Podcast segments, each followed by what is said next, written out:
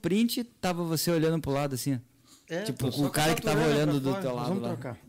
Tá Boa bom. noite, meus queridos. Tô perdido aqui, minha câmera aquela lá. Ah, A gente mudou de- é. Estúdio novo, Layout nos acostumando, por sinal, um estúdio muito bonito.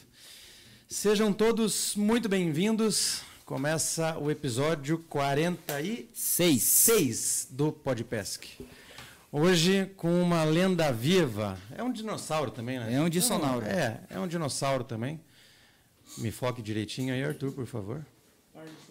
Fiquei bonito? então sejam todos muito bem-vindos. Ah, o chat está aí para vocês, tá? Na- É chat. Tá escrito chat. Se fosse chat era com e. E por que, que você E falou com chat, acento. cara? Eu falei chat? Claro, né? Ah, É isso, nosso, parabéns. nosso terceiro, nosso quinto elemento aqui tá saidinho hoje. Parabéns, cara. Parabéns. Ah, o bate-papo, que eu sou das antigas, Isso. está aí para vocês. Teste da onde? certo? Teste da onde? Teste da onde? É da onda. Na medida do possível, a gente vai dar uma olhadinha, vai acompanhar, tá certo? Mas está aí para vocês eh, se divertirem, conversarem entre vocês. Meu boa noite, meu querido Arthur. Fala, meus queridos, tudo bem com vocês? Sejam todos muito bem-vindos ao Podpesc desta segunda-feira, hoje, dia 17 de julho, meus jovens. Agora, 20 horas e 7 minutos. Sejam todos muito bem-vindos. tá fazendo uma voz sexy. Arthur seduzindo. Pedro também aqui no nosso estúdio, seja muito bem-vindo, meu querido. Conhecendo o estúdio novo hoje. É. Salve, salve, rapaziada. Boa noite mais uma vez e parabéns pelo novo estúdio aqui, tá incrível. Show de bola. Está conosco aqui também Jean, tá ali no cantinho. Seja bem-vindo, meu querido. A casa é sua. Renan, meu querido. Oi. Seja muito bem-vindo. Pô, boa noite. Avisto nesse momento o rapaz atrasado. Acabou de chegar. Chegou sem roupa. Vai trocar de roupa aí. Muito boa noite, você que está, está chegando agora. Você também, meus queridos telespectadores. Boa noite. Sejam bem-vindos, Arthur, Pedro, Jean. Muito boa Nós. noite para vocês. Deixa eu me controlar. Pera aí. É controle. Que tá batendo a trembo. Moçada, se você não se inscreveu no nosso canal ainda, por favor, por gentileza, por obsequio, se inscreva lá, ative os sininhos, dá o like, já aproveita, tá? Que eu tô aqui nesse explanação aqui, dá o teu like. Nesse bate bola. Nesse bate-bola, vai lá no Instagram, no TikTok, no Spotify, segue a gente lá. Outra coisa, se você me permite, Marco e Fabrício, Agora. um assunto sério. Vamos lá. Moçada, nós temos um número de celular agora para conversar diretamente com vocês. Tá? Um número do WhatsApp. O QR Code está aqui. Ali, aonde eu coloquei o dedo. Achei. Achou? Então, moçada, se você quiser falar com a gente a respeito de bonés, quiser comprar o boné, esse do Souza, ou esse aqui do, do Podpesc Preto, ou o verde também, que nós temos o verde, manda um WhatsApp lá pro, pro Podpesc e você pode conversar com a gente por lá para comprar o boné. A respeito dos brindes também, a gente vai conversar com vocês através do WhatsApp. Então, se você ganhou o brinde na live, manda o. Faz o. escaneia esse demônio aqui e manda mensagem lá, fala o que você ganhou, que daí vai ser mais fácil para todo mundo. Tá ok? Esqueci de alguma coisa? Não, se você esqueceu, eu esqueci também. É, que é bastante coisa, né? Shug! Buenas, moçada. Ah, veio com o boné do Traíras do Planalto. Errei o boné hoje. Saí correndo na pressa, peguei o boné errado. Mas tá tudo certo. Boa noite, pessoal. Muito bem-vindos ao Podpesc. E... Você já deve ter falado... Calma que eu tô acelerado ainda. Você já deve ter falado, Tem um mas... aí. O cara que tá na mesa com a gente hoje já foi... Calma, calma, calma, calma. Nós estamos Calma, calma, calma. Muita só calma boa noite. Boa noite, tudo bem? Deixa eu terminar Tudo bem? falar, depois Calma, vou- calma, respira, Chuck. Chuck, respira. Não. Respira primeiro. Atendendo, Vamos lá. atendendo a muitos pedidos. Puxa. Igual Atendendo muitos pedidos. Tem razão. Não é verdade? Verdade, verdade. O homem tá com a gente hoje, foi muito solicitado, tem muita história legal. Então preparem-se que a, pro- a resenha hoje promete e muito. Que a promessa é resenha hoje, né? A promessa é resenha hoje. Eu queria parabenizar a produção, que bem na hora que o Renan falou do telefone, o QR Code já pulou na tela. Vocês estão se profissionalizando. Olha, Nós, Obrigado, patrão. viu? Tamo, tamo Nós, junto aí nesse negócio. agora, nós, tá. Esse, Que esse telefone ficará aos meus cuidados. É, bem lembrado. É. Os telefones ficarão aos cuidados do latino, tá? Então, assim, se for somente para comprar boné ou para conversar referente a brindes que vocês ganharam aqui na live, pode mandar o WhatsApp por ali, tá? É, então- Agora deu o teu é, recado Então, assim, é, ganhou o brinde, não vai ser mais pelo Insta. Isso. Tá bom? Você vai mandar mensagem nesse, Aí. nesse QR Code, tá? Você vai dizer, ó, ganhei o brinde da live tal, é, o brinde tal, ok? É, se vocês quiserem indicar pessoas, como ouvimos as, as solicitações para o nosso convidado estar aqui hoje, é, pode mandar pelo seu WhatsApp também. O que eu vou pedir encarecidamente para vocês é: não precisa mandar bom dia, não precisa mandar boa noite. Corrente, Não coloquem a gente, esse celular em, em grupo. negão tá da entendendo? piroca, essas É, porra. não, Não, precisa mandar. Mandem certo? rolas pro latino. É, é uma linha de contato direto com vocês, mas, por favor, né, assuntos referentes ao Podpesc, ok? Sem mais delongas, também agradecer aos nossos patrocinadores, passarão aqui ao fundo da tela, ao fundo na tela, durante a live inteira, ok? Vamos começar. Ah, antes de começar, temos a frase, já agradeci. O Chuck chegou, O Chuck chegou atrasado. Chuck chegou atrasado, Terror, né? perdeu todo o rolê do início. Não, melhor ter, ter avisado que levar puxão da orelha, né, cara? É. Começamos sempre com uma frasezinha de efeito. E importante, moçada. hum, jamais será uma indireta. Tá bom? Porque a gente fala as frases aqui. Nunca. É, ah, foi uma indireta. Quando for uma indireta, eu vou falar. Tá bom? Aí vai ser direto. Aí né? vai ser direta. E mentir você não gosta. Não. Normalmente não é uma indireta, tá bom? É uma frasezinha que a gente achou no TikTok, uma coisa assim, quando não é uma produção é, independente. E a frasezinha de hoje é a seguinte, meu querido. Agora, também se você se identificar com ela, aí cada cachorro que, né? Entenderam. É, o falso se dá bem com todo mundo. O sincero não. Fechou? Bora lá. Meu querido Marco Muito bom. Andreola, Marquinho Pindoqueiro, seja muito bem-vindo. De antemão, agradeço imensamente a sua disponibilidade em vir até aqui conversar com a gente. Seja bem-vindo. Primeiro eu que agradeço, né? Boa noite, boa noite, Latino, Renan, Tioki. Bem-vindo. É, muito feliz em estar aqui. Boa noite a todos que estão assistindo, acompanhando também. Confesso que bastante ansioso. Esperei muito esse momento, né? Eu acompanho toda segunda-feira e falei, cara, virei um dinossauro mesmo. Ninguém lembra de mim, né? Louco. Então, por hora que o pessoal falou, né? Que tinha que me, me convidou, eu falei, agora. Eu estava em São Paulo quando você me convidou, inclusive. Então, muito feliz e agradeço estar aqui para compartilhar um pouco da história, um pouco de experiência e muito mais a história dos outros que a minha, né? Que a gente viu muita história junto com muita gente aí. Devem estar assistindo, dizer todo mundo aí. Então, muito feliz de estar aqui. Agradeço muito o convite. Devem estar, porque você está com uma audiência extraordinária, eu diria. E olha, muito, muito extraordinária. Agora, não fique, não fique nervoso. É normal as pessoas sentarem aqui, ficarem nervosos na frente de né, Estrelas. né? três estrelas. Nossa senhora. Os caras estão. Os caras estão impossíveis. Fique, fique tranquilo, fique tranquilo. Somos pescadores normais, assim, igual você. Mentira. Não, não, não chega nem perto, cara. Pode ficar bem. Caraca. Meu Vamos querido. Tá legal, vamos dar uma seguradinha, né, cara? Vamos, Tá vamos, demais, vamos cara, tá baixar um demais. pouco essa-. É, vamos. Mas eu tô acompanhando vocês. A, reme, a Aí, remessa ó. curta aí, Aí, que não. Esses troféus são emprestados, cara. Não, Não, esses troféus são dele. são dele. É, Ah, dele vocês são dele, mas tem muitos são emprestados. Quando eu cheguei aqui, ele, né? Pô, nenhum é nosso. O Marquinhos chegou antes. É Marquinho ou Marquinhos? Marquinho. Marquinho. Marquinho. O Marquinho chegou antes e daí ele tava é, colocando os troféus em cima da mesa. Falei, cara, não vai ter lugar pra gente, porque tomou conta aqui. Então, estão ali. Daqui a pouco eles vêm pra cá na hora que você for explicar a conquista de cada um deles. É, e só, só esclarecendo, né? Eu. Na realidade, eu, eu não- tinha feito até hoje, tá? Que é pegar meus troféus um a um e olhar eles novamente. Eu nunca tinha feito isso. E quando eu comecei a relembrar, eu preciso de anotar as coisas, eu comecei a tentar relembrar, eu comecei a pegar os troféus e eu falei com o Chuck, Chuck, Cara, se eu levar para contar um pouco da história, fica mais fácil. Posso? Falou, pode trazer. Então, de longe eu trouxe o troféu aqui, falar, pô, ganhei troféu, mas até porque muita gente participou disso. Eu acho que ajuda um pouco a contar a história. Então, por isso que eu trouxe para facilitar um pouquinho aí, de contar algumas resenhas aí. Veio de caminhonete, a caçamba lotada, porque no carro não caberia. Eu vou, Pior que veio mesmo, o João que veio buscar em É. casa, você não tinha como. eu vou pedir a gentileza da produção arrumar uma água para o nosso convidado. Vou pegar. Muito obrigado. Quantos anos, meu querido?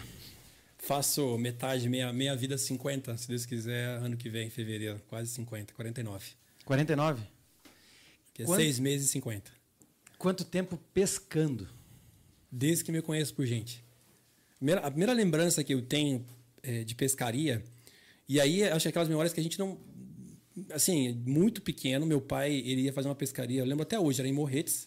Iam passar, pegar ela em casa com uma Kombi, e eu queria ir junto, mas eu não podia, eu não sei que idade eu tinha. E meu pai já é falecido, minha mãe também, então eu não, não, não, consigo perguntar, né? Mas eu ficava, eu chorei em casa, eu ficava chorando, chorando, chorando, chorando, porque eu não podia ir junto, eu não podia mesmo, um- essa é a lembrança que eu tenho. E depois, enfim, comecei a pescar com meu pai, por aí fora, mas desde que me conheço por gente, eu pesco. É uma paixão muito antiga. Aliás, é um vício. A chavinha virou muito cedo, então, muito cedo. da pescaria. Eu eu comecei a pescar com meu pai e aí a gente pescava muito traíra de varejão. Eu não sei se alguém conhece, praticou, mas basicamente você tem um varejão de bambu que tem uns 5 metros e você pescava ou com lambari ou com alguma coisa que a gente chama de pescar na batida, que você jogava e ficava que basicamente é você pescar de superfície hoje que é o que você faz. E quando a traíra pegava, você puxava ela, tipo pescar em costeira, a mesma coisa você pescava traíra. E eu pescava muito lambari também. Hoje, onde é o Rio Piraquara, ali, que é a divisa de Pinhais e Piraquara, que tem inclusive um centro militar do lado ali, a gente pescava muito ali. Foi aonde eu comecei a pescar com meu pai, tanto ali em Pinhais, onde hoje é o Parque Náutico de Pinhais, ali eram várias, a gente chama de cavas, né? Várias cavas. E aí você tinha também o, o rio ali que você ia, ia, ia pescar, ali que eu comecei. Ia, meu pai ia. Só pra você ter uma ideia, eu, eu, eu tinha catequese na época e eu tinha que ir. Eu devia ter uns 10 anos, 12 anos, não sei. Eu saía da catequese, era, era do- sábado de manhã, pegava um ônibus até Piraquara e ia de ônibus encontrar meu pai. De tão fanático que eu era. Ia de ônibus, pegava ali Pinhais, descia e encontrava meu pai lá. Caramba, será que é pior que o Sequinel? Cara, tô pra achar alguém que é pior que eu, cara. Esse foi meu começo com, com, com a pescaria. E aí, aí eh, eu gostava, eu, eu comecei pescando traíra e lambari. Cara, eu me virava bem no lambari, viu? Acho que a vida da gente são fases, né? Você começa eh, com algumas fases, aí depende se vira chave, vira chave. Mas o meu começo antes foi traíra e lambari. E aí a gente começou a pescar traíra, é, lambari, desculpe, muito em Piraquara, na represa de Piraquara, que tem Piraquara 1, né? Tem agora tem Piraquara 2 e Piraquara 1. E aí, como meu pai não ia todo final de semana e eu ficava insano em casa que eu queria ir pescar, eu ficava insano. Eu comecei, a primeira bicicleta que eu ganhei, eu começava a ir de bicicleta. Então eu saía de Curitiba, 4 da manhã, pegava. Naquela época era mais tranquilo, dava pra fazer isso, né? Pegava a bike às 4 da manhã, ia até Piraquara. Aí pescava lambari o dia inteiro, até chegar umas, sei lá, umas 6 da tarde, pegava a bicicleta de novo e voltava, chegava umas 10 horas de, de- de- em casa. Isso eu devia ter meus 13, 14 anos, assim. Eu fazia isso para poder ir todo final de semana. Ou, aí a loucura é pior. Eu pegava um ônibus até ali, o, centro de Piraquara, e ia andando. Andando pela ali são, sei lá quantos quilômetros dá, até achar uma carona no carro da Sanepar, alguma coisa. Já cheguei a fazer o trecho inteiro a pé.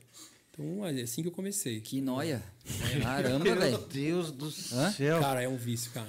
Mas teu pai era tão apaixonado por pescaria assim ou não? Meu, meu pai gostava, mas não era. Ele criou um problema, porque aí eu era apaixonado e eu queria ir todo final de semana, ele não ia.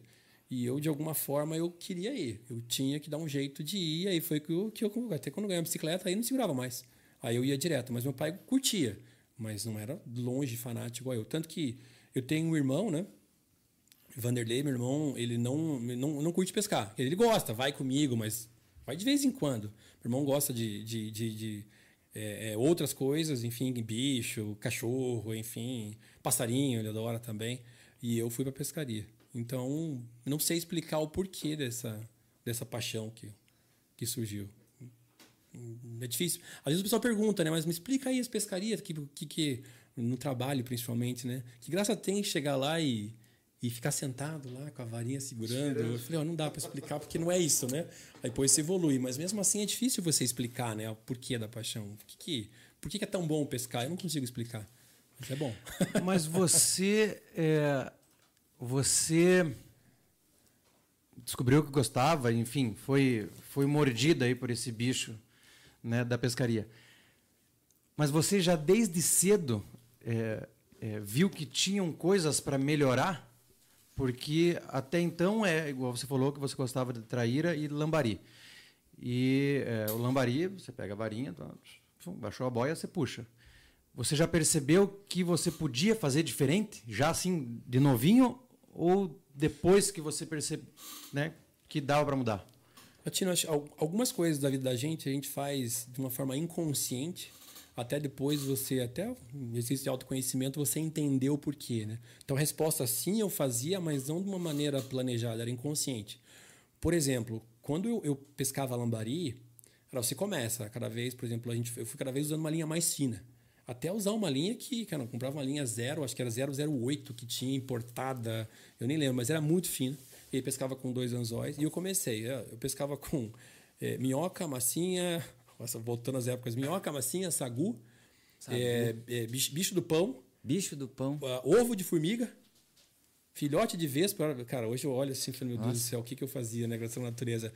Mas minha esposa deve estar assistindo, ela, época de namorada, eu comecei a namorar cedo com ela, com 15 anos a gente ia é, achar formigueira no campo lá em Pinhais para pescar no dia seguinte. A Dani é muito parceira, não sei como é que ela me aguenta.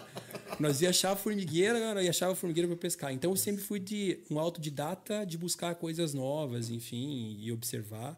Então a resposta é, é sim. Isso era uma, uma forma de fazer diferente, né? E porque eu queria ser o melhor pescador lambari que tinha na época. Então, buscar de alguma forma fazer o teu melhor, acho que é uma diferença que você acaba correndo atrás. Acho que é mais intuição, né? Você tem mais intuição na hora de, de pescar e daí as coisas começam a acontecer na tua cabeça, né? Feeling, né, cara? Feeling. Pode ser. Eu, eu, acho que. Me perguntam assim, você acha que você é um bom pescador? Cara, não sei. Eu, eu, sou, eu sou muito esforçado, cara. Eu busco sempre o melhor, isso é fato. E eu sou muito competitivo.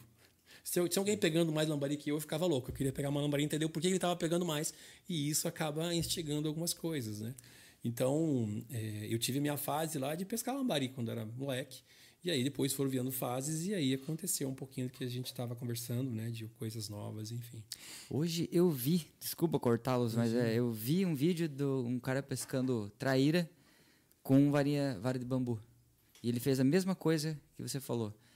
Pescando lá, no, nesses alagados assim, jogou lá, na hora que a boinha afundou, ele é. E puxou assim a trailinha desse tamanho assim. Mas essa pescaria que, que eu acho que até hoje é feita com varejão, ela na realidade não é com boia. Porque aí vem a lambaria, nós pescávamos muito com pedaço de carne. Você joga uhum. Porque a traíra ela vai ver alguma coisa se mexendo, ela vai vir e vai, vai bater. É, então a gente usava muito isso. Então jogava na flor da água e vinha trabalhando que ela, ela vinha e batia. É. E aí, quando batia, você já afundar um pouco, era interessante você fazer ela voar para outro lado. Assim, é, tão força que assim, você batia? Você arrancava ela, você tirava ela.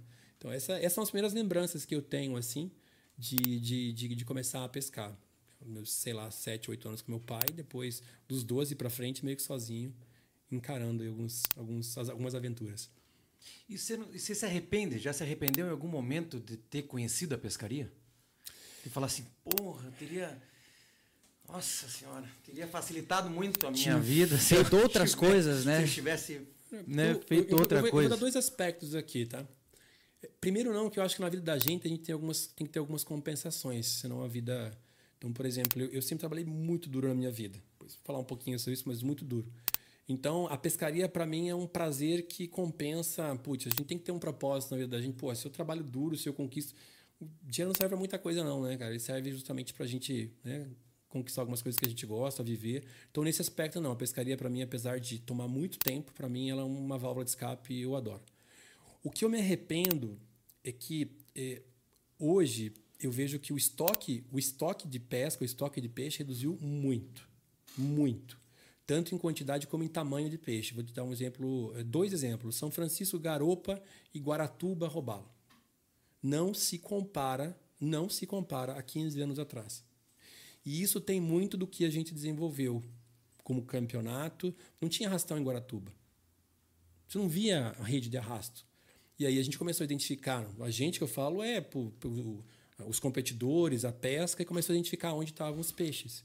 E hoje tem ainda bastante robalo em Guaratuba, mas não se compara. Então, nesse aspecto de você, de alguma forma, isso aconteceu mesmo, você abrir portas para você para reduzir muito o estoque, é algo que eu me pergunto, né? Puxa, como que a gente consegue, de alguma forma, compensar isso? Então, esse, esse é o ponto que me bate. Não de arrependimento, mas de peso, assim, que falou, a gente Ajudou abriu nisso. muitas portas para matança, literalmente. Por mais que você não mate indiretamente, você. Isso acontece em Guaratuba. Se você tem uma prova, todo mundo vai ver na, naquela prova, pode saber que na sequência vai ter um monte de rede em cima, porque você acabou de identificar onde está o cardume de peixe. Isso aconteceu muito, inclusive com garopa lá em São Francisco. Quando começou, a gente começou a pescar garopa lá. Cara, teve gente que construiu casa em São Francisco em cima de garopa. E eu não estou condenando, não, tá? Não estou aqui para condenar nada, mas é fato que uma garopa para crescer tem muito tempo ali, né? Então, esse é um aspecto que não é legal, assim. Agora tem que ter forma de compensar, né? Acho que esse é o ponto. Eu me cobro muito, né? De talvez retornar o que a pesca proporcionou na minha vida, né? Não foi financeiro, mas foi muito de pelo lado de, putz, eu tô aqui contando histórias, prazer, de amigos, né? de prazer. E cara, muito amigo que eu conquistei na pesca, assim, é um negócio surreal. Não, amigo com certeza. Você está numa segunda-feira às oito e meia da noite com 185 pessoas nesse minuto te assistindo. Caramba, cara. Ou você tem muito amigo ou você tem muito credor te procurando. Pois é. Muitos Deve dois. ser o pessoal Muito curioso, assim, né? cara. De algumas histórias aí. É, eu vou dizer para você assim, ó, eu vou ser sincero com você. Muitos amigos, mas tem muita gente curiosa em saber. Isso, e já, vou- já vamos fazer um negocinho aqui, ó, logo de antemão. Nós estamos com 180 pessoas nos assistindo, mas, cara, só tem 55 likes nesse vídeo, cara. Então temos que chegar pelo Ô, menos galera. a 100. Então, galera, faz favor, É só ajuda a clicar gente. no joinha. Dá um joinha aí nada. no vídeo pra gente que o conteúdo hoje vai ser maroto. É repetitivo a gente ficar falando disso, mas como Mas, nos ajuda, porra, né? muito. Não fortalece o programa, então cliquem. Exatamente. Não dói, é Ajuda rapidinho. muito. É, não custa nada. Quem não clicar é corno. Exatamente. é corno. Vai morrer queimado. Quem, quem é, é- é- já é, é, antigo aqui no, no canal sabe que a gente não traz anotação nenhuma. Tudo que acontece aqui acontece. Mas. Mas o convidado conversando- trouxe, eu vou pegar a É, mas conversando com, com o Marquinho, não tinha como lembrar tudo. Então a gente fez algumas, alguns gatilhos aqui, que na medida que eu vou. E eu tenho algumas que eu sou curioso aqui. Tem uma notação aqui: Monza saindo cedo, indo para o Cefete. Não te Fizeram dá uma coisas? curiosidade em saber? O que, que é isso, meu querido? Eu, eu preciso contar um pouco mais essa história, né? Porque, na realidade, é, eu, eu, eu joguei bola, joguei futebol até meus 16 anos, tá? 16, 17 anos eu joguei, joguei em clube. E chegou uma época que eu, eu jogava, eu jogava futebol de salão, jogava campo, estudava é, no Cefet e fazia preparatório ainda. Não dava, estava impossível, eu tive que parar algumas coisas. Eu parei com futebol de campo, enfim. Até falei com o pessoal, não sei se o pessoal tá vendo aí do clube lá.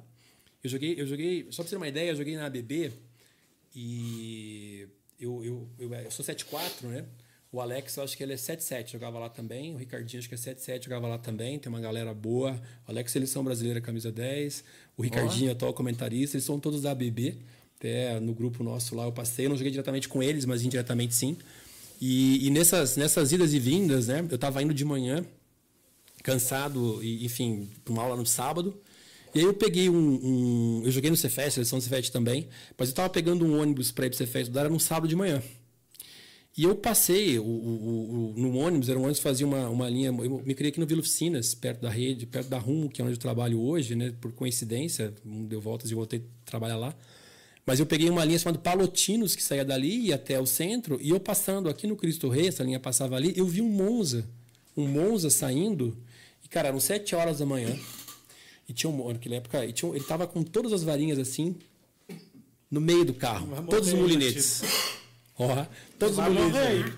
Fica Tudo bem, Tá tudo bem? Meu Deus do céu. Entrou no buraco errado, né? Entrou, desceu no. Não tô acostumado. Meu organismo não tá acostumado com Bebe água. final de semana, né, cara? Então a Vai sonda nisso. lambda, ela não identificou que era água, daí deu um. Engasopou. Beleza, vamos voltar pro Monza. E, e eu da janela do ônibus, eu olhei aquele Monza saindo, cara, aquelas varas no meio, eu falei, cara, um dia eu quero fazer a mesma coisa, cara. Um dia eu vou fazer isso, que é poder pegar um dia de manhã, pegar meu carro, colocar as varas dentro e, e, e ir pescar. Parece algo bobo e algo uhum. básico, né, cara? Mas com muito orgulho, vindo de uma família bastante humilde, nunca me faltou nada. Mas, cara, sempre foi muito difícil conquistar as coisas, né? Eu falei, pô, será que um dia eu vou conseguir fazer isso? Eu falei, eu vou conseguir. E até hoje eu lembro da história porque, é, é, pô, hoje eu olho assim, pô, vou pescar amanhã de manhã, vou sozinho. O cara tava sozinho dentro do carro. Só pô, Marquinhos, você gosta de pescar sozinho? Só me chama de Andriola no trabalho, tá na pesca só Marquinhos. Isso é uma curiosidade interessante também. Marquinho, você é, gosta de pescar sozinho? Cara, eu gosto de pescar com né, o Jean tá aqui, baita parceiro, mas sozinho também é bom de vez em quando. E isso me remete muito àquela época, cara. Talvez eu lembro, pô, eu falei que ia conseguir isso e hoje eu, eu consigo ir pescar. Eu acho que a gente tem que colocar desafios na vida da gente. Eu acho que esse é o ponto, né, cara? Quando você coloca um desafio e corre atrás, são lá um. Tinha, teve, teve o Monza anos. ou não? Não, Monza, Monza não, não tive Monza, não tive Monza, não. Só ilustrou Fusca. mesmo. Eu tive Fusca, eu ia pescar com ah, Fusca. Tá. E, mas ia pescar de Fusquinha. Fusca eu gosto. Puxa o microfone mais perto de você. Opa! Deu boa? É, eu já vi que o. Show! Falou que o. Vamos falar bem perto aqui então. É. Agora o Jean, o Jean já deu a letra aqui. Mas vamos lá. Boa.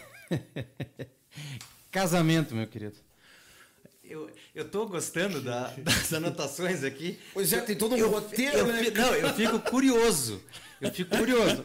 Casamento, primeiro barco, tem corintiano. Por acaso tem mais aí? Apelido Palmital.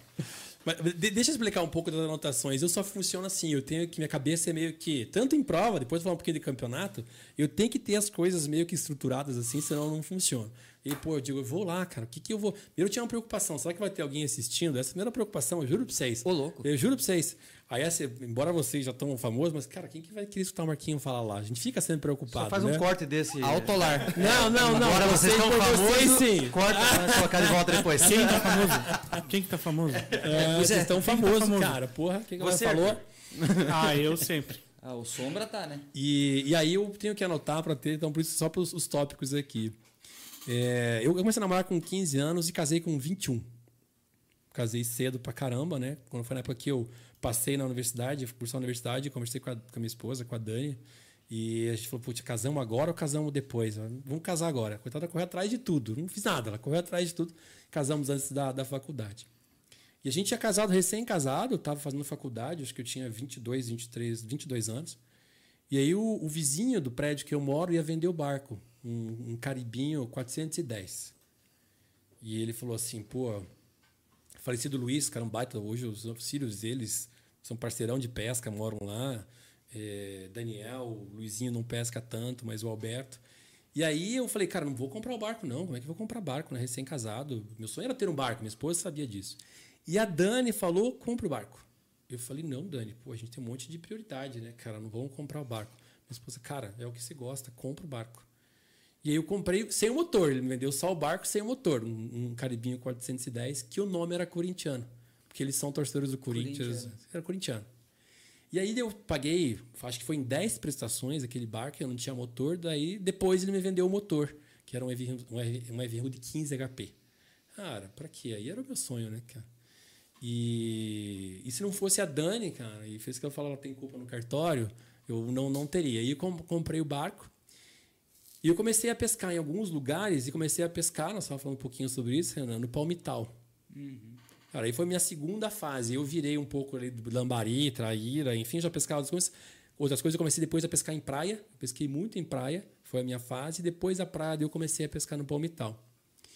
E aí eu ia no palmital sozinho, chegava lá às quatro da manhã para ficar na fila do camarão vivo com o João. Na época só tinha pousado do João Duarte, lá quem conhece, faleceu agora há pouco tempo, baita, baita amigo.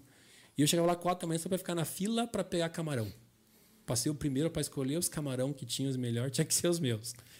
E aí o pessoal começou, o que, que esse maluco tá aqui às quatro da manhã, cara? E aí o pessoal começou a me chamar de corintiano, não, porque o corintiano, corintiano, corintiano. Se você for no Palmital hoje, o pessoal mais antigo, e falar, pô, o Marquinho, o pessoal talvez não conhece, mas falar o corintiano, uma galera vai conhecer. Pessoal, ah, pô, o corintiano.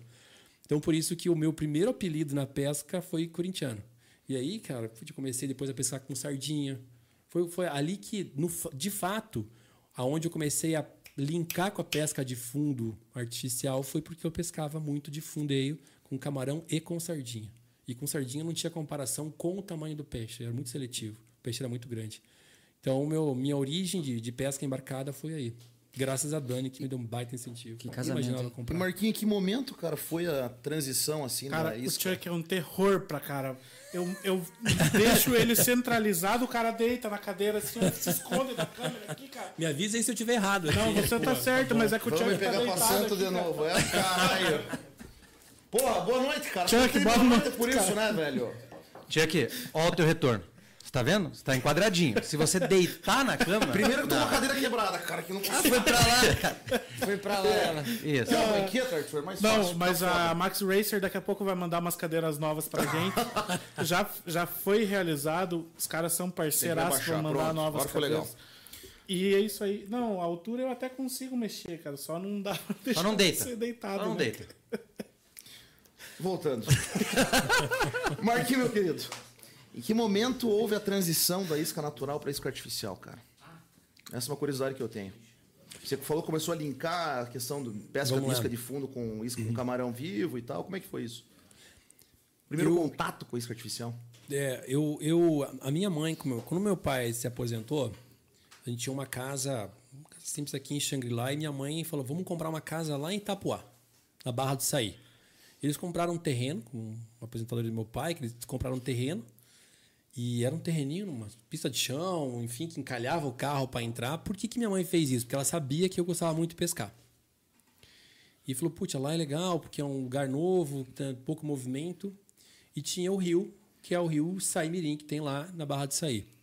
E eu comecei a pescar lá de praia. Então eu, eu ia pegar corrupto na praia, meu irmão também deve estar vendo aqui, cara, fiz cada maluquice. A gente pegava de madrugada, uma da manhã, com farolete, ia pegar corrupto na beira da praia, porque eu sabia que a maré boa no dia seguinte ia dar às sete da manhã e tinha que estar lá. E aí nós começamos a pescar lá. E quando eu comprei o corintiano, aí nós começamos a ir no rio da Barra do Saí. Cara, assim, ó, os maiores robalos que eu já vi peva estão naquele rio, ou tiveram naquele rio. E eu conhecia, eu ia todo final de semana, todo final de semana. É, e eu comecei a primeiro pescar na boca da barra, lógico, depois quando eu comprei, eu comecei com uma Papa Black, lembro até hoje, uma Papa Black. E aí comecei a pôr no Papa Black, joguei assim, subiu um robalo, meu amigo. E eu, aquilo me tremia as pernas, assim, mesmo robalo grande que, que eu lembro na isca artificial, e eu comecei a pescar muito na Barra do Saí. E ali na Barra do Saí tinha uma turminha que, que pescavam, tinha o Guache, tinha um barco chamado Guache, ele até é parente do Porvinha, é, e a gente disputava pesqueiro lá, sabe? Ele chegava de manhã, eu tava lá no pesqueiro, ele ia falar assim, cara, se estiver aqui, você vai ter uma porrada, porque a gente ficava disputando. E ali eu comecei cada vez mais com isso artificial. Aí o, o, o- Rodrigo, que mora lá, tem uma loja de pesca, inclu- inclusive lá na, na, na Ita- Itapema, Itapuá, ele me deu umas Sputnik. Nossa senhora, aquela isca era o terror. E tchau, tchau. E aí da Sputnik eu comecei a pular pro camarão de Owei, que era o que tinha na época. Então a barra do sair, e ali que eu fui desenvolvendo foi o contato que eu tive com, com isca artificial. Ali que eu chaveei da pesca de praia para ir pescar dentro do rio. Falei, pô, deve ter rio aqui, deve ter peixe aqui dentro. E muito robalo grande lá dentro, cara, naquela época. Muito robalo. Então, Papa Black, depois Sputnik e depois Dewey. Então foi o contato que eu tive. E no Dewey, eh, como não tinha eh, isca, a linha eh, a mono naquela época, eu pescava muito com, com, com, com linha. É, desculpa, não tinha linha multi, só tinha mono, eu pescava muito com linha mono de nylon. E tem uma grande diferença que a linha mono de nylon afunda. Já a multi não afunda. Então você jogava o Dewey e com o próprio peso do Dewey mais a linha, ele ia afundando e você trabalhava muito lento. Então ele já ia lá no fundo e você pegava os robalos grandes. Eu estava conversando com o Matsu esse semana passada, eu fui lá, e ele estava lembrando, ele falou: "Cara, lembra do Dewey que a gente começou a pescar assim que ele que ele falou, o pessoal usava diferente". Então, esses três eh, ali na Barra do Saí com essas três isso foi o primeiro contato com com isca artificial. Você acha que ali. é, é mais eficiente com uma linha que afunda ou uma que não afunda? É porque naquela época a gente não pescava com jig. Então a linha ajudava, o peso não era tão alto, ele ajudava o camarão a afundar. Primeiro que você não tinha, naquela época, ou se tinha, eu não conhecia pelo menos, você não tinha multi. E segundo que eh, aí sim ela, ela era o que tinha e ela afundava. Né? Quando eu troquei para multi, depois de um tempo, eu estranhei. Porque com o Dewey, na minha opinião, na minha opinião, tá? Não tem certo ou errado. Quando você trabalha com ela, ela a sensi- a sensibilidade é muito menor, não tem a mínima dúvida. Mas o fato dele é afundar. Mas aí você substitui pelo hoje pelo giguinho de 4 de Ah, quatro tá. gramas, de 8 gramas, tem o mesmo a mesma eficiência nesse caso, tá? Entendi. Eu vou é, pedir a permissão de vocês. Pois não. Quero mandar um abraço para uma pessoa que se manifestou no chat ali. É, esteve aqui na última live, nosso amigo Vitor Villanova. Tá aí? Olha Retornando Que isso, ao olha lá. mundo Sim. digital, ele estava ausente, como ele mesmo disse aqui. Além de voltar ao mundo digital, está participando do chat. Voltou com força. Porra, sim, voltou hein? com tudo, hein? Grande abraço, meu querido. Forte abraço, meu Grande querido. abraço. Vi Vitor. também que o Rubiani se manifestou ali. Eh, o Rubiani eh, cedeu, tá certo? Para os interessados por sorteio, teremos sorteio hoje, tá certo? O Rubiani forneceu quatro, quatro, Quatro vales, vouchers. quatro vouchers. Falei certo? Quatro vouchers, tá ok? Eh, que serão sorteados aí no decorrer da live. Os sorteios acontecerão pelo chat, ou pelo bate-papo, ou pelo chat, como vocês preferirem. Pelo chat. Mas você não Posso interromper então do deve, Rubiani? lógico. O, cara, o Rubiano é um baita de um parceiro. Eu- cara, se numerar todos os parceiros que tem aqui, é muito, muito amigo, que acho que a pesca trouxe muito disso, amigo. O filho do Rubiano chama-se Murilo. O Murilo deve estar com 20 e tantos anos agora. Eu, com acho que 14 para 15 anos, eu pass... é, ele- eu o filho do Rubiano tinha 14 anos, eu passava na casa do Rubiano e pegava o Murilo e nós íamos pescar junto. Comecei a pescar com esse menino com 14 anos de idade. Porque ele é, ele é tão. Agora ele deu uma parada, né? Mas ele era fanático como eu e o, e o Rubiano não conseguia ir. E eu, eu faço umas. Eu sempre fui muito de explorar coisa nova, aventura, com segurança, mas a gente faz umas loucuras de vez em quando. E eu gosto ah, de ir lá para para Amazônia, eu acompanhei, acompanhei o Vitor aqui, mas eu não fui lá para cima ainda. Eu vou mais ali, por questão de tempo e custo também, eu vou mais para Balbina, que é mais perto. Mas eu vou para Balbina sem piloteiro. Ah, eu aí- chego lá, Aí é eu curioso, já hein? pego um barco, lógico, né? Eu levo dois GPS, enfim. E depois a gente vai falar um pouquinho de prova, de, de, de tecnologia, de macete. Tem uns macetes de alguns softwares que ajuda muito isso, software para aplicativo que traz segurança, né? Mas enfim, e o, e o Murilo, filho do Rubiano, é meu parceiro. Ele é o que topa. Então a gente chega lá, pega um barco, cara, e a gente anda às vezes uma hora. Lá no meio do nada, aquele labirinto que é a Balbina, se vocês conhecem lá ou não, é ilha, tudo quanto é lado, é muito grande. E a gente vai, lógico, com segurança, estuda, tem mapa, tem GPS, tem tudo. A gente gosta de ir sozinho lá. E Vão explorar o lugar. Vamos explorar. Vamos explorar. Para conhecer coisa nova. E o Murilo é meu grande parceiro. Já fomos lá algumas vezes lá. Então, pô, Renata, abração para você aí. Legal tá compartilhando e dando esse brinde aí para o pessoal. Que massa, E muita história com eles lá também. Pô, vocês, é, você mandou um abraço, você tá nos abraços ali. Quero mandar um abraço também pro Emerson, um amigo nosso, que tirou em quarto lugar no último Sul Brasileiro. E amanhã acho bom você vir aqui tomar um café, seu Jaguar, se nós precisamos resolver os assuntos pendentes. Brincadeira. Você não tem dificuldade para alvará, né, para pescar então? Porque você falou que tua esposa é, é- tem culpa, né? O Latino vai querer trazer a esposa talvez- do Marquinho para dar dicas Dá, dar dá dicas uma para as esposas dos demais. Tal- tal- talvez, é, talvez tem culpa, não seja a palavra. Cara, a gente tem uma cumplicidade, graças, graças a Deus, muito grande, assim, sabe, cara? Putz, é uma baita de uma parceira. E não é que eu não tenha. Eu, eu às vezes, o pessoal, o Jean sabe, faz, faz às vezes pró, faz festa, churrasco, alguma coisa, dificilmente eu vou. A não ser quando vai as esposas juntas ou quando, quando liberam. Por quê? Assim como eu vou é, pescar quase todo final de semana, quase não, todo final de semana e ela não vai, então durante a semana a gente procura fazer as coisas juntos. E curiosidades, né? Algo que a gente desenvolveu para ajudar, eu puxei isso, foi, foi dança. Eu e minha esposa dançamos há muito tempo, a gente gosta de, de dança de salão. E também é um outro nicho que a gente fez muitos amigos. Então eu cansei, mas cansei, cansei de ir em baile, sair do baile às quatro da manhã, eu, a Dani e uma amiga nossa chamada Tuca, tá?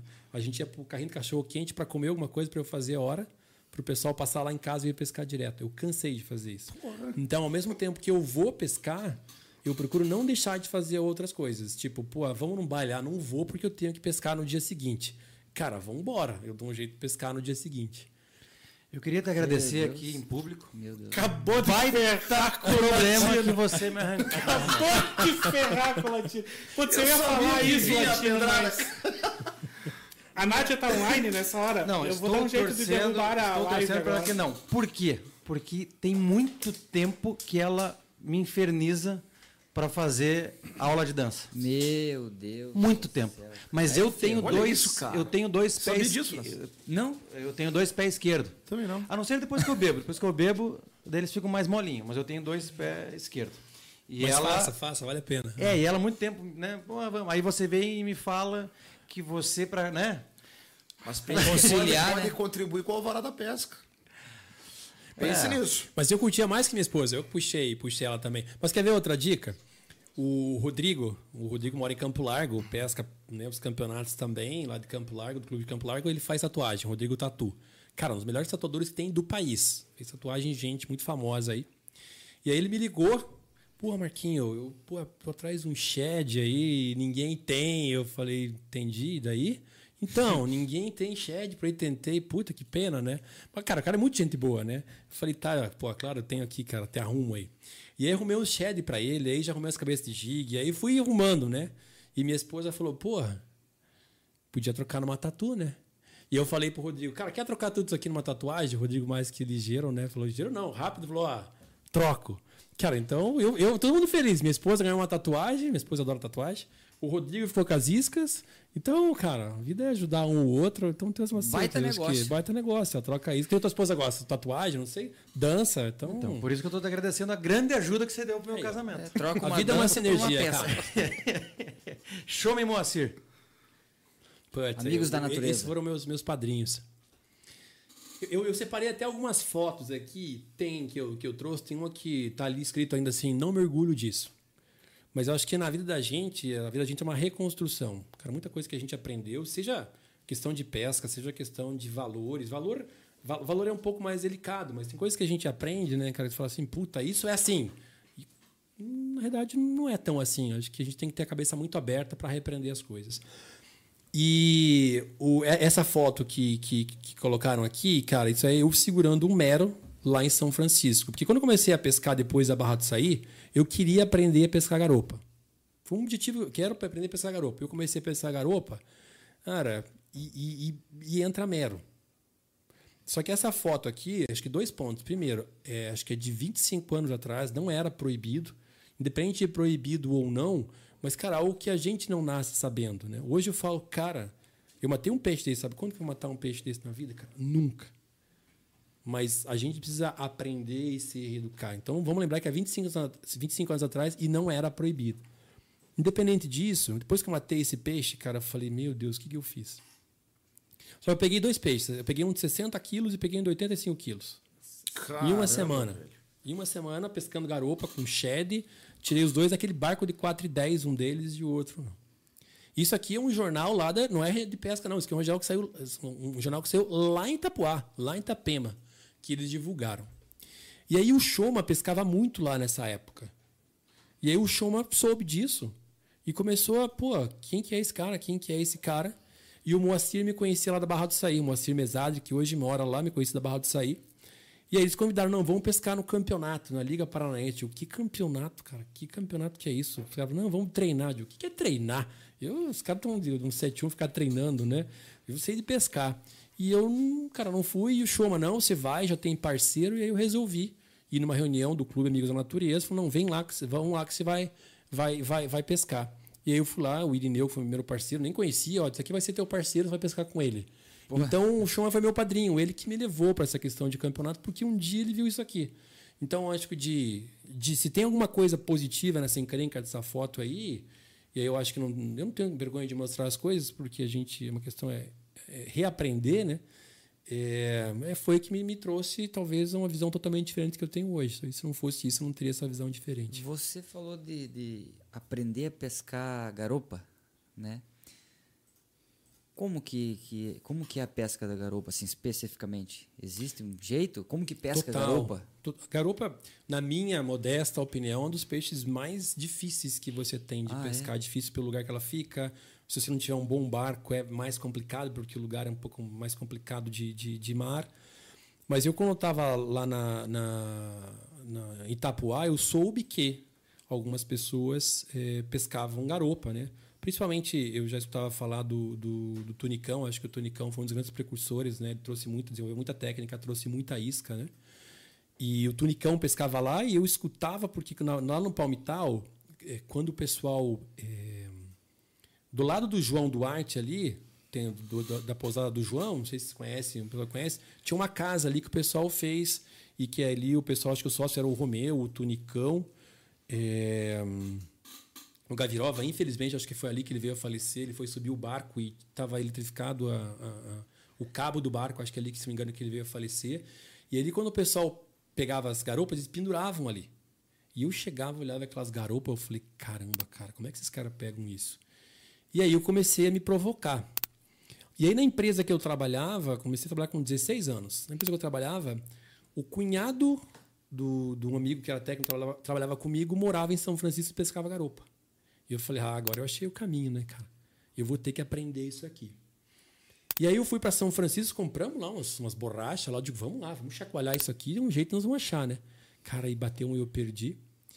E aí esse esse esse amigo, esse cunhado do meu amigo tava lá e ele foi para outro lugar, eu não fui atrás, digo, não, vamos ficar aqui, aqui tem pedra, né? Cara, esse cara foi e voltou com três garopa.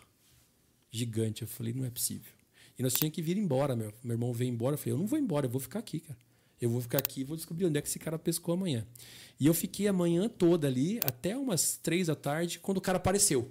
Ele não ia pescar, eu falei, cara, onde que é essa laje que você pescou? Ele me levou lá. E aí eu, eu, eu, lembro até hoje, eu pulava, eu vejo ali em cima do barco, eu, eu chorava, hum. porque eu peguei a minha garopa que deu 7 quilos, cara, mas uma garopa de 7 quilos já é uma garopa boa. Uhum. E, e, na realidade, a garopa você pode usar com um shed, com, com, com grube. Normalmente você vai pescar com chumbo de giga, igualzinho, gigs, 100, 120.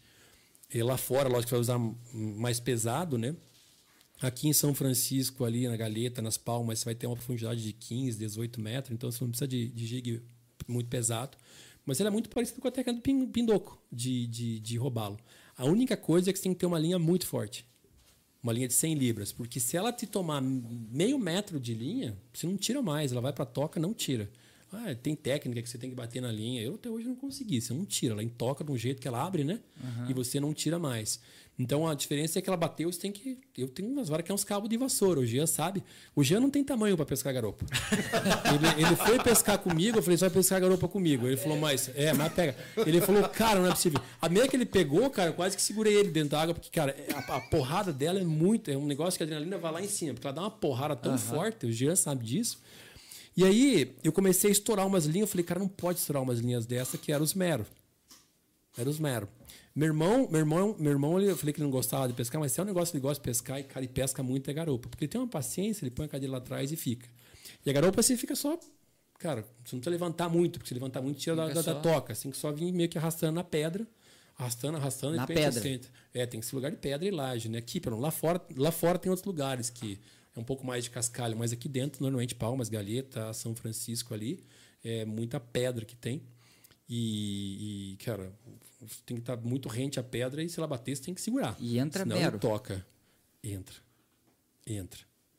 E, e, interessante, porque ainda bem que proibiram a pesca de mero, né? Pode falar, pô, cara é hipócrita, acabou de mostrar um mero morto. Eu repito, 25 anos atrás foi um, cara, e até hoje eu falo, cara. E nessa última temporada, acho que faz dois anos atrás, eu não peguei acho que nenhuma garopa. Peguei acho que seis mero. Nossa todos soltos, devidamente soltos. Não tem como controlar, né, cara? Todos soltos ali. Teve um que eu entrei na água, tinha mais de 100 quilos para poder soltar. então, assim, que bom que tá voltando, voltando com voltando bastante. Então, o, o trabalho de proteção que está sendo feito, né, aqui mesmo no Paraná, mas, mas lá tá dando resultado Aumentando sim. Aumentando a população de tá. mero aí. Caralho, mais 100 quilos. 100 quilos. Porra, caralho. Já é. imaginou, Chuck? 100 quilos? Porra, cara. Em cima de você? Não. É um pouco Fuja, mais pesado que é. o Chuck. Mas é um peixe perigoso, porque. Eu, eu me rebocar do fundo, pensa. É, teve, ele reboca mesmo, tem que ficar. Porque, uhum. por isso que se pescar muito travado, ele vai te estourar a linha. Então, se pesca travado, mas, cara, se você vê que é um mero, você já dá uma. uma, uma porque ele pega, é diferente a batida dele. Ah, é diferente. Você usou exposto no, no shed? Total, sim. É um jig mesmo. Igual o camarão. Igual o camarão. Só que de 100, 120, 140. Arthur, põe a câmera no check pra mim, por favor. Ah, olha lá você, check. Senta direito nessa cadeira que o Arthur tá se matando. Tá minhas costas, cara. O Arthur tá se matando para conseguir focar você ali, ó. Mas o foco é o convidado, não eu, cara. Então foda-se. Teve uma história de um. De um Cara, aí, aí vamos falar que bom, o Marquinho começou a. Não, não, eu tô tomando só água aqui. Vamos falar que o Marquinho começou a inventar a história de pescador. Eu tava pescando nessa, nessa. lá no começo com meu irmão. Cara, bateu um peixe muito grande, foi, foi, foi. Meu irmão segurou, segurou, estourou a linha. Cara, estourou e, e a gente pesca muito com cabo de aço na ponta, porque senão ele vai perto da pedra. Agora eu pesco com linha 1 milímetro, né? Tem umas linhas melhores, mas pescar muito com cabo de aço. E aí, cara, estourou a linha. Eu falei, cara, não é possível. Esse, esse mero que eu peguei o primeiro 67 quilos, aí acredite quem quiser. Tá? Aqui é o lugar para Quando isso. eu peguei, ele estava uma semana depois com o jig dentro da boca. E aí não tem, ah, mas é de alguém, não. É o nosso, porque a gente. Eu uso muito o jig, eu coloco uma sainha, tipo uma lulinha assim. Cara, o jig tava com cabo de aço tudo dentro da boca do mero. Eu acredito. Que ele tinha estourado. Uma semana depois ele pegou. Um peixe morador, morador não, mas tá, dependendo da época tá por ali, né? Então essa é uma das histórias assim, mais a pessoa não acredita, mas essa verdade verdadeira. Eu Eu acredito. Acredito. Eu acredito. Acreditamos. Com certeza. É Aqui, na verdade, aqui é o lugar para isso. Aqui né? é o lugar pra isso. contar isso. Você falou que foi o, o Shoma e o Moacir que eh, são seus padrinhos, né? Da, da- de torneio, de... Como é que começou? Como é que você começou em torneios? Qual foi o primeiro torneio que você participou? eh, eh, a colocação, enfim. Vamos pro lado dos torneios. Tá bom? A primeira prova que eu participei foi a prova de, a prova de fly do Dourado. Que agora acho, que estava tendo até pouco tempo atrás, vocês já ouviram falar da prova de fly. Pro- O, o Dourado é uma prova tradicionalíssima. E ela parou. Era só fly aqui no Capivari, e pescar tilápia, né? E eu já adorava. Eu, eu nunca não pesco mais de fly, tenho até hoje lá, mas eu pescava bastante de fly. E aí o Shoma falou: "Não, a primeira prova você vai fazer comigo. Vou te mostrar como é que faz a prova. Beleza. E eu tava pescando bastante naquela época no Capivari. Eu tava pegando umas tilápias boas, mas mais para cima, ali na região da 2000, naquela região ali do Bem Faz. E o Chama foi e falou: Ó, Marquinho, vai fazer comigo. E eu achei um barranco que as tilápias estão lá. Era- logo que você sai da rampa da Copel, lá no canto da Copel, não pode mais descer lá, primeiro barranco. Cara, nós ficamos das 8 da manhã ao meio-dia indo no barranco e voltando. Eu não aguentava mais ver aquele barranco. E não subiu uma tilápia. Até que o Chama falou, falou assim, Marquinho, acho que as tilápias não estão por aqui. Quase que eu falei, você acha? Ah, eu já tenho certeza que elas não estão por aqui. Marquinho, o que, que nós fazemos? Eu falei, cara, olha só, temos barranco lá para cima que tem peixe, eu tô pescando, mas, cara, eu vou lá, primeira prova que eu passo, não sabia nem o que eu tava fazendo. Eu digo, vou lá do cara, né? Eu vou ficar lá. E aí nós subimos, cara, primeiro barranco, já pegamos uma de 700. Aí subiu mais duas, nós conseguimos pegar duas, duas tilápias, não dava mais tempo. E ele falou, pô, Marquinho, por que, que você não falou antes que tinha peixe aqui? Eu falei, pô, Eu vou como é que eu tô aqui? Chega a primeira prova, vou falar, e, e foi a primeira prova que eu fiz. Nós não pegamos troféu naquela, naquela, naquela prova, mas, cara, assim, pra mim, lembro como se fosse hoje. Aliás, quatro horas no meu barranco, não tem como não lembrar mais. Passa mais uma eu vez decorei ali. aquele barranco lá. Isso foi em 2000 e... Isso foi em 2002. 2002.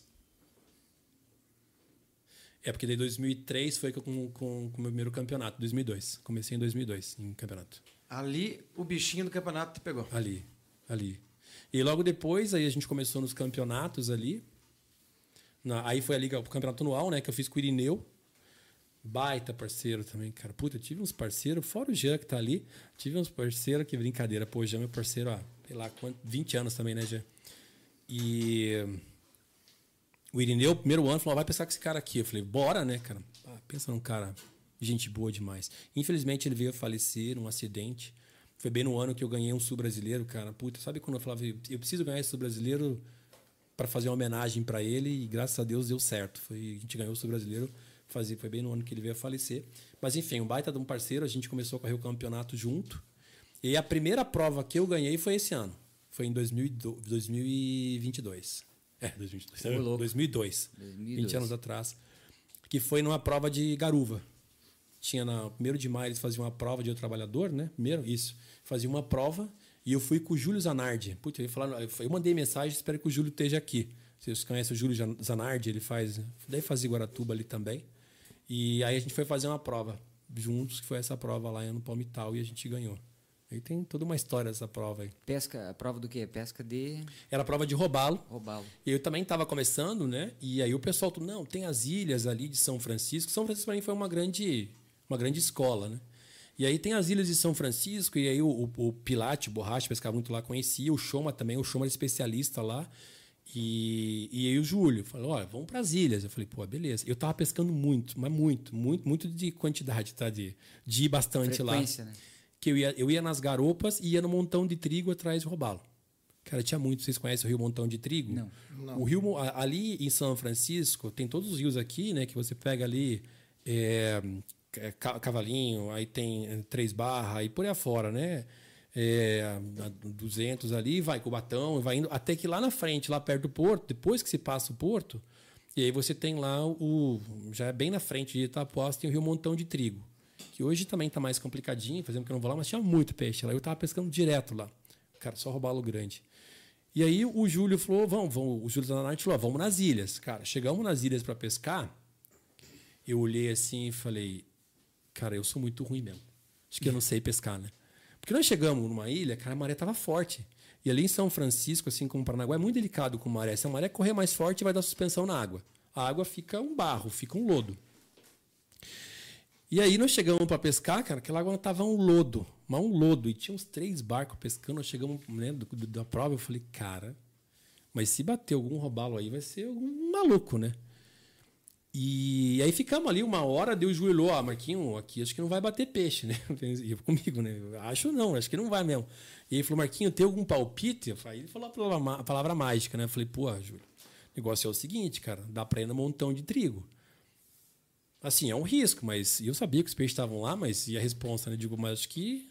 E aí pegamos dali e fomos lá pro montão de trigo. E o montão de trigo é um rio muito chato de entrar, cara. Muito chato. Ou a maré tá cheia e você faz um risco, ou a maré tá baixa se você enroscar, você não sai mais. E você tem que fazer tudo, você tem que ir lá, você tem que quase é, lá na frente do porto, que agora tem o porto, né? Aí você vai fazendo um S para entrar por trás do rio. E aí eu, eu sabia bem entrar lá, aí chegamos, entramos lá, cara, foi um espanco de peixe, cara. Um espanco de peixe. E aí nós voltamos e acabou a gasolina. Cara, e aquele motor não pegava, eram 60 HP e amarra e não pegava, e não pegava, e não pegava, e não pegava, até conseguimos fazer pegar, nós trocamos o tanque, né? E aí nós voltando, tinha uma caixa de. aquelas caixas térmicas novinha. Cara, não lembro quem tinha me dado, se foi a Dani, meu irmão, alguém me deu. Cara, e nós subindo, quando nós estávamos na metade, do- já aqui perto do palmital, aquela tampa voou. E eu falei, Júlio, minha tampa voou. Ele só olhou para mim assim, se nós voltar, nós perdemos a prova. E nós estamos com a prova ganha. Ele falou assim, eu falei, cara. Eu olhei para trás, eu olhei, Será? toca o pau. Foda-se. Não, mas Foda-se. cara, eu tava fomos. E aí foi lá, larguei ele e falei, Júlio, posso voltar atrás da minha tampa? ele falou assim, eu voltei atrás da tampa, achou. Achou. Ach- Achei a tampa, ele ficou lá. Eu, cara, e aí eu, eu- eu trouxe alguns pontos aqui, quer ver? Ó, esse Nossa, aqui, achei que você ó. tinha trazido Aqui, a ó. tampa. Não, a tampa não. Esse aqui, ó.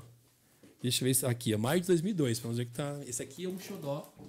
Eu separei, eu, eu separei uns troféus aqui, Ah, porque tem. aí. Eu trouxe, esse, Esse é o primeiro. esse é meu primeiro troféu. Garo Pesque.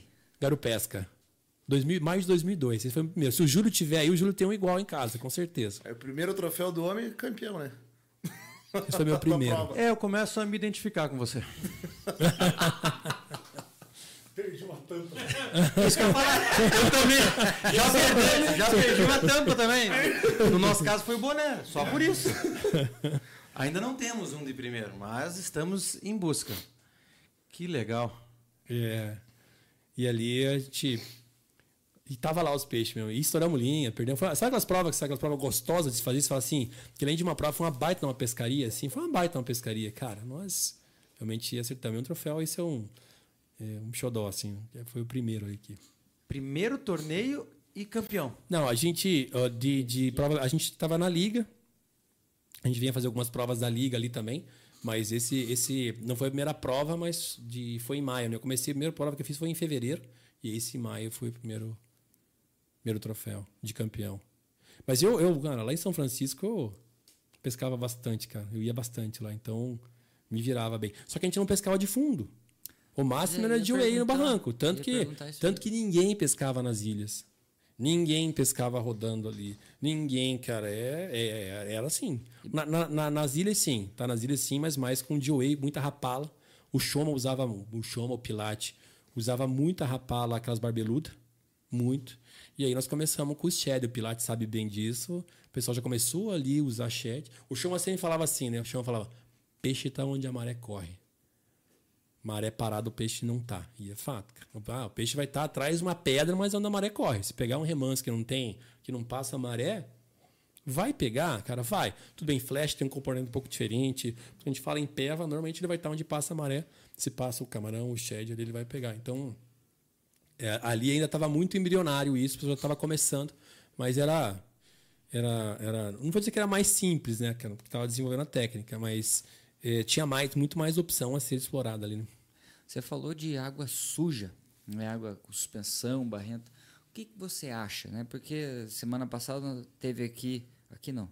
Não. Semana retrasada teve aqui o capitão Marcos Baldo e ele falou disso, de água suja. Diz que a, ele diz que água suja é amigo do, do pescador e do robalo. Você acha que pega peixe mesmo com água suja? É, ou você prefere água limpa? O que, que você pensa disso daí? Eu acho que você falou uma palavra mágica, né? Quando a gente fala em pesca, na minha leitura, tá? Não tem certo ou errado. Tem aquilo que você acredita, aquilo que você pratica, seja cor de isca, seja modelo. Se pesca, por exemplo, com a isca, é, pesca oito horas com um tipo de isca e coloca cinco minutos a outra, tira e volta. Você fala, não, tá pegando só na isca. Lógico, você pegou oito horas com aquela isca, né? Então não tem como comparar. Com relação à água suja, primeiro eu acho que depende um pouco de peixe. Depende de qual peixe que a gente tá, tá, tá falando. Para o robalo, a, a, minha, a minha experiência, pelo menos que eu, que eu pratico, é que, cara, se você pegar uma água com muita suspensão, é diferente de água escura, água clara, água de chuva ou não, mas quando pega com muita uhum. suspensão, que tá com aquele pote de suspensão, aquela areia, cara, eu sinto muito mais dificuldade do que quando você pega uma água limpa. Não tem. Você pode até pegar uma água, por exemplo, uma água escura, bem escura, Coca-Cola, de um, de um. Sim, de um, comentou isso aí também. É, vamos pegar, é que o Cubatão não tem tanta Coca-Cola, né? Mas quando se fala do montão de trigo, quando se fala ali. Uh, eu estou meio atualizado em, em, Guaratuba, mas quando se pega num. Antes do São João. São Joãozinho também, mas descoberto. antes ele descoberto, descoberto. são a Coca-Cola. É diferente, escura, não, é, não, é uma água suja, é uma água escura. Uhum. Agora, quando se pega uma água que ela é, é muito. com suspensão, que ela está de fato. que ela é totalmente opaca, eu particularmente não gosto. Não, não gosto, eu não, não, confio, né? Eu prefiro buscar água limpa. Tanto que quando a maré está muito forte, que eu, que eu sei que a maré está forte, eu vou lá para as cabeceiras do rio, porque lá não vai sujar. E quando você pega, por exemplo, numa ilha, por exemplo, ali, pega em São Francisco com água, com a maré muito forte, vai levantar aquela suspensão. Era, assim, é incomparável a produtividade quando você pega uma água limpa ali, uma maré. É, a, a tendência é a gente buscar água limpa, né? A tendência é essa. Talvez. Aí, é difícil porque tem, tem, tem pessoas que são estudiosas, né? Um, lá, um Pietro que, que, que é formado nisso, que estuda, um Kelvin, né? O Kelvin que, que até não sei onde que era do ministério, são pessoas estudiosas, como tem várias outras aqui, né? Eu não sou estudioso, talvez a gente vá, vai observando as coisas. É fato que, teoricamente, por estatística, a água suja, eu pelo menos, tenho uma produtividade muito menor que a água limpa. Talvez, não sei, aí teoria, cara, se o peixe tem a visibilidade muito mais curta, muito mais restrita, e com isso a isca tem que passar muito perto dele, eu não tenho a resposta mágica, mas uhum. na, minha, na minha leitura é um pouco disso. Entendi. Então eu vamos vou, lá. Vou responder aqui uma, um comentário do chat. Jean não está bêbado ainda. Mas tá tomando uma raiva. e tem amigo. E não tá sozinho. Pedrão Tá fazendo a moral junto com o Pedro aqui. Pior que não foi o André. O Jean está curricando com o Pedro aqui. Tá certo? Já bateu bastante Heineken. Não, e só medidão, né, tá cara? Tá certo? Só, só padrãozinho. Só medidão. É. Moçada, é... Tem vários aqui. Quem, é, quem quiser, moçada, bater uma, uma foto, uma selfie, um print de tela né, vocês que estão nos assistindo e quiserem marcar o Podpesca ali no Instagram, o Renan, que é o nosso TI, irá republicar todas as postagens. Social media, cara. Social media? Opa, ganhei um nome legal ah, agora. Nosso social media irá republicar todas as fotos que vocês. Estou é, fazendo isso nesse exato postarem momento. ali, tá certo? Você, você tem aqui uma, uma anotação. Família Suchek. Cara, olha lá. Esse... Olha que momento né? Esses são os caras, hein, cara. Eu falei para vocês, achei um, um, um, pouco aqui, eu, eu sou muito movido a desafio. Cara, eu preciso de alguma coisa para me motivar, me desafiar, porque senão eu não funciono. Seja no trabalho, seja na vida, seja na pesca. Quando, quando eu comecei em 2002, minha, minha primeira dupla foi o Urineu, a gente fez uma prova, acho que foi. Eu, eu não lembro só quando foi essa prova. Tem uma foto ali, se você olhar, é, tem, tem uma foto, é, acho que primeiro parceiro Irineu. Essa foi uma prova de black no primeiro ano que a gente estava pescando e, e, e, ele olhou e falou: Ó, oh, aquele lá que tá pescando, ele não falava sushek. O Irineuzinho era uma figura, ele falava Xuxek. Por isso que eu escrevi Xuxek. É, escrito é, Xuxek. Vocês acharam, não, acho que eles pensaram, pô, o Marquinho não sabe nem escrever o nome dos caras, né, cara? Por olhar minha anotação, tá escrito Xuxek. Porque o Irineuzinho falava, aquele lá é o Xuxek. Aí eu falei, mas quem que é a Xuxek, cara? Não, o Xuxek é os caras que são tetracampeão paranaense. Ele falou assim para mim. Eu falei, mas, cara, e, e, e, todo mundo conhece os caras? Ele falou, todo mundo conhece esses caras. E eu juro que eu falei, cara, então. Essa se, foto? se Essa aí. Olha quanto tempo, ó, cara. E aí é porque me chamam de Marquinho. Ó, quando eu comecei a pescar em 2002, eu era um piá no meio de todo mundo. e aqui a gente pegou essa prova de black, a gente fez, acho que quinto lugar no Capivari. E aí ele falou, cara, aqui, aquele Xuxeque, eu falei, pô, e todo mundo conhecia os caras. E teve um negócio que marcou muito, que eu passava aí todo mundo, ninguém me cumprimentava. Eu sou muito tentar cumprimentar todo mundo, ninguém me cumprimentava. Eu falei, puta, eu não sou. Sou ninguém aqui, né, cara? E aí e ele falou, não, aqueles caras lá são os caras que tem, que eles são tetracampeão mundial. É mundial paranaense. E eu falei, cara, eu, eu tenho que ser igual a esses caras e melhor. E aí eu coloquei isso como uma, uma obsessão. Cara, eu tenho que ser no mínimo tetracampeão paranaense. E aí eu comecei, comecei, comecei. E comecei a conhecer mais, lógico, conheci o Miguel, na época o Marcelo estava tava fora, acho que estava, não sei se era Rondônia, estava em uma fazenda, né? Depois que vim conhecer o Marcelo. E depois eu fui conhecendo a família Suchek. E, e olha só, depois de tanto tempo, né, cara? Eu estava na, eu tava na, na, na chácara junto com o Miguelão, no sábado agora, cara, Miguel. virei próximo, os caras me ajudaram muito. Os caras de outro mundo, pô, além de me ensinar, me, pô, me ajudaram. Então os caras são, são fera. E, e, e, talvez, eu não sei se o Miguelão, né, que é o, o, o pai da, da família, está assistindo. Não foi isso que. No ano passado, cara, tenho até cuidado porque eu me emociono com isso. Quando eu fui lá, ele foi me apresentar para um pessoal que estava lá na chácara dele, e ele falou assim: Cara, depois dos meus filhos, esse aqui é o maior pescador que eu conheço. Cara, aquilo para mim voltou assim há, há 20 anos atrás, nessa foto, nessa prova, que eu falei: Putz, cara. Sabe quando se cai na real assim, você fala assim: Cara, eu acho que eu consegui o que eu coloquei de objetivo lá atrás. Então aquilo, cara, até arrepia, porque é foda. O Miguelão fala isso, lógico, não vai falar que eu sou melhor que os filhos dele, né? É. eu tô ali, tô ali. Então aquilo para mim foi um orgulho. Se o Miguelão, talvez depois ele vai assistir, se não estiver assistindo, a família Checker deve estar tá, tá vendo aí, Marcelo. Então, cara, para mim, o Miguelão falar um negócio aqui, na casa dele, me apresentar dessa forma, cara, esse aqui é um dos maiores pescadores que eu conheço, para mim, eu falei, cara. Pensa. E ele acho que não sabe essa história. Eu juro pra vocês, cara, nessa prova aqui, quando ele falou o Xuxek, eu falei, porra, cara. E o Irineuzinho, e aqui, essa prova foi interessante. Porque era uma, é uma prova que eu queria ir num pesqueiro e perguntou, mas de quem que é aquele pesqueiro? Eu juro pra vocês, eu pensei assim. Falei, é do Garrincha. O Garrincha não sai de lá. Eu nunca tinha visto nem o Garrincha, nunca lá. É do Garrincha. Ele falou, então vamos lá. Eu digo, então vamos. O psicológico manda muito, na, na, na, na mesmo em prova, em pesca, né? Sim. Tem que confiar naquilo.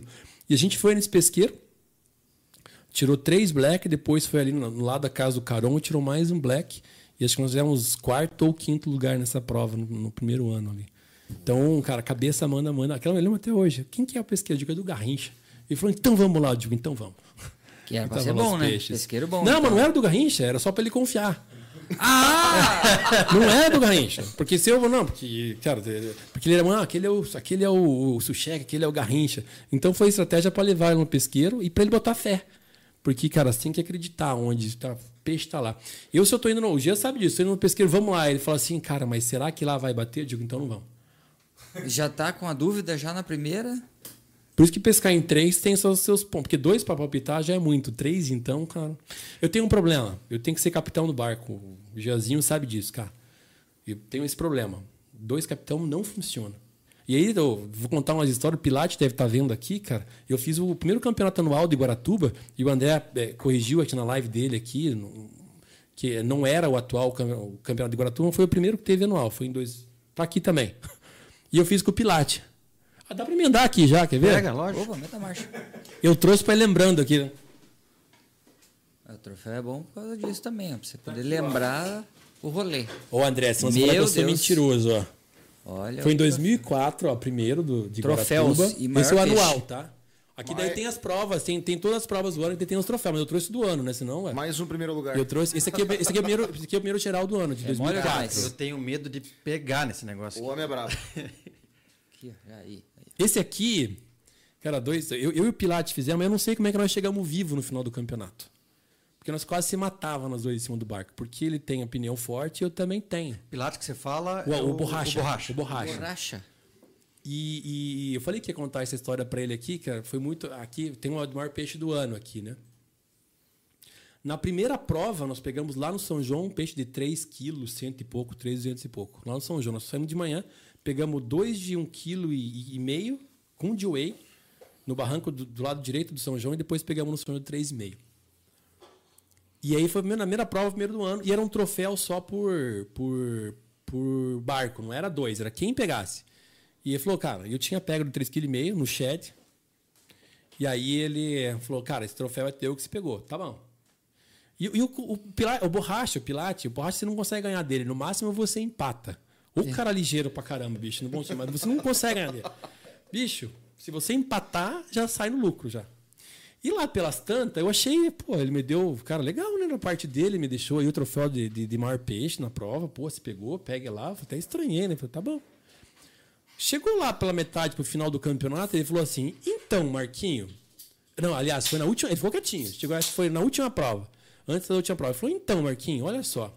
Olha como funciona a lógica. Eu falei: fale. Perdi o troféu. Ele falou, então, como o primeiro, como o primeiro, é, como o primeiro troféu foi teu de maior peixe da prova, e até então esse é o maior peixe do ano, que é o de 3,200, o troféu de maior peixe do ano tem que ser meu, né? Porque você já ficou com um, fico com outro. Eu falei, filha da mãe, né, cara? Ô ligeiro pra caramba. Aí você pergunta, pô, Marquinhos, mas como é que você tá com o maior peixe do ano? Cara, na última prova, na época era permitido pescar no Boguaçu, né? Nós pescamos no Boguaçu, na última prova saímos do Boguaçu e fomos pro capim. E ficamos no capim, cara, e o peixe tava lá. Eu falei, o peixe tá aqui. E ficamos no capim, ficamos no capim, ficamos no capim. Faltando 30 minutos para acabar a última prova, nós pegamos um acho que foi de 1,500 e pouco. E acho que foi o Manzi, se não me engano, o Manzi e o Lima, um dos dois, pegaram um de 1,500. Um, nós pegamos um de 505 eles pegaram um de 1,500. Deu 5 gramas de diferença e nós ganhamos o maior peixe na última prova. Eu falei, então, Pilate, lógica é lógica. Agora você fica com o maior dessa prova e aí eu fiquei com o maior peixe do, do ano. então eu consegui. A primeira vez que eu ganhei dele, cara. Não, a primeira vez que eu reverti, porque Pilate é ligeiro pra caramba. Então essa, essa, essa. Mas ele esperou até o último pra contar essa lógica dele. Ficou quietinho, né? Quando ele viu que ia ser o maior do ano, ele colocou a. a- e a gente pegou, pegou, pegou dois, dois maiores peixes e pegou o peixe do ano também. Então esse foi o primeiro campeonato lá de que teve em, em Guaratuba. Tudo bem, pode ter outro nome, mas que ele foi aberto, né? Que os sócios organizaram, podia ser aberto. E aí nós acabamos invadindo lá. Tinha bastante, tinha bastante barco nessa época também, que foi em 2004. Aí depois vieram outros, teve algumas mudanças lá e depois veio o Open, enfim. Tem muita gente aí que está esperando a história da mimoseira. Ela será revelada. É verdade. Fiquem tranquilos. ela... em gelo, tá? Fica em gelo. Ela será revelada. Aproveitem e deem um like. Um É. like no vídeo. Tá com pressa, Marquinhos? só. Não, isso é impressa, tem história pra caramba. Nós estamos, nós estamos com 225 pessoas nos assistindo agora neste exato minuto e somente 151 likes. Então vamos chegar perto Então, desse daí. metralha o dedo no like aí, moçada. Clica no joinha, gente. Bora! Para quem ainda não nos segue, Se arroba podpesc. Acha a gente em todas as plataformas. Se inscreve lá, dá essa força pra gente. É, mas você comentou do negócio de confiança, né? De você falar no ponto assim, ah, aquele ponto é do fulano. Vamos lá porque, né? Tá, vai bater. Uma vez eu saí pescar com meu irmão e eu não lembro se o Renan estava junto. Um pouquinho da largada ele começou a encher o viveiro. Falei, por que você está enchendo o viveiro? Falei, "É, se você está indo para um campeonato É. e não acredita que você vai precisar do viveiro cheio, então nem vamos. Daquele dia para cá, na maioria das vezes a gente sai com o viveiro cheio d'água. Porque né, é o que você falou de, de, de, de confiança. Né? Mas hoje, você. é, porque nas eu não lhe conhecia pessoalmente, já tinha te visto, obviamente, mas pessoalmente, assim, não lhe conhecia. Mas em toda roda que você chega num campeonato, os caras. E você tá. Os caras falam, Pô, Marquinho tá aí. A galera murcha. Ferrou. Puxa. Sabe aquele pessoal que o ombro encolhe, fala, puta, Marquinho tá aí, daí o cara faz as, as contas. Bom, então tem 10? 10? Vamos brigar pelos noves ali, né? Só tem 9. né? Pelos noves. Você hoje, e sem falsa modéstia, né? Você hoje tem essa, esse, esse conhecimento pessoal de que hoje, para pesca esportiva, você é, se não o cara, um dos. Cara, o pessoal pode até falar, não, tá, de modéstia, mas não. Juro pra você que eu não tenho. Tanto que, se perguntar pra minha esposa, falou, cara, mas olha, já foi um monte de gente lá, cara. E eu nunca fui, eu não sou mais ninguém mesmo, né, cara? eu juro pra vocês, é verdade essa história. Porra, e bicho. não, Ainda, cara, não ainda há tem. esperança pra nós. É. Porque assim, ó, se você me colocar hoje em Guaratuba fazer um campeonato, cara, a chance de eu não ir bem é altíssima. Não, não tem mistério, tem trabalho, tem treino. Eu sou fã de alguns caras como o Murici, Ramalho, como o Bernardinho. Eles falam muito isso, cara. Não tem, não tem resultado sem esforço. Aí chama-se sorte, né? E sorte acompanha quem trabalha. Então, por exemplo, né, eu fiz a provinha agora, a provinha na prova que teve do. Acho que foi do, do Beto, né? Lá em, em, em Antonina. Em Morre- foi em Morretes. Falei pro Jean, vamos fazer? Vamos. Cara, eu falei pro Jean, a chance de nós ganhar, com, com todo respeito a todos, era altíssima. Eu tô indo todo final de semana lá em, em, em- em Antonina. todo final de semana. Cara, você sabe onde é que tá o peixe, a região que tá o peixe, como é que tá pegando. Então, assim, você pode até não ganhar uma prova, mas que você, dificilmente vai se quebrar. Salve aconteceu num. Agora, em Guaratuba, eu não tô indo. Eu não tô indo. E aí, normalmente, quando a pessoa fica muito atualizada, ele vai querer nos ver no lugar que ele ia 10 anos atrás. Peixe tem rabo. Tão simples quanto isso. Pau, é, é, pau apodrece e cai. Então, pô, já num pesqueiro que tinha uma árvore caída. Não tem mais. Então, assim, é, é, cara, você tem que estar na água direto, assim. Eu estou atualizado em alguns lugares, assim, lógico, né? Pô, a gente também tá muito tempo na estrada, né, cara? Se você me perguntar, dá um exemplo de Guaratuba. Primeira vez que eu fui em Guaratuba, eu fui com. com primeira vez mesmo foi com o Matsu. Cara, o Matsu é, porra, quase irmão pra mim. Tem, tem a loja Matsu Fishing, né? Mas ele, cara, quando eu comecei, ele começou, vou, vou te ajudar aqui, vou te ensinar. Eu, tem coisa, a gente não, não, não pode esquecer das pessoas que, que, que ajudam a gente, enfim. E ele foi um dos caras. E aí ele me levou lá em Guaratuba. Cara, esse cara foi, entrou. E hoje fica fácil, né? vocês conhecem, né? Entrou pelo Guanchuma. Aí foi, pô, pegou, subiu o Guanchuma, virou para a esquerda, passou pelos de branco, furou, passou pelo Cubatão, entrou no Cubatão, saiu, voltou, fez o furadinho do Cubatão, entrou no chapéu, voltou, saiu no São João, do São João já veio pela direita, aí já saiu aqui na boca do, do descoberto. Cara, eu não sabia nem onde é que eu tava. Eu falei, não, mas a gente tá indo para lá, como é que a gente tá voltando agora? Lógico que fez a volta inteira. E eu juro, como é que esse cara se acha aqui, cara? E aí voltamos falando para ali. Hoje fica fácil, né, cara? Você vai falando toda Laranjeira, Cedro, Guanchuma, Cubatão, São João, São Joãozinho, Descoberto, é, Panturrado, é, Cedro. Cedro, porra, aí tem ali o Rio do Saco, Rio do Leite, e por aí afora, Garcinha é, é, e Boguaçu. Pô, acabei de falar a Bahia inteira, né? Pra vocês. Mas hoje fica fácil, né, cara? Então, assim, lógico, se você começa aí, você identifica a região que o peixe está. Eu acho que água salgada tem muito disso. É, água doce tem muito a estrutura que ele está versus a altura da represa. Água salgada tem muito a região que ele está. Ah, pô, o peixe está na região do. Nessa prova, pelo menos pelo que eu sei, tá? Pode ser que eu estou desinformado, mas, cara, de novo, o peixe tem rabo, né? O peixe estava na região do Guanchuma, estava na região do, do, do, do Palmeirinha ali, e tinha um achado peixe ali. Só que se você achar a região, aí tem que também ter um pouquinho de, putz, não tá aqui, foi mais para lá, mas você achou na região que ele tá. E aí você tem que explorar pra caramba, né? Explorar pra caramba. Então, assim, é, de uma forma bem objetiva. André- Marquinho, você. Cara, eu não. É, é- é interessante vocês falarem porque eu não, não me vejo assim. Mas se perguntar assim, cara, você é um cara esforçado? Ah, isso eu sou. Se eu me proponho a entrar num negócio, eu meio que. Esse é o problema. Eu fiz pós, o Jean sabe disso, né? Vai, fica a semana inteira. O- o- os brasileiros, os brasileiros que eu fiz, praticamente todos eu fiquei a semana inteira lá. Eu já programo minhas férias, dou um jeito para ficar lá a semana toda. Tem que programar Dedicado férias. mesmo ao campeonato. Semana de ponta a ponta. A Gisele, a Gisele, eh, eu falei com a Gisele um pouco antes do brasileiro, falou, pô, Marquinhos, você não vai fazer? Eu falei, Gisele, é, putz, talvez até eu vou tentar descer, mas fazer a prova. Não é, pô, mas tem, tem receio de ir lá e apanhar? Não, já, não é isso, não. Mas é que, pô, para competir mesmo, eu acho que tem que colocar energia. Então, assim, não tem. Não, ve, não vejo nenhum segredo, assim, sabe? Tem que colocar energia e. Cara, tem que queimar muita, muita gasolina e muito tempo para poder. E como é que você lida com a frustração de, é, de não ir bem numa prova que você treinou?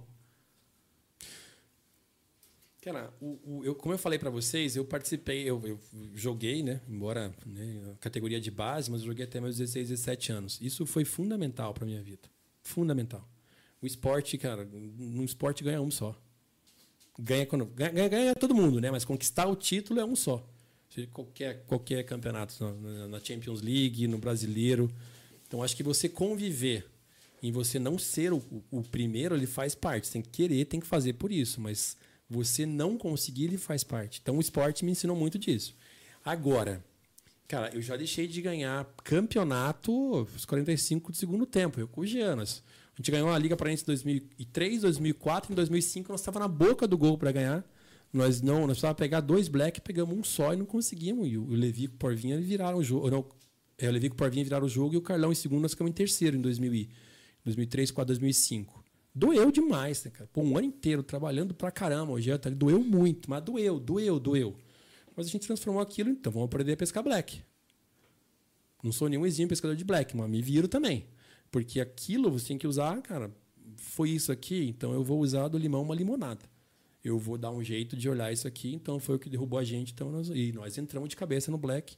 E aí na Copa Brasil, depois vamos contar um pouquinho aqui, o, o, o, o Audi falou da Copa Brasil, Evan Rude aqui, ficou em terceiro. Perdemos para o Miguel, ficou em primeiro. O Fabiano ficou em segundo. Aí, pessoal, me corrija se eu estiver errado no chat aí, ou no chat, como fala. Né? me corrija se estiver errado, mas o som, tem, tem ver se o som melhorou também, tá? Mas, mas é, é, não sei se alguém mais comentou, mas vamos mais perto aqui. Mas é, então a gente se dedicou ao Black e na Copa Evan Hood foi o que fez a diferença para nós. Então aquilo que derrubou a gente, não, putz, não ganhamos também a, Copa Evan Hood, mas foi ali, fizemos o nosso melhor, com certeza, mas porque no Black a gente virou o jogo também. Então, acho que a, a, a, derrota faz parte na vida da gente, né? Na vida de todos nós. É como. Derrota não é a palavra, né? Eu acho que você não, não atingir o teu resultado final faz parte. O fato é como você reage. Ou você pode entrar, né? Falar, puta, é, ou você fala assim, tá bom. Então agora na próxima eu vou reforçar isso aqui e vou, vou, vou chegar. Então acho que faz parte, né? Agora, tem cara, razão. nós já perdemos peixe, assim, que nós, nós tava. Nós tava em Anturina uma vez, uma prova lá de Paranaguá. E nós, cara, nós precisava de um peixe, precisava de um peixe. E aí, quem conhece ali Anturina tem um, alguns chamam de castelo, outros chamam de pedra rachada, enfim. Nós chegamos ali e eu engatei um peixe. Cara, era um peixe muito bom, cara. E nós trouxemos o peixe embaixo do barco, brigou, brigou, brigou, e na hora de subir o peixe ele escapou. O dia sabe. E outra, lá em Salto Santiago, tinha uma prova que nós precisávamos também. E eu perdi acho que umas cinco tilápias seguidas. Cara, na quinta tilápia que eu perdi. Hoje, hoje eu sou mais controlado. Eu dei um murro no barco. Hum. Eu acho que eu quebrei a mão, lembra? Eu, eu, cara, dei um murro no barco. Assim, brabo um mesmo. De brabo. Brabo. Porque não tinha. Então, quando você vai ganhar uma prova, cara, eu falo pro dia de manhã, cara, hoje não vou ganhar. Tá tudo tão certinho. E quando não é dia, você já fala de manhã, cara, você, às vezes já perde um peixe grande quando a prova tá difícil. E esse não é nosso dia. Hoje não é, é. Então tem. Parece que quando você vai ganhar, assim, já. Você já sente? Já sente uma hora diferente, assim, e você vai, que hoje não tem para ninguém, e você vai e, e, e, leva mesmo, sabe? Foi então, o que eu então senti no sul brasileiro agora. é, o Renan disse que entraríamos. Não que ganharíamos, né? ganharia. É, que fique bem claro. Você, no robalo, é, você usa suporte? Assistente, o suporte Não. hook? O... Não. Pesca só com, com o jig? Só com o jig. Só que lógico, né? Eu, cara, se me perguntar o porquê que eu não uso, eu não tenho uma resposta lógica, tá? Se atrapalha, não atrapalha, talvez enrosque mais. Eu gosto muito de pescar em estrutura, né? Então, de fato, vai enroscar mais. Mas eu cara, não costumo utilizar. É fato que quando você usa uma isca com peso, um spinner bait, um shatter bait, um jig com camarão ou um shed, a tendência de você perder o peixe no salto é gigante, porque tem peso na isca. Ele vai balançar e vai. Diferente de quando você está pescando uma traíra com, com um Texas, por exemplo, que o chumbo está longe. Então o peixe não, tá, a isca não tem peso para sair da boca, né? É, então é, é, é, é, a tendência é você perder mais peixe com isca pesada. O que, o que a gente fazia No, no- no primeiro ano eu pesquei com o Irineu, no segundo ano eu pesquei com o Tonete. Cotonete, né? ó. Cotonete. Cotonete. Tonete é o sobrenome dele. O, o Tonete, depois eu comecei a pescar com o G a partir do, do quarto ano. O Tonete, ele trabalhava comigo lá na. Eu trabalhei 17 anos na Trombini, uma, uma empresa fantástica, uma indústria aqui de papel e embalagens. E, e aí lá, eu pesquei primeiro ano com o Irineu, e daí o segundo ano eu comecei a pescar com, com o Tonete. Ele não pescava, ele gostava de curtia pescar, e disse, vamos pescar comigo. E a gente foi lá no Capivari, foi uma época que os Black no Capivari estavam loucos. Nós pegamos, vão achar de novo que é mentira, nós pegamos, acho que foi 70 e poucos Blacks no dia. O Garrincha com o Emerson, o pessoal que já pescava, conhecia, estavam pegando 120 Blacks, 110 num dia. Era muito Black. E o Tonete gostou e eu falei, cara, você vai fazer o campeonato comigo. Ele falou, que campeonato, cara? Você tá louco? Eu digo, você vai fazer. Ele nunca tinha pescado.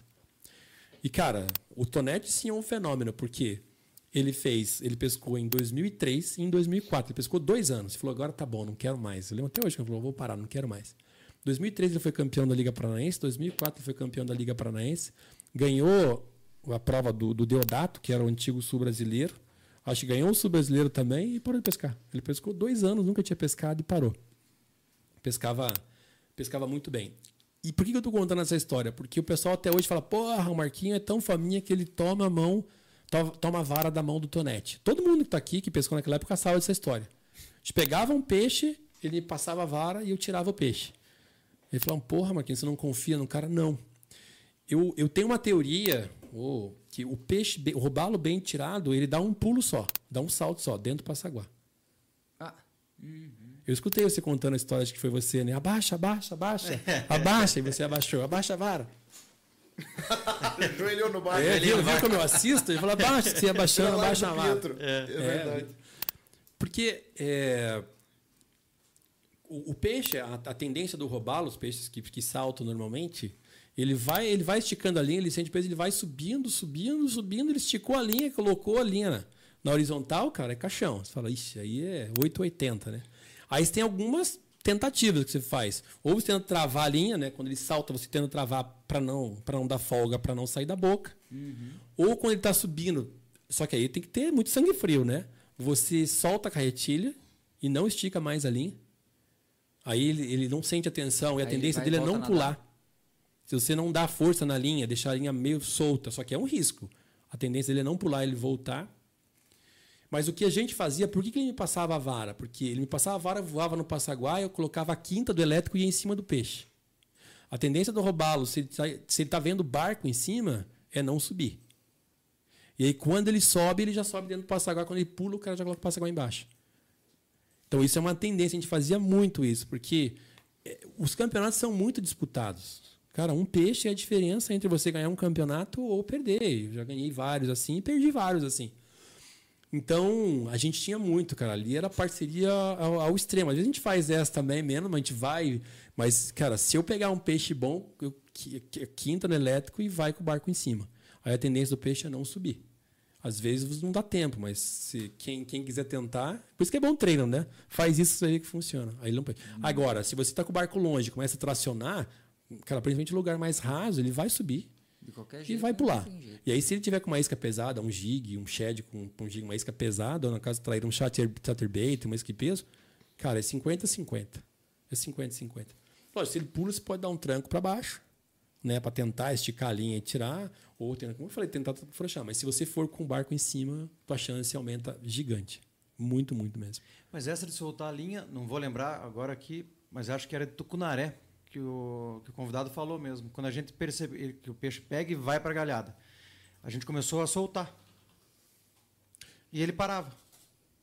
Porque daí o, O, o Alexandre, Alexandre, né? O Alexandre. Ele não sente mais a, A isca. a pressão. Agora, pensa você num campeonato, sabendo que pegou um demônio lá e você soltar a carretilha. Daí na hora de recolher você não sente mais. É, você não, é vai soltar solta, né? Você vai, você vai controlar a linha para não dar tensão na linha. Você deixa ela lá. Não vai soltar totalmente. Mas você não vai forçar ela. Porque se você não força, você acaba. Você, você- faz o teste pra você ver quando estiverem treinando. Isso é interessante do treino. Você começa. Cara, um treino é treino. É, fazer as então, se coisas, você loucura. soltar, você vai deixar a linha esticada, mas sem tensão. E aí a tendência do peixe ele fica na flor da água, fica, fica, fica e começa a voltar. Só que prova tem que ter sangue frio. Prova a melhor coisa é você pegar o, o motor elétrico, colocar na máxima e tentar chegar com o barco em cima do peixe. Porque ele não sobe tanto, é, não vai subir, se ele subir, está com o passaguá embaixo. Essa, na minha opinião, Tem que para campeonato é a melhor, O essa- cara melhor do forma. Passaguá tem que ser bom também. Cara, lembrei da primeira etapa do Open do ano passado. O Renan engatou aquele pevão. Lembra? E na, bem na, na vertical, assim. Ah, quase embaixo do barco. Subiu, parecia um submarino retinho, assim. E ele subiu direto brigou. Passaguá. Subiu direto no Passaguá. Isso aí. E eu só coei. Isso aí. E de passar. disso? Você falou de ser bom de Passaguá, cara. Putz, Passaguá, aí são opiniões, tá, gente? Tudo, tudo que a gente fala aqui são opiniões, são formas. Pescaria não é uma ciência exata, né? Então, porra, o Marquinho falou Discord, tá tudo certo. Acho que visões diferentes são importantes. Mas, eh, para, às vezes o cara fica com o passaguá dentro da água, cara. Pode perceber, o peixe chega perto, vê aquele passaguá, ele sai que nem louco pro outro lado, às vezes estoura a linha, não sei o quê. Cara, o passaguá o cara tem que ficar olhando. Tem que ter um sincronismo entre as duplas, né? Fica olhando, fica olhando a hora que o peixe deu, é uma passaguada só. Vacilou. Ah, eu, eu, eu sou ruim de passaguá pra caramba, tá? Já começa. Já, olha lá, o Jean sabe. Eu já começo a dar no rabo do peixe, o peixe sai, o Jean é bom. Uma briga os dois daí, né? Pô, você fica só quando cara, o peixe sobe você pum, coa ele. Agora ficar com o passaguá dentro da água ou dando porrada no Fica dando raquetada no peixe. Tem, viu, cara? Vamos fazer Tá um sorteio? linha. Ah, deixa eu só inte- desculpa interromper. Falando em sorteio, falamos há pouco da família Xuxek. Da Xuxeque. O Miguelão, com, né, muito gentilmente disponibilizou 10 bonés da Quest para nós sortearmos durante o programa de hoje. 10? 10. Então vamos sortear só 7. não, porque nós já seis, né? Não, nós ganhamos, nós ganhamos os bonés. Mas vamos sortear. Obrigado, Miguel. Tamo Aí, junto. vamos fazer o seguinte. Deixa só o Arthur mandar a câmera em mim aqui. Só um pouquinho, Latino. Eu espero, Arthur. Tô vendo que você tá com uns negocinhos diferentes ali agora. Na... Eh, Mudou de agência, o homem virou um monstro. Mudou de agência, não, mudou o endereço da agência, do estúdio, o homem virou um monstro. Agora tem uma barrinha ali. Parabéns, meu querido. Parabéns pro Arthur e pro nosso social media, é isso? Esse, esse Ah, material, esse material dos apelido, hein? meninos, um abraço pro Matheus e pro Lucas Agui, cara, que fizeram esse material bonitinho, nossos, nossos, nossos editores de vídeo aqui. Parabéns, parabéns. Moçada, então como a gente falou anteriormente, tá certo? Ah, daqui a pouco o Arthur vai colocar ali o QR Code do WhatsApp agora do Podpesc. Então quem ganhar, tá bom? Os sorteios, eh, manda uma mensagem pra gente ali no WhatsApp do Podpesc, tá certo? Você vai escanear aí ah, o QR Code e vai mandar mensagem pra gente lá, olha, eu ganhei o sorteio de um eh, de um voucher do Rubiani, tá certo? E daí a gente vai encaminhar para vocês pelo WhatsApp o voucher. Esse voucher que apareceu Esse, é o, Q- esse é o QR Code, né? é esse QR Code aqui, ó. É o do número. Nosso WhatsApp. Deus, tá difícil a coordenação, cara. Aqui, ó. Esse aí que tá na- no canto da tela de vocês aí. Escaneia, esse é o WhatsApp do Podpesc, tá certo? Então quem ganhar, manda um WhatsApp pra gente ali, é, dizendo o que você ganhou, a gente vai encaminhar para vocês, tá bom? Água. Põe para mim ali o voucher, Arthur, Qual o voucher? do Rubiani. Pera só um pouquinho. Mandei no teu WhatsApp. O sorteio vai acontecer, como a gente já explicou, ele vai acontecer pelo chat, tá certo? O Arthur vai carregar todas as mensagens que vocês enviaram no chat, vai ter um sorteador automático que vai selecionar uma das mensagens e você vai ganhar. Obviamente que para quem for de Curitiba, fica muito mais fácil. Para quem não for, guarda ele aí, quando você vier para Curitiba, você utiliza. OK? E se você ganhar lá no Ceará, por exemplo, aí você se manifeste que você é do Ceará. Né? Esses dias tinha um cara de Xangai no chat. Caramba. Ganho nós estava full. Daí eu acho que o molho fica mais caro que o peixe, né? Daí você manda uma mensagem aqui a gente substitui. Mandamos um abraço pra é, você, né? Mandamos um abraço em troca do seu voucher. Olá, e ele é nominal, hein? Pode pesque. Cara, Ah, que bonitinho. Arthur, carrega para nós então.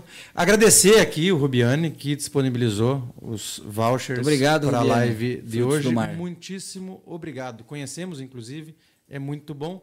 O Arthur está fazendo sinal. Já comemos lá. vai Já, Já- comemos, já lá. comemos lá. Muito bom. Porque ele precisa fazer alguma coisa ali. Ah, vamos conversar mais um pouquinho. 2003. Nós falamos 2002. 2003. Eu tenho 2003 anotação a gente. Cara, é, eu, eu tava vendo até porque é, eu não acredito que já voou o tempo, né, cara? Tem Mas tanta não história pra contar aqui, não pois é. limite com É. horário, não. Fique à vontade. 2003, eu, assim, a mobilização, a gente, o, o apelido Marquinho vem disso, né? Acho que tinha um, um- uma, o pessoal acreditava muito que era, não era possível ganhar um campeonato com barco pequeno e não era possível ganhar um campeonato, uma liga paranaense com quem não tivesse muita experiência. E, e aí a gente começou, com, cara, ganhar uma prova aqui, ganhar outra prova lá, mas porque a gente. Eu, eu, eu falo assim: se você achar um pesqueiro novo, você vai ganhar uma prova. Se você desenvolver uma técnica nova, você vai ganhar um campeonato. E foi o que aconteceu. A gente acabou desenvolvendo a técnica de fundo, né? Não que a gente foi o, o inventor, mas sem dúvida alguma a gente desenvolveu muito e foi um dos precursores ali. É, e isso possibilitou a gente a, a- a- a ter esse diferencial. A gente tinha um, um barco que era um motor 40, enfim. Na época eram campeonatos. Eu, eu, acho que nos campeonatos atuais são fantásticos, não tem nenhuma. Mas a gente perdeu a questão de, de desenvolver coisas novas. Por quê? Naquela época o campeonato ele era ele consistia de provas: tilápia, traíra, black, robalo e garopa. Em Antonina, Paranaguá, depois é, é, Guaratuba, depois São Francisco também, Capivari e Salto Santiago. Então você pega todos esses peixes que eu falei em todas as represas, cara, um nível você tinha que pescar de tudo. Nossa senhora. Porque senão você não conseguia. E um barco pequeno, você vai fazer uma prova em Paranaguá, cara, o pessoal às vezes vai para Superagui, vai para Antonina, você vai perder duas horas de prova. De oito virou seis. Essa era a liga. Desde a Liga Paranaense. Cara, E aí você tinha os clubes, como é que era a estru- estrutura da liga? Você tinha os clubes, pessoal deve estar vendo aqui, eu falei, pessoal, volta lá para né, a gente lembrar as histórias. Então tinha pô, Capivari, ah, ah, Amigos da Natureza, eh, Ataque, Mundo das Águas, a Piapar, é, pô, pessoal não briga. Dourado. Dourado, porra, Dourado, não tem uma esqueção, bate lá pontos mais competitivos. Então, é, e os clubes tinham que ter filiado a um clube para daí você participar do campeonato. É, então isso movimentava muito, cara. Era uma disputa entre os clubes ferrenha. E o Amigos da Natureza era um clube, mas olha, fantástico, muito familiar. Era um dos poucos clubes que tinham mulheres, casais, Perri com a Regina, Valmor com a Sueli, Renato com a esposa. E, cara, tava, tava ali pescando. E aí, o Capivari era um clube ex-campeão. Porque ele tinha o campeonato por clubes, né? Três duplas pontuavam, é, tipo Fórmula 1, os dois pontuam e aí pontua a equipe como um todo. Cara, e, e assim, o Capivari era o Capivari. Capivari Cachoeira, o clube Capivari, Capivari Cachoeira. Era o clube, pô. Todos os caras que eram os bambambam estavam lá. Então, imagine, seis anos a fio, então virou assim. O pessoal ia, ia lá pra ver o Capivari sendo campeão. E aí entrou esses piá novo aí, né, cara? Que era eu, com 20 e poucos anos, e aí começamos uma prova, outra prova. E aí começou, cara, o que, que esses caras estão fazendo? E tem uma coisa errada que eles estão ganhando tudo, né? E nós começamos de fato a ganhar todas as provas. E nós pescava sozinho, nós pescava muito no São João ali, os barcos passavam, nós estávamos ali no São João no meio. Os caras, o que, que esses caras estão fazendo no meio do nada aí? Achavam que nós estávamos ali perdido, né? E aí começou, né? Pô, nós começamos a ganhar umas provas e o pessoal, cara, tem uma coisa diferente, os caras estavam lá no meio do nada. E aí começou um pouquinho dessa questão de, de, de, de, de, de pesca de fundo. Mas de fato a gente acabou sendo campeão. Cara, se imagine, era o Biscaia e o Emerson ficaram em segundo. Nós chegamos na última prova disputando, que era uma prova de garupa em Paranaguá. Eu não tinha barco para isso. E aí, na época, houve uma, mobiliza uma mobilização tão grande do nosso clube, do Amigos da Natureza, em função da gente ganhar, cara, que é um negócio fantástico. O pessoal mobilizou pra gente. E eu lembro até hoje, o Perri falou: você vai fazer a prova com o meu barco. Já arrumamos um barco, porque era um barco, um best boat que ele tinha na época, né? E eu falei, pô, mas eu nem sei pescar com esse barco, né? Mas falou, se não fosse aquele barco, eu não conseguiria. A gente foi lá fazer a prova nas Palmas, que era de garupa. E aí eu falei pro Perri que ia contar essa história também. O Perri, na sexta-feira, a prova era no sábado, ele me ligou, Marquinho, estamos com um problema.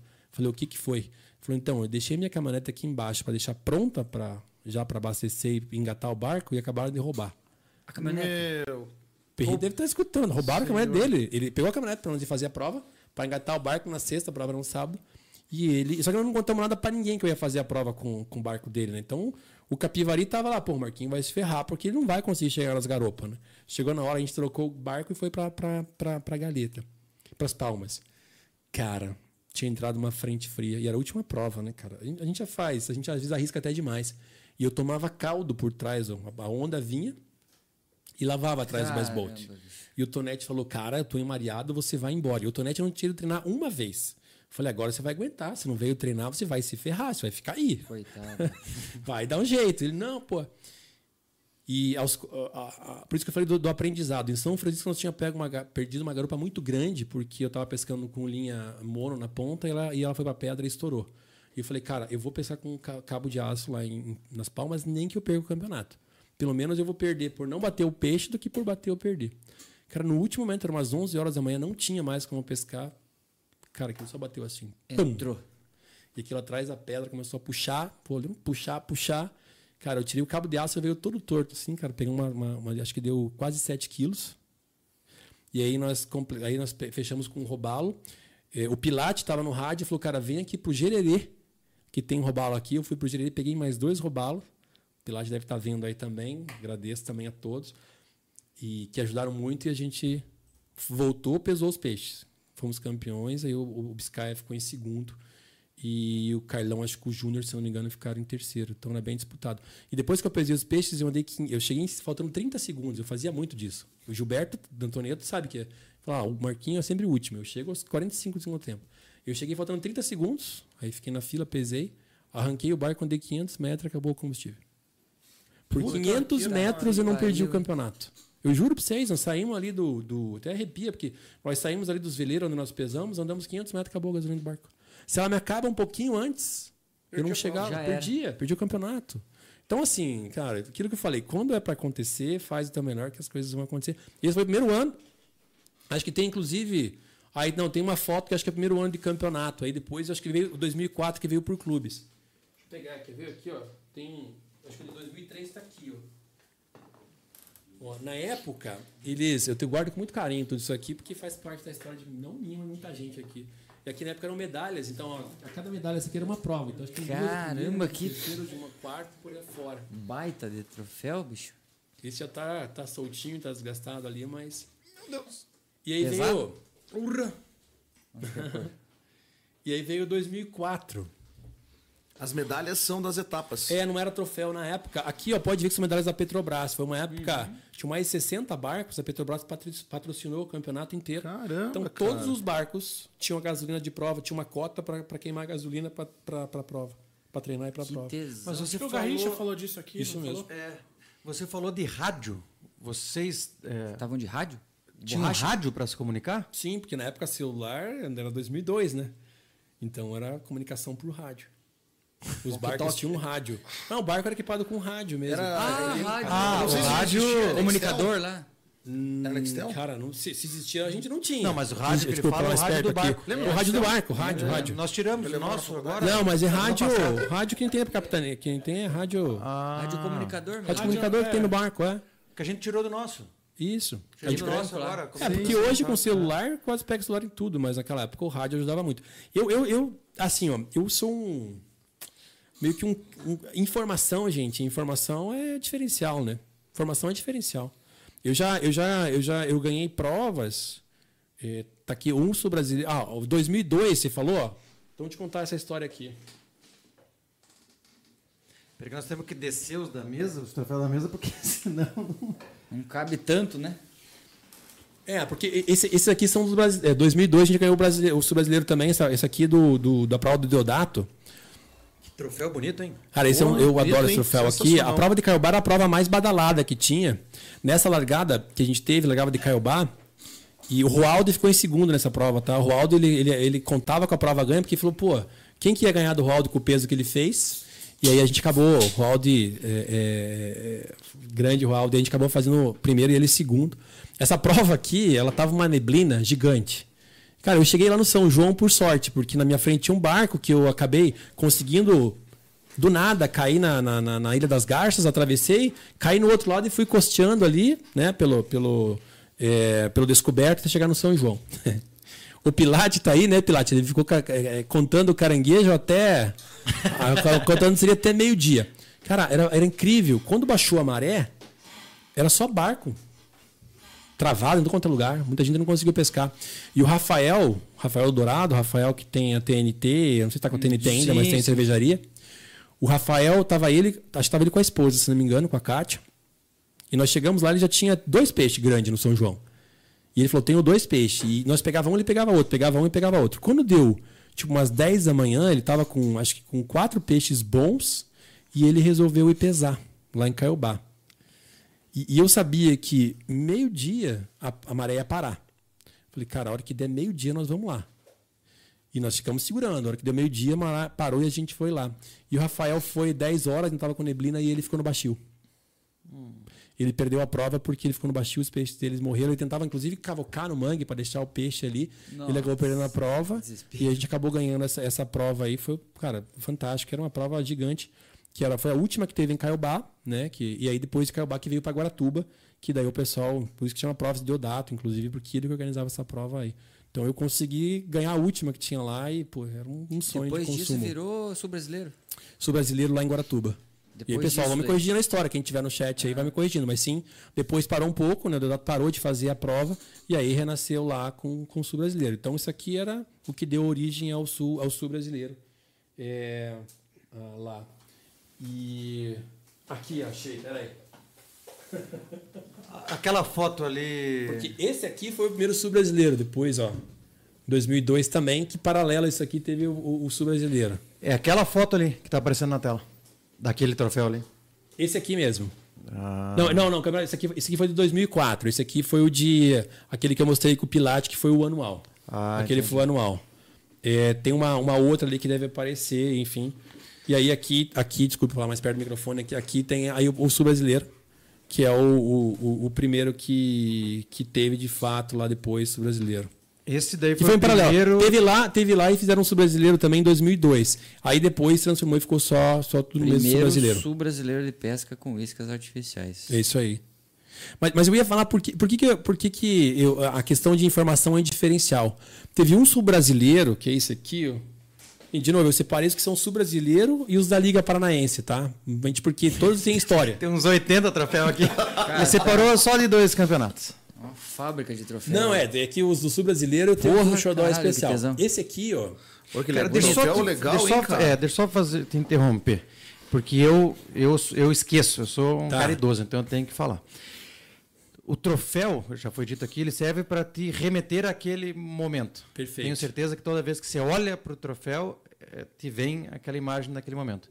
Mas é, um troféu bonito, cara, bem feito, ah, e é, é, diferente, né? é diferenciado. Então eu vou é, aproveitar esse gancho dos troféus aqui, vou parabenizar o pessoal do Yacht Clube de Guaratuba. Todos os troféus deles de etapa são sensacionais. O de final de ano é sensacional. É um, um, pessoal conhecido aí, acho que um tal de, de conto. Mas os troféus da fera. etapa são sensacionais. Os troféus que a Gisele faz nos Sim, torneios são dela são maravilhosos, assim, cara. É, por sinal, é. temos nessa mesa aqui dois, quatro troféus em duas posições diferentes. Três com mais um ali. Um sétimo e um décimo. É. O meu, o teu, o dele e o do Pedro. Quatro. Tá. Temos que valorizar a quantidade de troféu. Então, assim, parabéns para esse pessoal que. É, olha aqui, cara, que troféu magnífico. Bonito cara. mesmo. Muito show. Pô. Esse é de 2005. Segundo sul brasileiro. Esse é de 2005, daí, acho que, salvo se eu estiver enganado, foi quando voltou ali do Delato, mas. É, aqui tem um ponto. Eu estava pescando lá no. no o Gia estava comigo nessa, né, Gia? Eu estava pescando lá no. Desculpa interromper, eu fiquei curioso. Primeiro e o segundo sul-brasileiro, ele foi vice. É isso, né? Segundo isso lugar, com o maior peixe, e os dois com o maior peixe. E os dois com o maior peixe. Meu Deus. é, é, porque aqui tem dois pontos. É, cara, é, é, tanto, é tanto, eu começo a misturar porque é, é, é, muito tema. Mas vamos por partes aqui. Desse, desse cara aqui, ó. Eu tava pescando lá no Joaquim Jorge. E o Sapo, o Sapo, né? Que é irmão do Paulinho, pai do Diego ali do ataque. Enfim, é, baita de um cara. Puta, o Sapo era um cara diferenciado, assim como, cara como presidente de clube, como pessoa, o cara que agregava, enfim. Eu vi que ele recebeu uma ligação lá no Joaquim Jorge e saiu. Falei, cara, para, né? Falei, já tem alguma coisa, esses caras estão pegando peixe. Quando nós saímos, todos os barcos estavam bem no bico da sepultura ali. Sepultura ali do rato. Que normalmente você vai rodar aqui perto do Yacht Club, ou no telhado amarelo, aqui em cima, né? Que a gente chama. Mas eles estavam não, eles estavam aqui, na, onde tem a, o drop, ali, onde tem a, a coroa em Guaratuba, pro lado de lá da coroa, perto da sepultura, naquela caída. Antes do rato aqui, não era um ferryboat. Cara, todos os barcos ali. E nós chegamos ali, a dupla que, que ganhou, que fez o primeiro, eles já estavam parando de pescar às 11 horas da manhã. Cara, eu nunca vi tanto robalo junto, cara. Era muito peixe ali. E nós chegamos ali porque a gente viu que alguém ligou e passou uma informação, senão a gente não ia nem chegar perto. E a gente chegou ali, quando nós, nós pegamos os peixes, chegamos e nós falamos, eu lembro, foi pro, pro Cid e pro Márcio, né? O Cid e o Márcio Louco, chama de Márcio Louco ele. O Cid e o Márcio Louco falamos, ó, nós vamos ganhar essa prova de vocês. E o Cid falou, vamos voltar, Márcio. Márcio, não, ninguém tira de nós essa prova. Cara, e nós chegamos, pegamos o maior peixe, Cara, ficamos a isso aqui deles e do último peixe ele misturou ali embaixo do barco. Então nós tinha ganho Pô, deles ainda. Tá Por quê? Merda. Porque nós recebemos uma. Alguém recebeu uma informação que a gente viu e aí a gente foi lá pescar. Então, assim, a troca de informação entre. Mesma coisa quando tem uma. O, é muito comum agora no WhatsApp e o pessoal do grupo do, da prova começa a divulgar. Ah, fulano já pesou, fulano já pesou. Cara, isso é um baita de um diferencial. Porque você sabe aonde as pessoas pesam. Vai pegar o, o Lima. Cara, o Lima vai estar tá pescando ou lá na, na, na, na, coroa, ou no telhado amarelo, ou vai estar tá pescando ali na, na, no parcial, que adora pescar. Se pega o próprio é, tetar, se pega, uh, dependendo de quem for, se pega as pessoas, você sabe mais a região que pesca, o próprio André, por aí, o pessoal que. Então, se você vê uma informação, ah, tal pessoa pesou, você fala, cara, começou a bater peixe lá. E às vezes você muda uma estratégia, dependendo. Eu, eu, eu não gosto muito de ficar mudando estratégia, mas essa aqui foi uma que, cara, a gente recebeu viu algum movimento diferente e acabou sendo Deu bem certo. em função disso. Então, assim, compartilhar informação em dia de prova é algo delicado. Por exemplo, né, pô, está lá com uma média boa. E esse é outro ponto que eu ia comentar. Campeonato igual a média. Ponto. Você não precisa ir bem em campeonato. Você não pode ir mal. É, a lógica é muito simples. Quando você fala em prova, um campeonato sul-brasileiro que tem 120 barcos, já teve 200 barcos que a gente ganhou, cara, não tenha risco. Você tem que ir para tudo ou nada. Você tem que ir para o lugar que bate maior peixe. E aí é uma questão de você, lógico, maré, tá treinado em cima. Mas são estratégias muito diferentes do campeonato de prova. Campeonato você não pode se quebrar. É o que faz. Às vezes faz, ah, fiz um primeiro, o cara vai lá e faz décimo quinto. O cara que faz dois quintos está na frente dele. Uhum. Então acho que aí tem uma relação de também no descartes. Né? Tem que estar tá constante. Média, média de quinto lugar é difícil você não levar um campeonato, é estatístico, tá? Eu, eu gosto muito de olhar as médias. Se fizer quinto em todas as provas, dificilmente você não vai ser campeão anual. Difícil. Então você tem que. Ah, fiz um décimo, você vai precisar fazer um primeiro. Agora, se tiver dois quintos, você está na média. Então, normalmente usava isso como referência. Se eu fiz um sétimo, cara, fiz um sétimo. Então, agora eu preciso fazer um terceiro. E aí você vai dosando e arriscando um pouco mais. E se você tiver informação ao longo da prova, você às vezes muda a estratégia. Pô, eu tô aqui, eu preciso, por exemplo, um, um sul-brasileiro. Olha, eu tô aqui com uma média de peixe de 700 gramas, tô achando que estou bem, de repente pesaram de 5 quilos. Pare, né? Muda a tua estratégia, porque você não vai chegar a lugar nenhum. Então, compartilhar. Estados Unidos tem, não sei se em todos os campeonatos ou não, mas tem muito campeonato que você não pode, né? Não tem, a informação é algo que você é fechado. Então, acho que aí é um ponto também de Porra, deixa Não sou nem em favor nem em contrário, mas que é um diferencial, é. Os ah, caras ficam antenados. Ao mesmo tempo que às vezes desconcentra também, se é uma informação, pô, ver alguém pesando. É, teve um brasileiro que, pô, esse nós pegamos o peixe de 10 quilos, 9, 700 e pouco, pô, já tinha um peso de 3 quilos, 4 quilos por aí afora. E nós acabamos pegando de 10 quilos e acabou, mas nós pegamos bem depois o pessoal, né? O, o, o, penúltimo sul brasileiro, que nós ganhamos a Mimoseira, que nós vamos falar, depois a gente ficou, acho que em quinto no próximo, se não me engano, no quinto. Cara, nós vimos o Giovanni, o Giovanni tá fiado em Guaratuba lá agora. Uhum. Ele foi e voltou pro parcial duas vezes. Falando, cara, o que, que tá acontecendo no parcial? Fomos lá e aí nós pegamos um de quatro e pouco, não sei o que. E logo depois, nós foi o penúltimo onde o Negrei pegou um de seis ou sete e pouco e ganhou. Ganhou a prova, nós ficamos em quinto. Então, cara, quando você tem informação de. Ver a movimentação também, né, do, da galera. É isso aí. Quando, num, num, numa prova, isso é importante. Às vezes te, te, te faz a diferença. É, então, esse eu... foi onde a gente ganhou porque a gente recebeu a informação. Recebeu, a gente viu a informação, senão a gente tinha se quebrado. Tem que ir pro sorteio do bife. Eu fiz, a, eu fiz a conta aqui. pela média que você falou, de quinto, de quarto.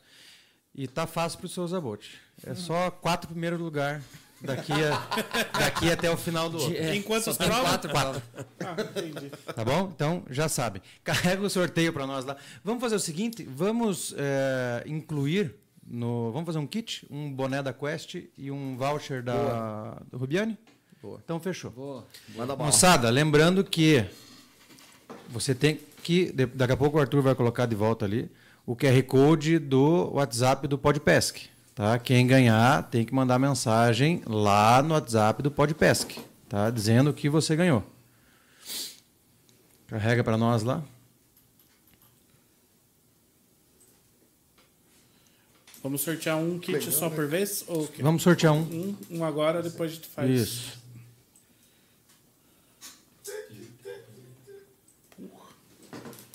Opa. Vai, fela. Porra, os caras meteram agora um patrocínio bem em cima do, do rolê aqui, ó. Ó, não sai ainda essa merda. Porra, Google. Toma banho. Ah, os caras foram espertos, cara. Vamos ver lá. Quem ganhou? Cara, lembra desse cara? Moscardi.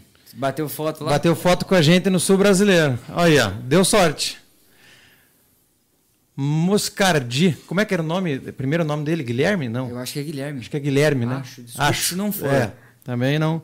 Mas Moscardi, além dessa foto icônica que você tem guardado nas suas redes sociais, comigo com o Renan, é, porque o Tchek estava voando, Tava por lá pairando. é, você ganhou agora um boné da Quest e um voucher da, do Rubiane. Do Rubiane. O QR Code está na tela. Lembrando, é só por ali. Não vou nem anotar. Eu tinha o costume de anotar, anot- anotar os vencedores do. Não vou mais anotar. Se vocês não mandarem mensagem ali, não adianta.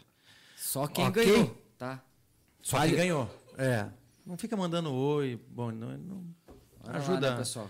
ajuda a, a, a firma, né, moçada? Então temos mais três vouchers da, do Rubiane, com mais três bonés, gentilmente cedidos pelos nossos amigos Xuxek.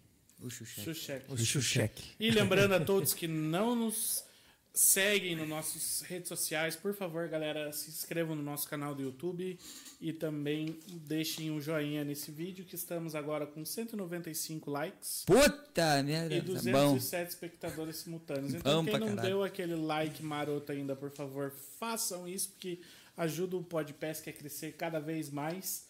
E também, né, Renanzinho, onde que a gente tá? Quais as, as redes sociais vizinhas que a gente Ah, é tá? verdade. Desculpe o social media estar aprendendo ainda com a, com a sua nova profissão. Proficiência? Instagram, arroba podpesc. TikTok, arroba podpesc também. No Spotify, procure lá por podpesc. Estamos lá no Facebook também. E tem os canal de cortes também, perdão esquecer. O canal de cortes, inclusive, deu uma guinada boa aí. Então vamos lá, curtam lá e se inscrevam no canal de cortes, beleza? Dá um É, Google lá. Chuck, nossos patrocinadores, manda um abraço pra galera aí. Pegaram o cheque de surpresa. Obrigado. Um abraço, um grande, grandioso abraço para todos os patrocinadores Talk e to me. parceiros do projeto Pod Pesca, que é a melhor história de pescador que vocês vão ouvir. Tá aqui um deles, Pedro Deconto, muito obrigado, meu querido. E todos os demais que nos, que nos acompanham. Meu, muito obrigado em nome de toda a equipe. Faz exerc- exercício da caneta aí. Manda. Hein, você já percebeu que quando ele não tem o que falar, ele manda. Pode pesca, é a melhor história do pescador que você vai ouvir. O cara, o cara tem que ser ligeiro, né, cara? Na frente das câmeras aí, senão fodeu. Moçada, lembrando que fa- falaremos da mimoseira. Então, eu ia, Eu eu ia- eu sugerir aqui. É, Eu deixa lembro eu- bem tranquilo rapidinho. aqui o... Deixa eu só concluir uma coisa que o Chuck me desconcentrou. Galera, né, na tela estão todas os- as redes sociais dos nossos queridos patrocinadores, então também deixem o seu like lá é, aos nossos patrocinadores, sigam as redes sociais, os arroba de todos eles estão agora Isso. na nossa tela, meus queridos. Então dá uma força para eles também, que eles ajudam a este programa a existir. Certo, Chuck? Certíssimo, Arthur. O... Falamos de 2003, 2004. Campeão e campeão por clubes. Cara, 2004, acho que a turma deve estar assistindo aí. Quando a gente ganhou o Campeonato Paranaense em 2003, a Liga Paranaense, o pessoal começou a acreditar, acreditar pô, tem como a gente derrubar o Capivari, né? Cara, um clube que era ex-campeão. Cara, era os caras que pescavam há muito tempo, realmente, por Garrincha, Biscaia, o, o, o, Levi pescava lá, o Bruxo, cara, uma galera das dinossauros antigas, mas pescavam muito, os caras tinham muita bagagem. Cara, nós era um, um clube bem familiar, assim, sabe? Mas poucas vezes eu vi uma mobilização tão grande. Tem a foto ali, tem a foto de 2004 ali do, do, do... Cara, eu carrego com carinho essa foto porque a gente... Nós nos mobilizamos Pilate, Kuzma, putz, Perri com Regina, tá toda a galera ali. E a gente, a gente se mobilizou para ganhar o campeonato do Capivari. Cara, e, assim, hoje a gente olha o feito que a gente fez, a gente conseguiu ganhar, porque a gente foi é, campeão por dupla, eu e o Tonete. E, e aí foi campeão por clube, cara, desbancamos o Capivari. Nós montamos uma festa no final, e foguete, cara, nós fizemos um foguetório. Você não tem noção do foguetório que a gente fez na, na, na época. Tem, acho que tem a foto aí, você consegue colocar a foto, acho que em 2004. Superaram os hexacampeões. É. Os hexacampeões, cara. E a gente, assim, era. Digno de festa mesmo. A gente tava todo mundo aprendendo, assim, com, com, com, com, com o pessoal que já. Então, esse ano foi muito legal pela, pela mobilização que teve em função. É, tem, tem uma foto que a gente está carregando o troféu, que é isso aqui. Vocês conseguem compartilhar? Misericórdia, olha o tamanho desse. Ah, esse. Cara, se eu chegar em casa com o troféu... Isso aqui, isso aí saiu na. Porque na época não tinha as redes sociais, né? 2004 ali. Essa foto? É, tá lá, ele tá no chão, nos troféus. Meu 2004, a galera lá, e seu reportagem, tudo. Então esse aqui pode ver bastante casal, enfim. Se eu chegar com um troféu desse tamanho em casa, eu não entro. Minha mulher não deixa colocar na estante lá. É muito grande. Ele é grande mesmo. Mas é né, bonito. Porra. Senhora, e aí. É... Tam, tamanho é documento aí, né? então foi essa. É, depois a gente fundou, aí a gente. É, aí o Capivari voltou. Os clubes ali eram muito disputados, né? Capivari. Aí nós, nós entramos. Aí tinha o Mundo das Águas, Ataque, daí foi campeão depois também. Então essa essa briga sadia entre os clubes movimentava muita coisa. Movimentava mesmo, sabe? Então um clube queria ganhar do outro e aí movimentava as duplas. Era uma época difícil. Eu fui diretor da Liga Paranaense de Pesca Esportiva. A gente, a gente fez um comitê, eram três diretores. Eu, o Hélio Zanella, acho que teve aqui também, Sim, né? Uhum. E o Biscaia. Nós éramos três, justamente um de cada clube, Biscaia Capivari, Hélio Dourado e nós, do Amigos da Natureza, depois do Curitiba, para fazer. É para fazer as regras, e o, porque senão não dava, cada um queria puxar para o seu lado. Então, mas movimentava. Então, o, o, os clubes tinham essa questão, né? Queriam muito puxar para o seu lado, mas ao mesmo tempo fomentavam as coisas. Então, foi uma época muito boa ali de que fez crescer muito a peça esportiva, essa, essa rivalidade fez crescer, crescer muito. É, eu, eu era um defensor de não ter clubes, porque e errado. Hoje eu vejo isso, porque eu achava que os clubes. Porque para você participar do campeonato, campeonato era muito difícil. Tinha que filiar de um clube, uhum. aí para depois participar, e os clubes queriam mexer muito nos regulamentos. Então, pô, se cada um fosse lá e participasse, como é um campeonato aberto do Open, fica mais fácil. Mas eh, os clubes, eles movimentavam muito, cara. Faziam muita, muita diferença pra, pra, nessa estrutura. E, e realmente, os campeonatos tinham 60, 70 duplas, que tem hoje também mas tinha muita variedade em muitos locais assim eu vejo que hoje são campeonatos muito regionais né muito muito regionalizados Isso. Eu vejo esse, esse, negócio de clube muito forte hoje nos clubes de caiaque. Mas nos de barco eu acho morno. Eu acho que está muito em. Agora está voltando que o Open está tá premiando né, tem, né, os clubes, é, né? Agora tem também. Mas até então, pela minha pouca equipes. experiência, eu, eu vejo assim, não se fala muito em clube. Agora que está retomando esse tema. É, reduziu, reduziu bastante, mas é, na época, até hoje a gente identifica as pessoas, ah, é o Pio do Mundo das Águas, é o Paulinho do Ataque. Até hoje a gente carrega o sobrenome ainda, né? é o Biscaia do Capivari. E, aí, e por aí afora, ainda carrega-se esse sobrenome, né? O Pedro conhece bem dessa, dessa, dessa, dessa época aí. Enfim. Ups. E em que momento que os caras conseguiram te carregar para para a parte de trás dos bastidores? Você comentou que você foi diretor técnico, é, começou a, a, desenvolver o, a, os. Como me fugiu a palavra agora aqui? O regulamento? O regulamento e. Tá aí uma, ó, tá aí uma, você fez tantas perguntas, todas elas, tá aí uma, um, como que começou? Porque ali, do clube do, do, do Amigos da Natureza, era, era o, Borracha, que era o presidente, e o Kuzma. Excelentes presidentes, tocaram bem. E eu acho que, acho que quando a gente montou o Curitiba, que a gente montou um... O que, que a gente fez? O, o, o lógico que o, o Capivari reagiu, assim como outros clubes. Pô, Amigos da Natureza foi campeão, reagiu.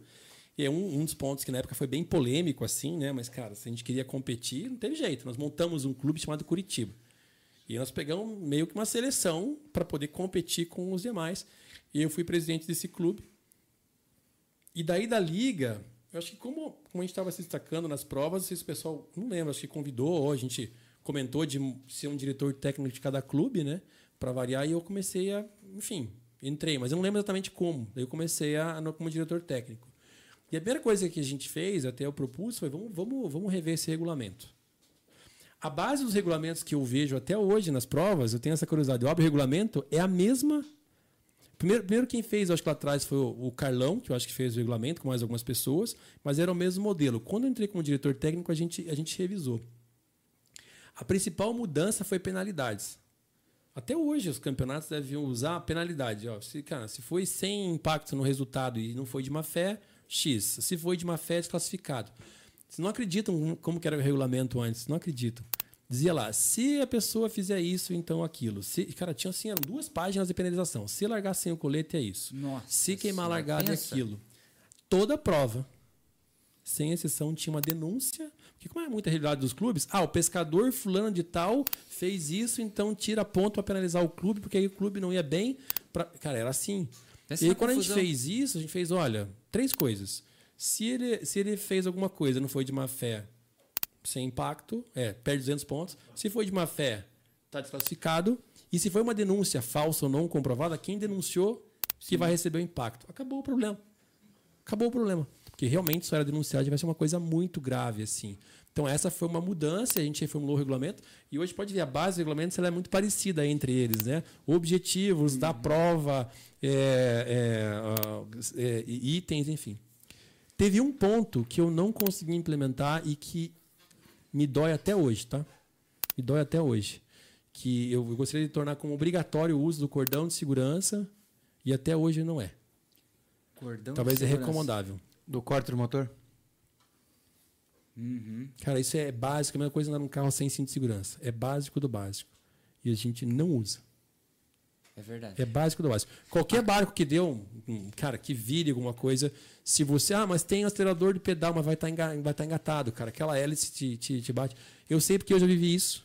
Eu já quase perdi, não a vida, mas a vida de um amigo, que foi o Kuzma. Nós estávamos em Guaratuba, num treino. Eu vinha com meu barco, o Snap, né? O Snap ficou famoso de, nas provas, né? E eu voou a tampa de isopor e eu quis voltar tava com a mão no manche aqui, né? Quis voltar, quando quis voltar, ele deu uma onda e, e, e chicoteou na hora.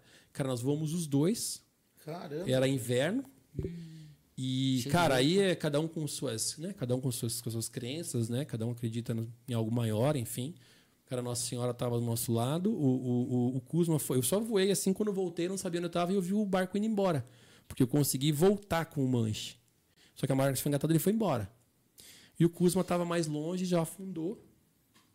E aí ele voltou e falou, Marquinhos, eu não aguento, vou morrer. Eu falei, cara, segura. E o barco, ele foi indo, e aí a torção do motor, por causa da hélice, ele virou, e ele foi fazendo um 360. Cara, eu juro, eu olhei onde o barco ia passar e fui nadando, nadando e consegui pegar no bico do barco. Subi no barco, fui atrás do Kuzma, fui tentar pegar e não consegui. Aí ele falou, porra, vou morrer. Eu falei, calma, se bater com o barco nele é pior, né? Fiz a volta e consegui puxar ele e trazer pra dentro do barco. Nossa. Se eu tivesse a corda de segurança, o que tinha acontecido? Tinha cortado a ignição. a ignição, o barco parava. O Jean, eu estava pescando, num evento muito difícil da minha carreira, pegou fogo numa das fábricas que nós tra trabalhávamos em Farroupilha. Me ligaram para eu ir lá fazer parte de, um, enfim, de uma equipe que ia para lá. Eu falei, tô indo e deixei o Jean com o barco. Jean e o Dilon na época. O Jean foi recolher o barco em Guaratuba. Até hoje não sabe o que aconteceu, então o barco deu uma virada e ele caiu para dentro da água também.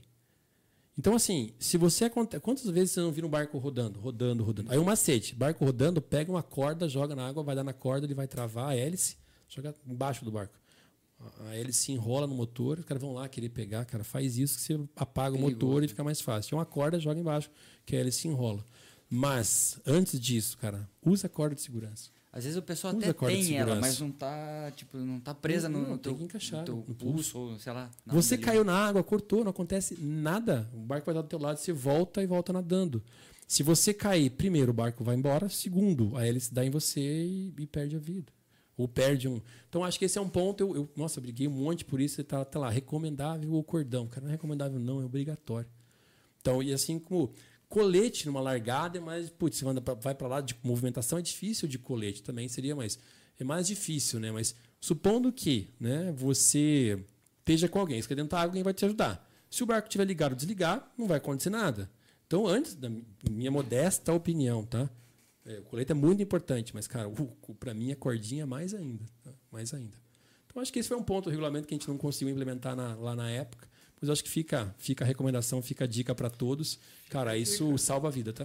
Isso Mas salva a vida. bem rapidinho, falando em regulamento, essas coisas, o que, que você acha de. O que, que é o ideal para o campeonato? Peso ou medida? Vamos, vamos para as polêmicas, né? Essa é polêmica. Vamos para as polêmicas. Bom, eu, eu, eu curto. Vamos, vamos, vamos antes disso, tá? Se é pesar presencial ou pesar remoto. Porque normalmente o, pesar, o, pe- o peso remete muito a pesar presencial. Sim. O pesar remoto, né, pesar na, na origem do peixe, tem algumas vantagens, talvez para o peixe. Vou- quem não tem um viveiro tão bom, né, não, não, não, não vai impactar tanto no peixe, você não tem a preocupação de ter que trazer o peixe, beleza? Mas ele quebra um pouquinho a, a magia de um monte de gente. Pô, já tive provas que tinha um monte de gente ali em Guaratuba. A prova era onde a. é, é, é, não era no iate, era ali naquela. Praça mundo, Namorados, aquela né? galera lá em cima e você com o peixe olhando. Então tem essa, essa, essa magia, Esse né? charme aí, né? A a questão de medida, o peso, o, o problema da, da, da, da medida, talvez peso também, mas vamos lá, principalmente da medida, é a diferença entre os peixes. Eu jamais vou numa prova de medida atrás de peva. Não tem o mínimo sentido. Então, lógico, o flecha não é tão, tão. Mas se você vai, sei lá, vamos dar uns exemplos aqui, vai no Laranjeira, vai nos rios da direita no começo ali com o plug tentar peva, tentando flecha, talvez faça mais sentido que você ir atrás de um peva de 2 quilos. Então, acho que é uma questão independente do que é melhor ou pior, acho que é bem assim. Eu, eu sempre tive o conceito, eu não discuto regulamento. Se eu participo de uma prova, eu estou me propondo ao que pede aquela prova. Ah, mas eu não vou por quê? Então não vá. Mas se você vai, é aquilo. Então, eu acho que a única coisa é que a estratégia tem que ser em função do regulamento. E não o contrário. Ah, eu quero que o regulamento seja assim para me favorecer. Não, se o regulamento. Ah, Eu falei da prova do lá de Antonina que teve essa última agora, né? O que, eu falei, Jean? A chance de nós ganhar, com todo respeito, tá, gente? Acho que... Mas a chance de nós ganhar é altíssima. Por quê? Eles falaram aqui, ó, não vale flecha e errar aberta. Pô, cara, eles vão atrás dos peva, tava com os pevão de medida. Talvez se valesse é, flecha naquela prova ali, talvez fizesse uma diferença. Então, eu acho que independe. Eu acho que é mais o quanto você está na tua estratégia de acordo com o regulamento e não o contrário. né? Então, eu não tenho preferência não. Acho que acho que a, você vê o peixe, né? Tem o lado positivo de você mobilizar, embora você talvez impacte mais o peixe. Aí são altas discussões em cima disso. Discussões. Agora, o que é difícil é você comparar peixe A com peixe B. Nós fizemos uma vez, um, um- na época, um Master. O Master, ela se classificava as provas ao longo do ano, do campeonato, e no final tinha a disputa do- dos 10 primeiros. E aí foi feita uma prova de tilápia no sábado, lá em Salto Santiago, e de traíra no domingo. E aí nós, nós fizemos primeiro nas tilápias. E no domingo acho que nós fizemos quinto nas traíras. Só que no geral nós ficamos lá longe, porque não era tipo, fizeram primeiro e quinto, era a soma dos dois dias de peso. Lógico que nós fizemos tipo 3 kg de tilápia, ficamos em primeiro, e no outro dia os caras fizeram 10 kg de traíra, 12 kg de traíra olevi com porvinha. Nossa. Então é difícil você comparar peixes, você não pode somar pesos de peixes diferentes. Então acho que esse é o ponto. E aí a medida tem um pouco disso, né? A a medida do flecha destoa muito da medida do peva. Um peva, porra, criado de 2 quilos, eu não, tenho, eu não tenho referência aqui, tá? Mas deve perder para um flecha de 800, eu acho. Tem que ver um pouquinho das medidas ali, mas com certeza você destoa muito, né? Acho que esse é o ponto Mas de foi medida. o que o, o Neto comentou agora na, do Sul Brasileiro, que eles ganharam. E ele comentou que se fosse por peso, provavelmente o Johnny Clay ganharia. Porque o Johnny Clay parece que só pegou peva. E o Neto, com o Valentini e o outro parceiro deles, me fugiu o nome agora, José pegaram. Becker. Pegaram flecha de 76 centímetros. No, no Sul Brasileiro? Sul Brasileiro. Aurora, né? O barco Aurora, É, que é, do Aurora. Lima. Tá, é. Então eles levaram. lá. Daí é essa questão, né? De, de, de você.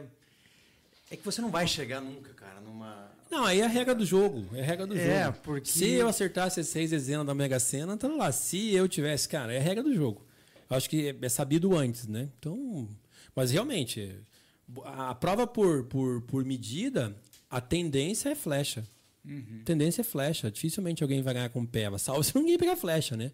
Mas é, é, teria que ir para flecha. Por exemplo, teve a prova é, no ano passado do, da Copa Quest, que a gente fez o campeonato de, de plug em Guaratuba. Cara, não tem nem dúvida, nós enfiamos no pato lá e vamos tentar. E quem ganhou, teoricamente, foi no pato, né? Que foi o Demétrio. Vamos lá, tá, tá jogo aberto, tem hora que a gente foi lá. Então, assim, por quê? Porque lá é lugar de ali, Guanchuma, é tendência a ser. A tendência é uma tendência maior, probabilidade de você pegar a flecha. Então, nós fomos para lá. Não ganhamos, quem ganhou foi o Demetrio que estava lá. Então, de novo, estratégia em cima do regulamento. Tem que. Não, não, Tá tem, bom. não tem muita preferência, não. É que há mui- eu vejo que há muita, não diria crítica, mas há muito questionamento por prova de medida, que é a. Como é que.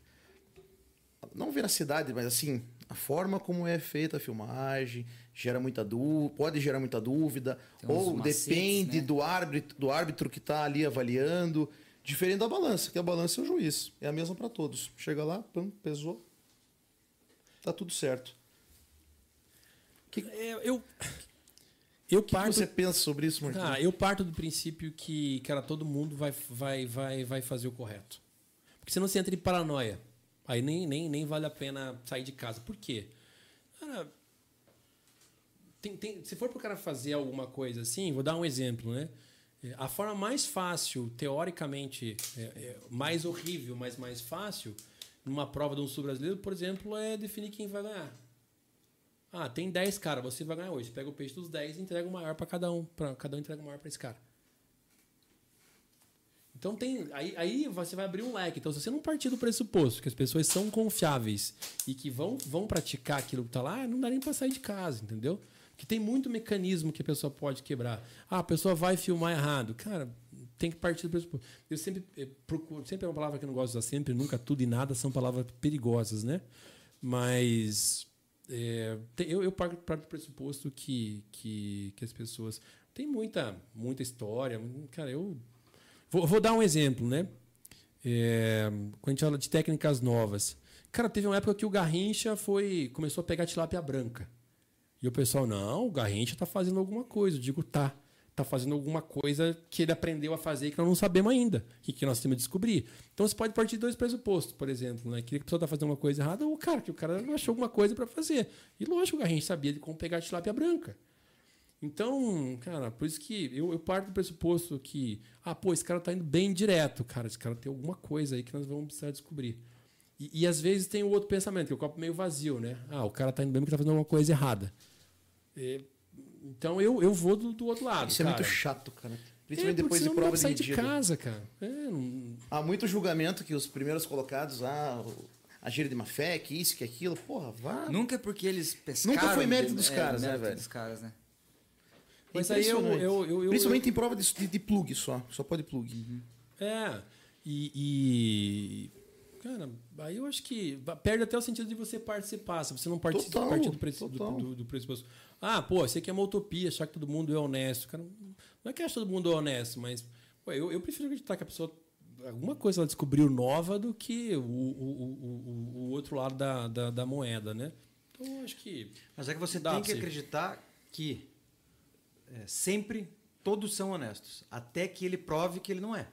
É a, como é que é o princípio da presunção de Ah, honestidade. é, aí, aí falou com o advogado aqui. Aí a tua praia não é minha. Tá é. entendendo? Porque todo mundo é honesto até que você descubra ou que ele se prove ser desonesto. Mas o regulamento, é, ele é feito para os honestos. Se você for Perfeito. fazer É o regulamento para os desonestos, você escreve três Bíblias. Tá perfeito, é isso mesmo. O E não, e é não esse. consegue, É isso porque mesmo, o cara vai dar um jeito, o cara vai, né? Porque senão você não consegue fazer nada, né? Você fala, pô, mas se eu fizer isso, a pessoa fizer aquilo. Se a pessoa fizer aquilo e fizer isso. Pô, não tem jeito, né?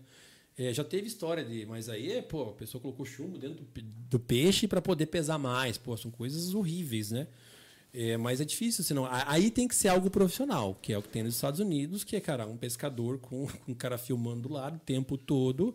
Aí é diferente, né? Mas aí nós não temos estrutura. Infelizmente, eu acho que um dia, não na minha geração, mas acho que geração futuras, eu acho que a gente vai, vai, vai ter isso no Brasil ainda. Aconteceu recentemente, inclusive, um cara colocar peso no, num, num, num peixe lá no campeonato dos Estados Unidos. E foi pego, Sim. né? Pegaram ele lá, filmaram, tudo filmado e mostraram a cara dele, ó, esse aí tá fora. Tomou é. na tarraqueta. É, aconteceu.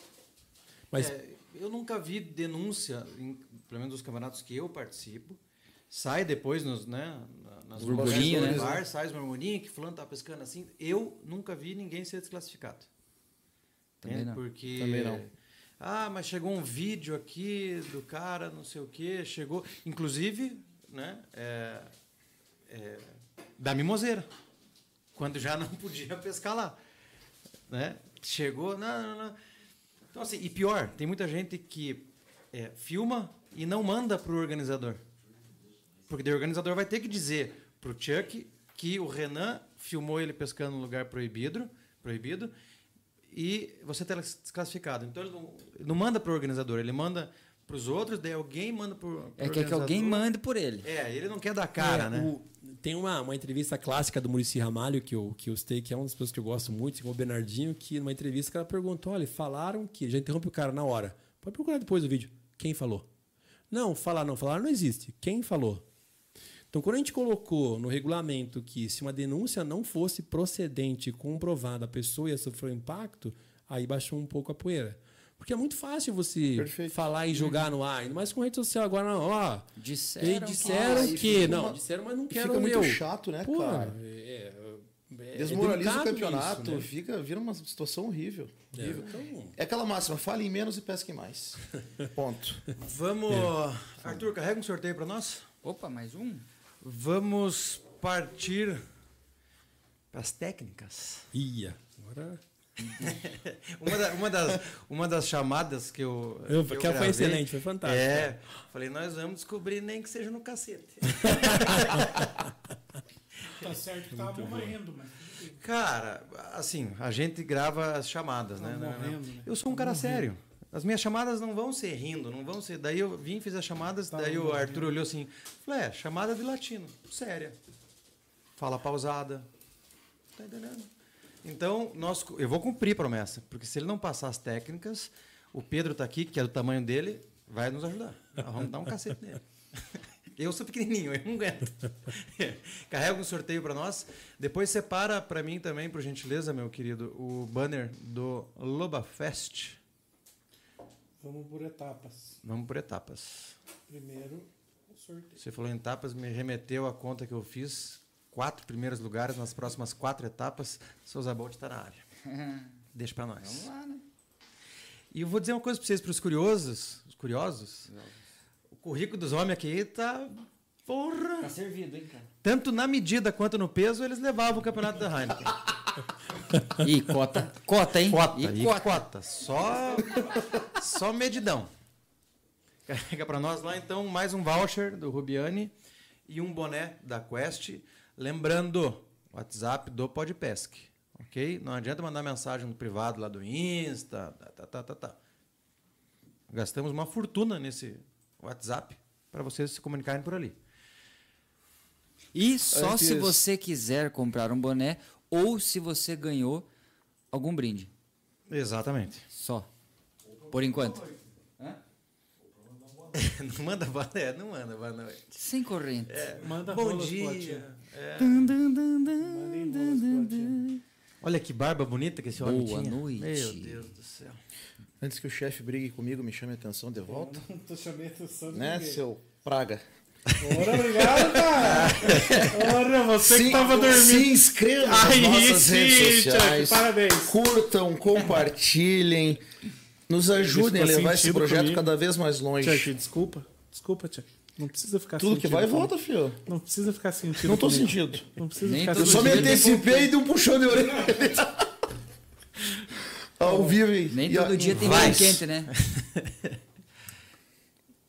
Ó, 3, 2.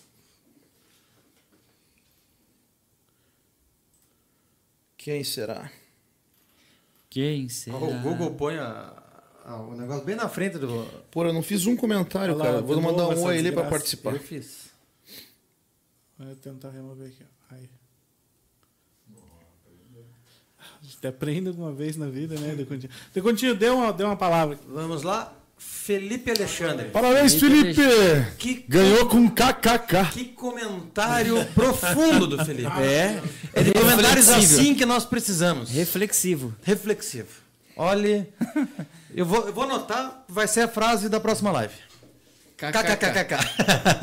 Tô brincando, Felipe. KKKKK. Comentário de efeito. Comentário de efeito. Ganhou um boné da Parabéns. Quest e um voucher da do, da do, do, Rubiane. Lance lá o QR Code, por Por gentileza. gentileza, o QR Code novamente, meu querido. Lembrando, se a mensagem não chegar no WhatsApp, nós sorteamos de novo. Não precisa ser agora, fiquem tranquilos, mas no decorrer aí vocês têm sete dias para se comunicar, se não, volta para sorteio. Fechou? Tá ali o QR Code. Do outro lado. Ih, caralho, agora A outra fodeu, mão, onde é que tá, cara. eu vou colocar a mão na tela É aqui. outra ó. mão, é a outra mão, cara. Aqui, ó. Essa, Essa- outra mão. ah, essa aqui. Aí, ah, é verdade. Ah, tá ali. ó. No canto superior direito? Esquerdo? No canto superior direito de você. Ah, o Renan É achou o único a- QR Code na tela, É. pronto. É É, QR esse aqui, ó. Pera aí. Manda ali. Cara, como é Resolvido. difícil a inversão de coisas aqui. A gente fez a tua chamada é, dizendo que você é um dos precursores da técnica de pescaria de fundo. Explique isso. Eu a- até até a principalmente as provas de robalo, eh, a, a pesca praticada era pesca com plug. E, e- e- aí pouca gente pescava de fundo. né? E a gente, enfim, tem todo um contexto. A gente começou a pescar de fundo, cara, e começou a entrar peixe muito bom. E aí começou, a gente começou cada vez mais a desenvolver essa, essa técnica. Basicamente, eh, verdade, a história começou. eu- O Garrincha contou parte da história aqui, tá? É a visão do Garrincha. Realmente, os gaúchos já, já eram bem avançados nessa, nessa, nessa técnica. Grande Garrincha, cara, baita cara. É, aqui, Garrincha, e pessoas como Garrincha, aproveitando o gancho aqui, como falecido Franco, vocês não devem ter conhecido, como Tiriva, cara, são pessoas fundamentais. Fundamentais para a evolução da pesca. São pessoas polêmicas, que trazem discussão, que é o fato é só como as pessoas encaram isso. Tem pessoas que levam muito pro lado pessoal, né, cara? A gente vai falar um pouquinho da mimoseira. O, o, o Tiriva, quando tava falando da mimoseira, ele me ligava em paralelo. Falou, porra, Marquinho, eu, eu- porra, o Tiriva, relaxa. É o quanto você sabe absorver disso. Depois a gente falar um pouquinho, um pouquinho disso, mas na, na época, quando a gente começou, foi a mesma coisa. Falou, os caras estão fazendo alguma coisa errada aí, os caras estão fazendo chuncho. Chuncho é uma palavra curitibana, não sei se sabiam, mas o pessoal fora, não sei se são curitibanos todos, mas todos de fora não conhecem chuncho, né? Estavam fazendo alguma coisa errada aí para falar chuncho lá em São Paulo. Mutreta. Não sabe o que é. Mutreta. Os caras estão dando alguma mutreta aí para Falcatrua. falcatrua para ganhar.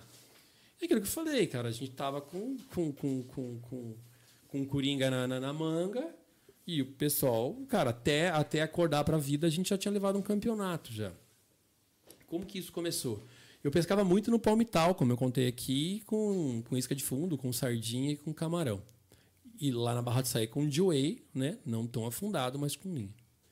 E a primeira prova que eu fiz, que a gente foi lá em Guaratuba, que eu fui com o Matsu, que ele me ensinou, eu fui com o Irineu fazer a prova, e nós começamos a bater, até que o Irineu chegou lá no São João.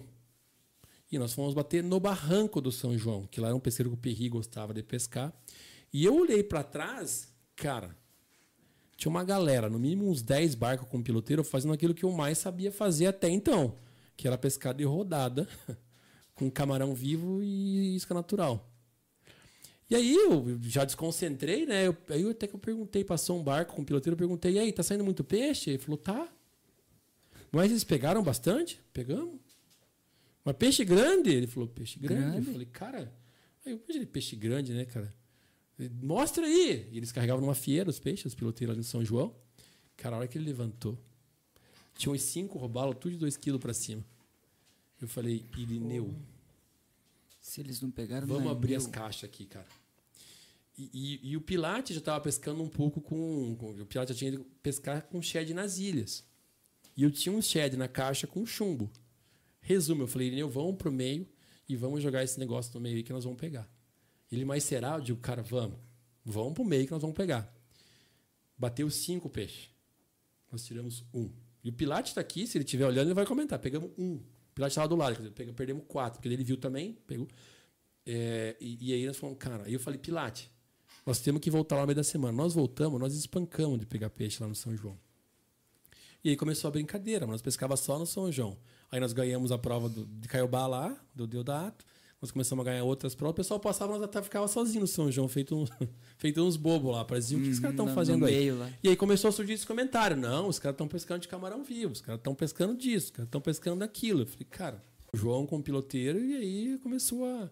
Começamos a desenvolver em função da pescaria que eu fazia de fundo. Aí, aí camarão e shed, os dois, a gente começou a trabalhar bastante.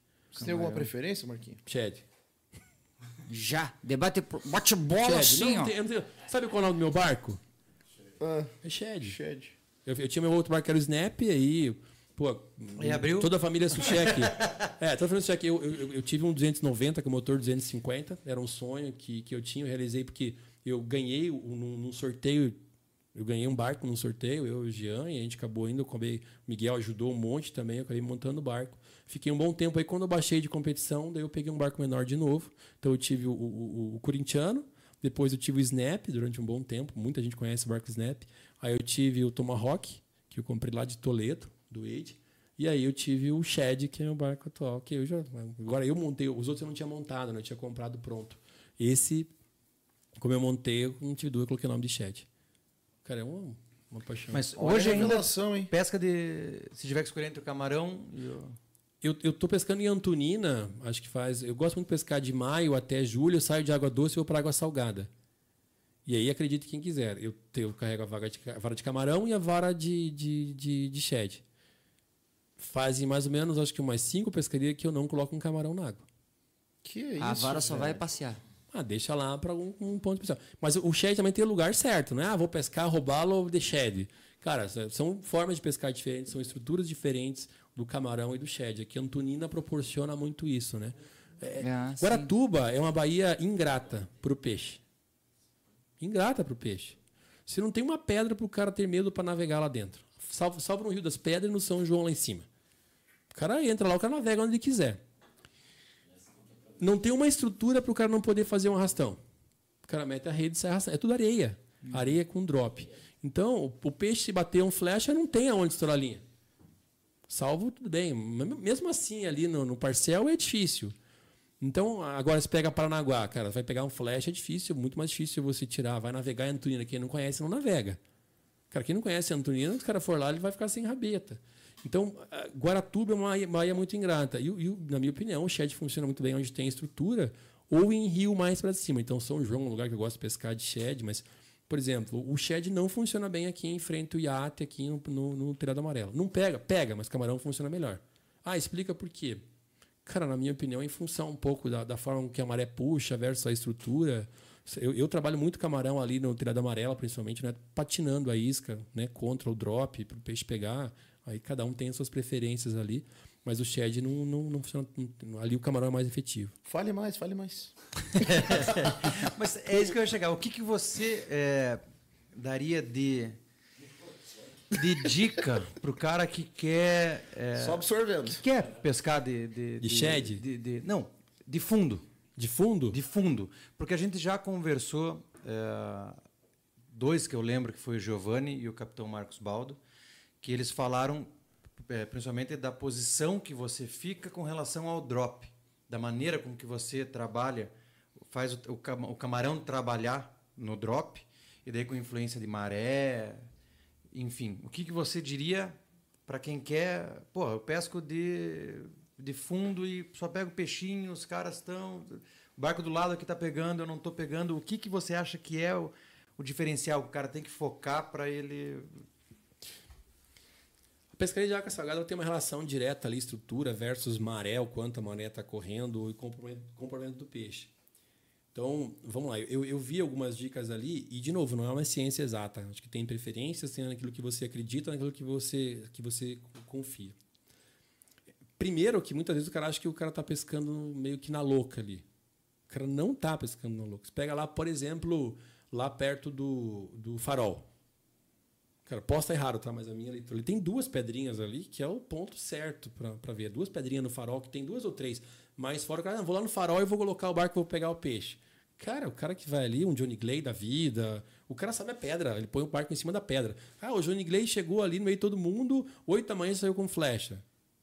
Não é à toa. Cara, para. Não dizer que é à toa quem quer, não é à toa. Tem a pedrinha exata. Quando você vai no parcel, cara, tem o um parcel, depois tem uma caída, depois aí ele sobe de novo, tem algumas pedras ali que são alguns pontos chaves, que o Lima, o, o Aurora, o Gabriel sabem de cor esse salteado. Então, o primeiro ponto é, porra, identificar a estrutura que tem embaixo. E aí você pode ficar correndo que nem maluco, ou você para em cima. Lógico, para em cima depende da maré. Se não estiver muito forte também, ficar trabalhando, patinando em cima da, da isca. Então acho que o primeiro ponto é você conhecer a estrutura que você está pescando. E aí demanda tempo e treino, né? Tempo e treino, tempo e treino.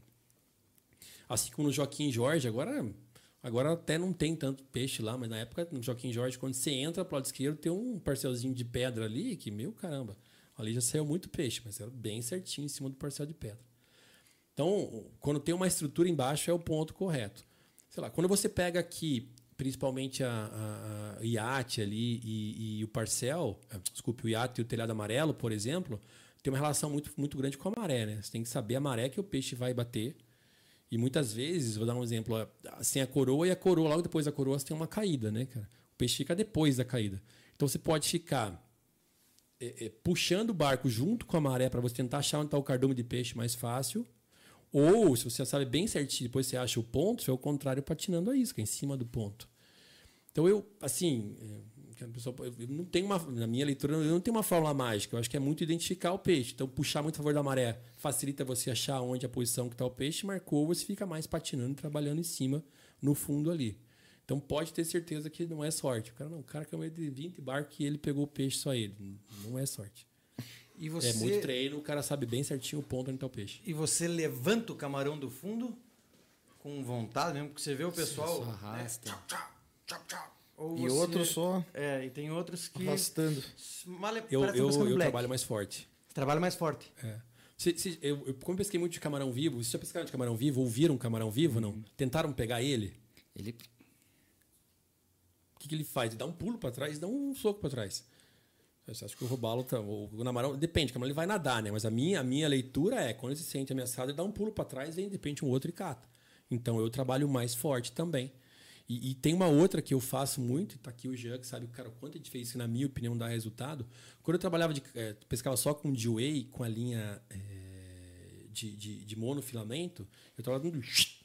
Assim como às vezes você trabalha com, com sticks, sabe aquela.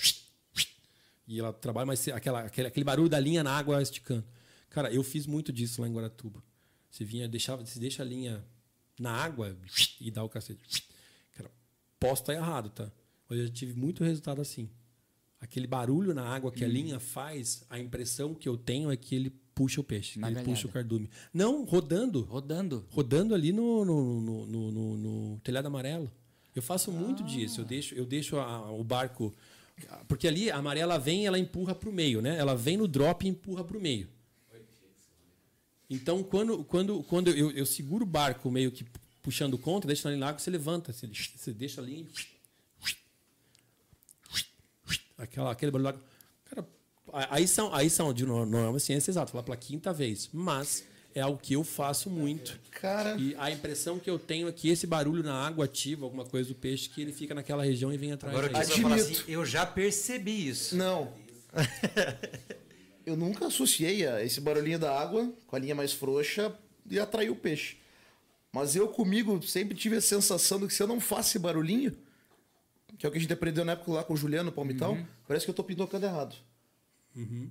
Agora veio o mestre aqui e falou um negócio desse, porra. A impressão que eu tenho é que de alguma forma ele ativa e, e, e, e o peixe ele vem ver o que está acontecendo. Essa é a impressão. Eu não sei se já viram o mergulhador, quando o mergulhador tá ali começa a bater na pedra. Não, isso eu nunca vi. Não? O Pierre pega os vídeos, não sei se. O mergulhador ele pega o arpão e começa a bater na pedra, o peixe está longe, ele vem ver o que está acontecendo, ele pega e pum, arpou. Puta Pode procurar, tem um monte.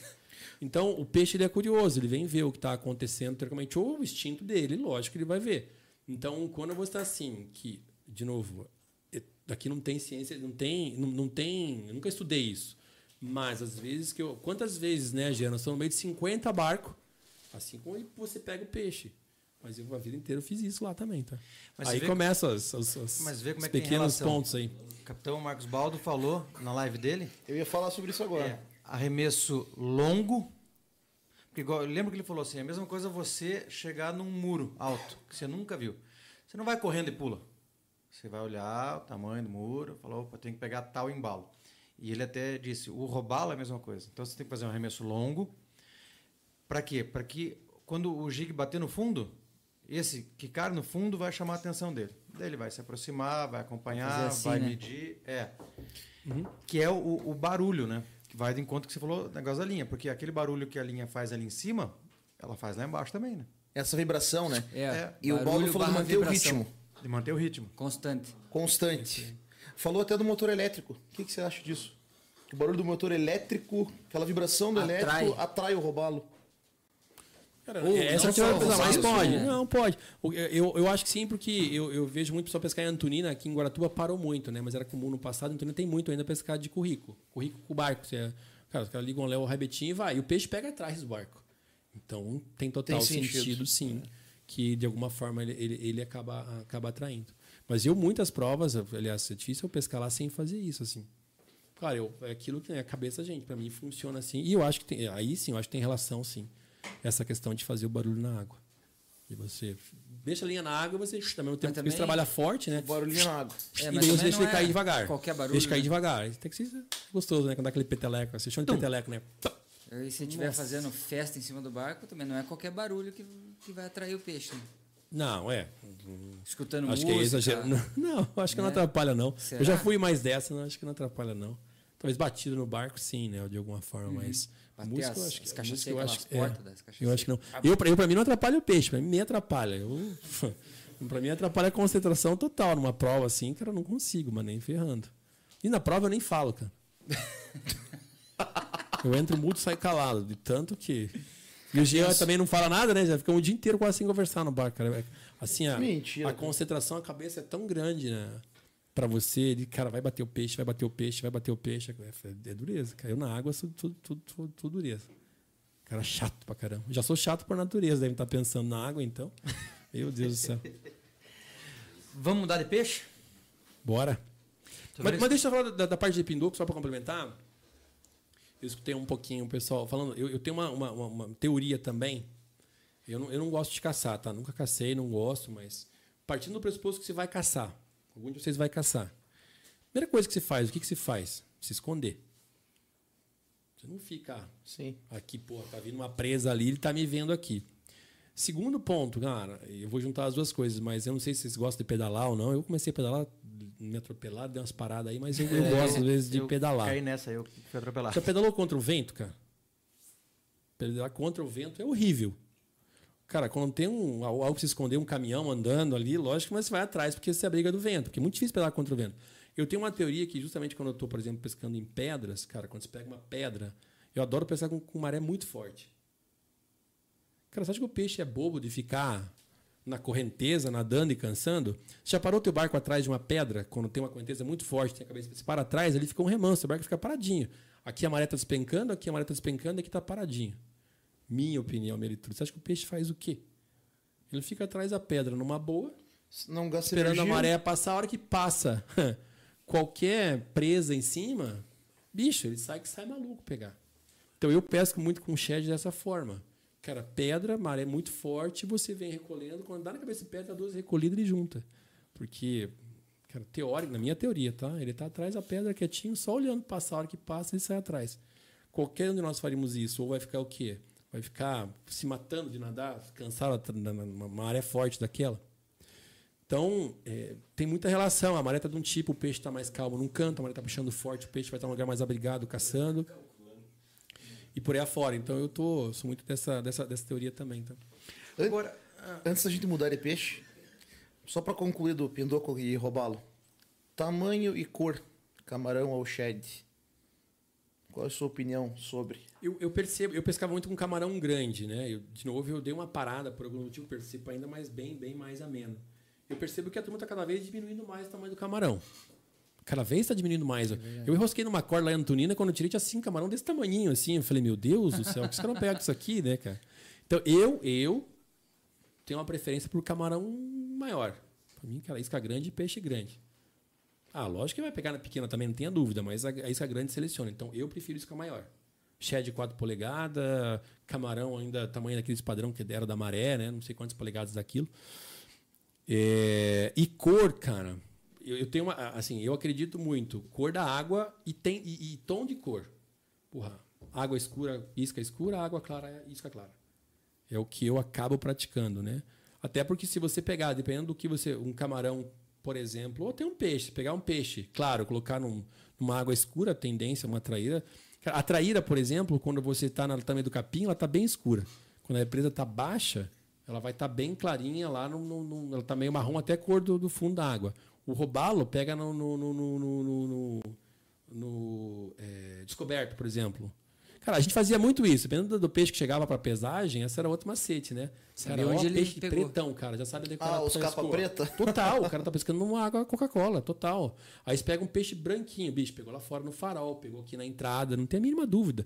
Então, tinha muita informação e eu ficava olhando. Nossa, eu era, eu era chato, né? eu ficava olhando o peixe todo mundo na balança lá, já sabia mais ou menos a região que o cara pegou.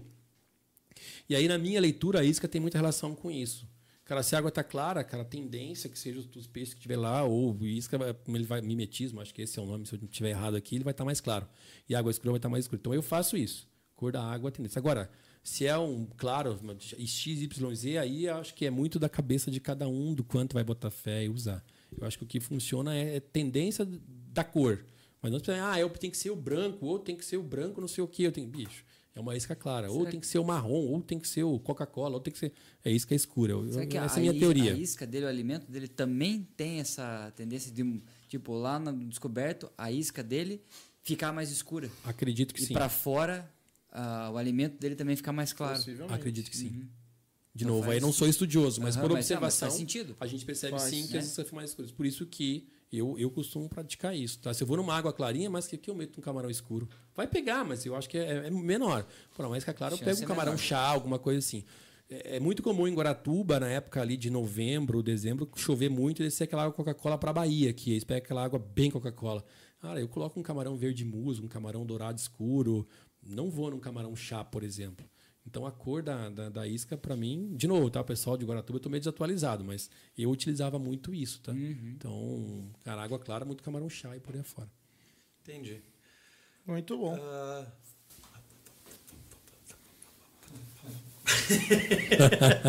tá tirando sarro do Arthur. Eu pedi para ele o, o, banner e não falei. Corta para 18 aí. Uh, vocês estão vendo na tela aí, moçada? Teremos agora, dia 29 de julho, o Loba Fest. Tá? Não é um evento de pesca, ok? É uma caça ao tesouro na fortaleza da Ilha do Mel. É um evento bem bacana, embarcação, jet ski. Então tem ali o contato, telefone de informação.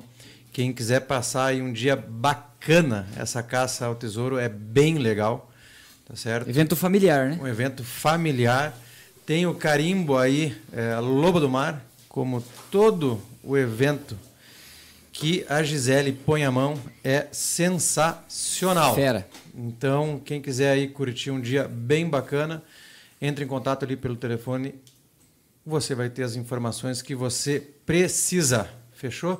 Chuck, eu vi um comentário posso, aqui no. Posso só te cortar, sendo Pode, delicado, lógico. mas não dá pra perder a oportunidade. Cara, só uma mensagem que a Gisele é uma pessoa diferenciada, cara. Construiu o que ela construiu, fazer o que ela fez no mundo tão difícil e crítico que é o da pesca, no mundo tão masculino que é o da pesca, cara, ela é uma pessoa que é uma, uma guerreira. Então, se ele tiver, tiver com a gente, eu não, mas realmente eu tiro o chapéu. Já falei isso para ela. Mas falar em público que realmente é uma pessoa diferenciada construiu o que ela construiu. Tá? Compartilhamos da Compartilhamos. mesma opinião. Eu falei isso na, na... pós-sul brasileiro, né? É, Foi fantástico o evento, a estrutura, a organização. A única palavra que eu encontrei foi dizer para ela que ela é foda. é verdade, é verdade. Falou, você é foda. Tá, não tem. Falou que ela é uma guerreira, cara. É, ela é muito guerreira, muito. Quem, uh, não sei se você conhece, que mandou um salve aqui no, Ike. Ah, um abraço. Meu parceiro de treino do sul brasileiro. Ike da rede de postos Tio Zico. Ah, o Ike tá Tamo aí, junto, velho. Esse maluco. Conheci esse menininho com desse tamanho, 13 anos. Sabe o que esse cara fez? Ele levou uma desgraça de uma arminha que atira bolinha de gel, Ah, foi ele que levou? Eu escutei essa Foi. história, eu não sabia Cara. que era o Ike. virou uma guerra aquela Bahia. Ele não podia passar perto de quem fosse. O Sequinel ficou com Mas eu, cicatriz de tanta bolada Os peixes estão cagando gel agora no momento. mas eu falei pra ele que nos aguarde que Souza Bolt vem armado pra Já próxima. encomendamos três. O Ike é uma figura. Três Coração encomendamos. O, eu ia falar pra gente é, trocar de peixe porque eu vi um troféu ali, ó. De traíra. Você gosta também disso daí? Cara, não? hoje a minha, minha paixão é pescar traíra. Eu pesco o ano todo, exceto no inverno, mas mesmo assim, às vezes eu vou.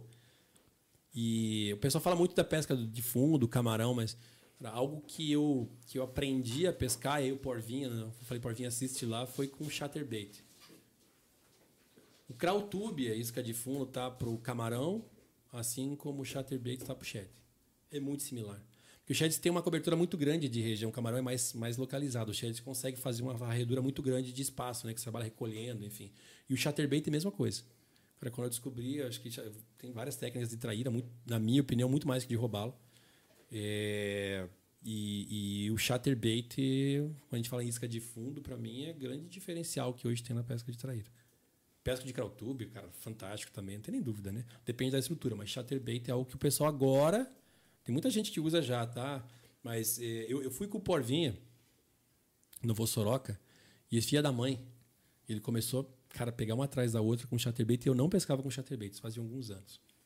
E ele tava com um chatterbait diferenciado e ele eu falei, que chatterbait que é esse aí? E ele não me contou. O Porvinha é uma figura, eu pesco muito com ele, cara. Eu falo, tá, e eu falei, me conta, não conto, me conta. Não, isso aí eu ganhei de alguém, não lembro quem é. Eu digo, filha da mãe. Mas ele falou que era de Minas Gerais.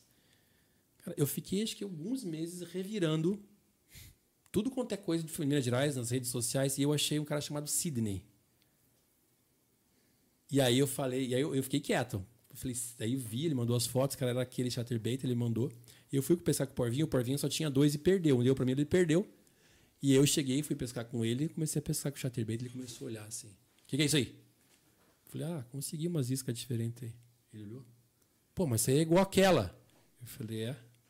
Onde você conseguiu? Eu falei, não conto, você não me contou, agora não te conto também. É, não você achou o Sidney? Eu falei, achei. Agora você me fala, né? O Sidney tá- eu falei, ele deve estar vendo aqui.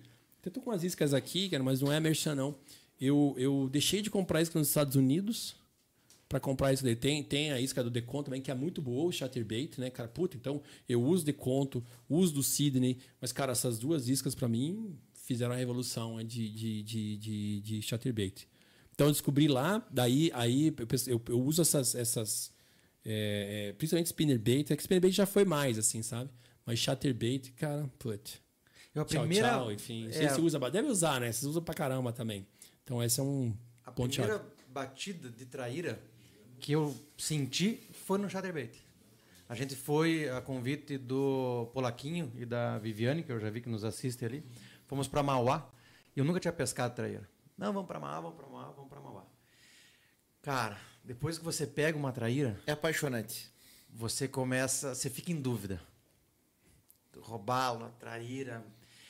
É muito gostoso. É. E a primeira foi num chatterbait é, do Deconto, inclusive, não é merchan, porque realmente era. Então, assim, é um negócio. A traíra realmente é um peixe é, Diferenciado. diferenciado. E a fisgada da pesca de traíra acho que é o ápice, né, cara? É. Você deixa, ela vai, vai. Chama! Aí, meu amigo. A hora que a varinha fica, tesão pra caralho. E ele é, é- é muito diferente, né? Porque o robalo ele tem muita questão de maré, da região que ele tá, enfim. A traíra tem uma relação direta com a altura da, da, da, da represa versus a estrutura, né? Se a represa está subindo é tipo A, se a represa está descendo é tipo B. Cara, então você tem que estudar muito o comportamento dela. É interessante.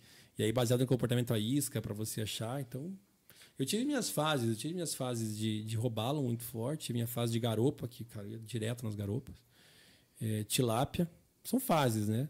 é, Black, hoje eu tô muito forte na, na fase da, da traíra, assim. Tanto que a Copa Quest eu gosto bastante, porque ela teve os dois, né? Teve, é, mas tem um foco muito grande em, em traíra também. Eu, é, qual foi o maior robalo que você já pegou? Eu acho que 15, 14, 15, foi aquele de 12. Em prova foi um de 10. Nessa prova a gente fez, até acho que uh, eu comentei aqui, um, um comentário estavam falando, acho que foi 16 ou 17 quilos. Nós pegamos um de 9 e mais os outros peixes dava de novo, dava segundo lugar de nós para nós novamente. Então, em prova foi esse de 9 quilos. Acho que está até aqui, se quiser compartilhar. Esse de 9,700 e pouco foi capa, inclusive, de revista, que foi quando a gente ganhou o Sul Brasileiro. Cara, pegar um peixe desse numa prova, né? E aí, de roubá-lo mesmo, eu acho que foi, acho que 12 ou 13, eu acho. Qual que é o nome da. do arquivo? Deve estar capa, revista, alguma coisa assim. Provavelmente. E traíra? Qual foi a maior que você... quiser campeão na foto de uma revista assim. Esse? Esse, ah, não, esse, esse, é- essa é uma época que eu estava escrevendo para a revista que foi um, um peva lá da, da época do iate, do, do telhado amarelo que a gente pescava. Caramba, velho. Máquina. Esse é um pevão. Esse tem um pevão. O maior, o maior peva eu peguei no palmital, eu não pesei. Eu acho que. Cara, dava. Eu, difícil falar, mas dava perto de uns quatro, provavelmente. É um Provavelmente. peixe do caralho. E aí, flechas, cara, acho que o maior foi 12, 13. E a outra é outra, é uma. É, Onde é foi, Marquinhos? O Flash? Guaratuba. Guaratuba. Olha só. Ah, teve uma época que nós estava viciado também em. Essa ali, ó. Hum, Eu achei aquela que eu te mandei no WhatsApp, Arthur. Tem vários aqui. Não, uma- Lá, ó, a é primeira campeão, que eu te mandei. ó. Lá embaixo, lá. Lá embaixo. Essa aqui. Do lado. Aí. Esse, esse em prova de roubá-lo. Eu não sei se. Talvez teve um maior depois em prova. Não, não, não me recordo, tá? Mas eu, eu acho que foi um dos maiores aí. Esse, esse aí foi um dos maiores. E, e aí o outro acho que foi 12 ou 13. É que tem uma época que nós estávamos indo muito, muito em cima dos roubalos lá em Guaratuba. Teve uma época que eu virei a noite inteira trabalhando, o Jean e o, e o Okamura. O Okamura também foi um grande parceiro. Cara, putz, esse cara também é do outro mundo. Nelson Okamura, aprendi muito com esse cara. Um, japonês. Cara, fantástico. Dois campeonatos com ele. E se, se eu mudei de profissão, ou de, de, de profissão não mudei, mudei de, de trabalho, porque esse cara me incentivou muito. Ele olhava e falou, cara, você está muito acomodado, você está muito acomodado. Depois de sete anos eu troquei de emprego por causa dele e parei até um pouco os campeonatos. Mas é, ele e o Jean estavam indo pescar, eu trabalhei a noite inteira, uma época que deu um problema na Itaipu, que caiu toda a energia elétrica, eu trabalhava com tecnologia, e tinham que rec- recompor todo o ambiente. Quando deu 5 horas da manhã, 6 horas, eu falei, acabei. Eles já tinham saído, me esperaram. Nós pegamos três flechas lá em Guaratuba, um seguido do outro. Nossa. Então nós muito em cima dos peixes, assim. Esse aí é o teu maior em campeonato. É. Esse foi o que rendeu um troféu para nós ali, Clássico, foi né? 9,7 O kg flecha, né? num, numa prova que estava o Rualdi, estava organizando, acho que é o Meu Deus. E traíra? Tem lembrança de qual foi a maior que você já embarcou? Eu acho que e, uns três e. Cara, três e meio. Não vou falar que eu peguei uma que eu não pesei, eu tenho uma foto dela do lado de uma. Eu tirei a foto lá de uma garrafa e soltei ela, uma garrafa PET de 2 de dois litros, que era muito grande também. No Bossoroca. Bossoroca e Salto Santiago são as maiores traíras que, pelo menos, eu, eu, eu, eu, eu acho que não trairão, né? Traíra normal que, que, que pega. Mas eu acho que provavelmente em torno de 3,5. A, a maior que eu já vi foi, foi a do Biscay em prova, que deu acho que 4 quilos. Lá em Salto Caramba. Santiago. Era muito grande. Era uma pré-histórica. Eu, eu, eu chamo, não sei se a traíra quando ela, de novo, né, por observação, não por, por estudo. A traíra quando ela é velha, ela tem o rabo todo cortado. Eu, por isso que eu falo, a gente pega uma traíra do rabo penteado. Porque a traíra normal tem o rabo todo fechado quando ela fica velha, o rabo dela fica todo, todo aberto. As, as maiores traíras vai pegar assim, tanto o rabo como a parte de cima dela é toda, toda aberta, assim.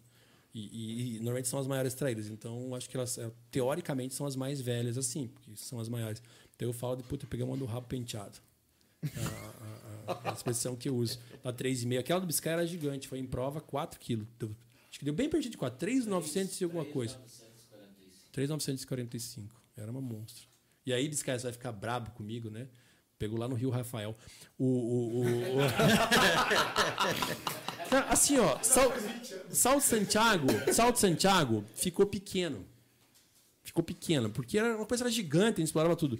Salto Santiago, você vai pescar ou aqui na parte de baixo, perto da represa, você vai subir Grota do Fio, você vai lá, você vai pescar na Ilha Grande, que você não consegue nem entrar mais de 100, eu pesquei muito lá, não tinha ninguém. Ilha Grande subiu. Você vai pegar é, é, São Luís, aí ou você vai reto para Iguaçu, que é muito desbarrancado, que desbarrancado foi essa época já, ou você vai para a esquerda para a Grota Falsa ou vai para Cavernoso. Acabou o Salto Santiago. Ah, vai para Cavernoso, tudo bem, vai lá, vai para cima, tem um monte de lugar. Cara, mas assim, os pontos que a gente tem muita gente agora. Então, naquela época, ah, então o Rio do Julho é um. O Rio, Julho, o Rio Rafael é um deles, né, cara? O cara vai lá em cima para pegar a senha lá. E aí, aquilo que eu falei, muito de conhecer a região que o pessoal pesca, né? O Biscay é um que pesca lá, o Júlio pesca muito lá. E, e, mesmo em prova, quando a gente tinha questão de clubes, a gente sabia onde cada clube pescava. Você pega o Mundo das Águas, cara, os caras conhecem muito a região de Guaracaçaba do Peragui. Você pega o nosso clube, conhecia mais a Antonina. Tinha uma pessoal dourado ali, muito, pescava muito em, em Morretes, alguma coisa assim, e Paranaguá. Pega o Capivari, gosta de pescar bala muito lá fora. Galheta, o Pietro, que veio aqui, pesca muito lá. Então, dependendo do clube que ia bem, a gente já sabia qual região que estava batendo peixe, cara, de tanto que era competitividade. Então, a, a, os caras que mais tinham, que eram mais competitivos com a gente, a gente sabe, sabe a região que eles pescam. Então, Biscaia, a hora que você vê, você vai dar um prêmio aí, mas todo mundo já conhece lá agora o famoso Rio Rafael. Rio Rafael. Rio Rafael. o, e trair, tilápia, cara. Tilápia saiu muito de prova agora, né? Antigamente tinha as provas de tilápia que. E aí tilápia começou muito no fly, famosas ou a varejeira ou a varejeira de conto, que era mais famosa. Eu amava aquilo porque ela afundava um pouquinho. Né? Tinha spin glue que era importada, que era muito serviço. E aí, cara, eu conheci muito de conto. Não sei se, é, se foi o carro-chefe de vocês ou não, mas, cara, fantástico. Então, eu pescava muito de fly ou de guarda-meso com, com glue ou com, né, com, a, com a varejeira de conto, que era a principal, que ela é uma esquinha que imitava um inseto, né? É, e aí começou um pouquinho mais né, com a cigarrinha, que, cara, fantástico. Eu só peço com cigarrinha, que ela é muito, muito, seleciona muito. Porque tinha importada também, que era torpedinho, mas era maior. Aí veio a cigarrinha que matou a pau. Tamanho dela que imita um inseto. Então era muito superfície que pescava as tilápia, muito superfície. E aí veio o ferrinho, que começou a pegar as brancas, e, cara, o Nelson lá, o Camura com, com o Murilo, eles ganharam a prova, acho que com 12 quilos de tilápia. Que isso? 7 tilápia, 12 quilos. Isso não existe em lugar nenhum, porque, cara, todas brancas lá são de Santiago gigante. Então a, a pesca de tilápia sofreu uma revolução em pouco tempo, mas aí ela saiu de campeonato meio que deu uma parada. Lógico, tem muita gente que pesca ainda, mas o campeonato fomenta isso muito, né? E eu escutava muito das histórias das fruteiras. Até o, o Miguel Suchek, né? Abração, o Miguel comentou aqui também Cara, o pessoal falava, não, tem fruteira caída na água. Eu falei, cara, isso aí é história, né? Não é possível. Não, quando cai fruteira. E aí eu fui para Salto Santiago, uma época que nós estávamos disputando um campeonato, e nós precisava ir bem, cara. Eu fiquei três, eu fiquei a semana inteira lá. E eu fiquei três dias a fio, a represa estava abaixo, a, tentando achar a fruteira. E aí eu parava nos barrancos, só que estava baixa a represa. Eu parava nos paredão, olha que loucura, cara. Subia assim, às vezes tinha pedra que eu lá para ver se aqui. Eu digo, eu vou conhecer esse tal do figuinho. Cara, hoje se olhar um pé de figuinho assim, de, sei lá, X metros de distância, lá tem um pé de figueira, lá tem outro, tem vários tipos. Pode procurar isso. Sim, tem na internet. Tem vários tipos de figo. A gente fala, tem, não tem vários tipos de figo, muitos tipos, dezenas. E aí você começa a reconhecer essas, essas, essas, essas é, árvores. Cara, que é uma represa muito baixa. Eu, eu achei um. Eu olhei lá em cima de um, um, parece história. Eu achava que era história dos outros, né? Até que eu consegui achar. Eu achei um pé lá em cima, inclinado, num paredão de pedra. Eu passei três dias navegando com o barco. Só olhando. Eu falei, puta, acho que ele é uma figueira. Mas tem que dar sorte de ser a figueira, de ela tá caindo e o peixe está embaixo. Cara, eu tava com, com, o snap engatado, só desengatei, não desliguei o motor, peguei uma, uma, uma, uma cigarrinha de conta e arremessei. Quando caiu na água num paredão assim, paredão é fundo, tirar pela noite não vai ficar ali, né? Cara, subiu cinco monstros. Falei, minha mãe. Aí eu parei e comecei a arremessar. Cara, eu nunca vi aquilo na minha vida. E aí, o Paulinho, o Paulinho da Militec, tava comigo, ele foi, falei, vamos lá, eu vou te levar a pegar o peixe. Eu dei um arremesso e falei, agora vamos embora. Ele falou, como vamos embora? Que nós tava junto lá, eu falei, não vamos ficar aqui não. E eu falei, pô, Gê, cara, essa prova a gente só não ganha se chegar alguém antes nosso. E ninguém tinha achado aquilo. E aí nós, nós ganhamos aquela prova, cara, mas assim, era muita tilápia. E aí, você, quando você arremessa ela no começo, ela vai subir em superfície, ela some.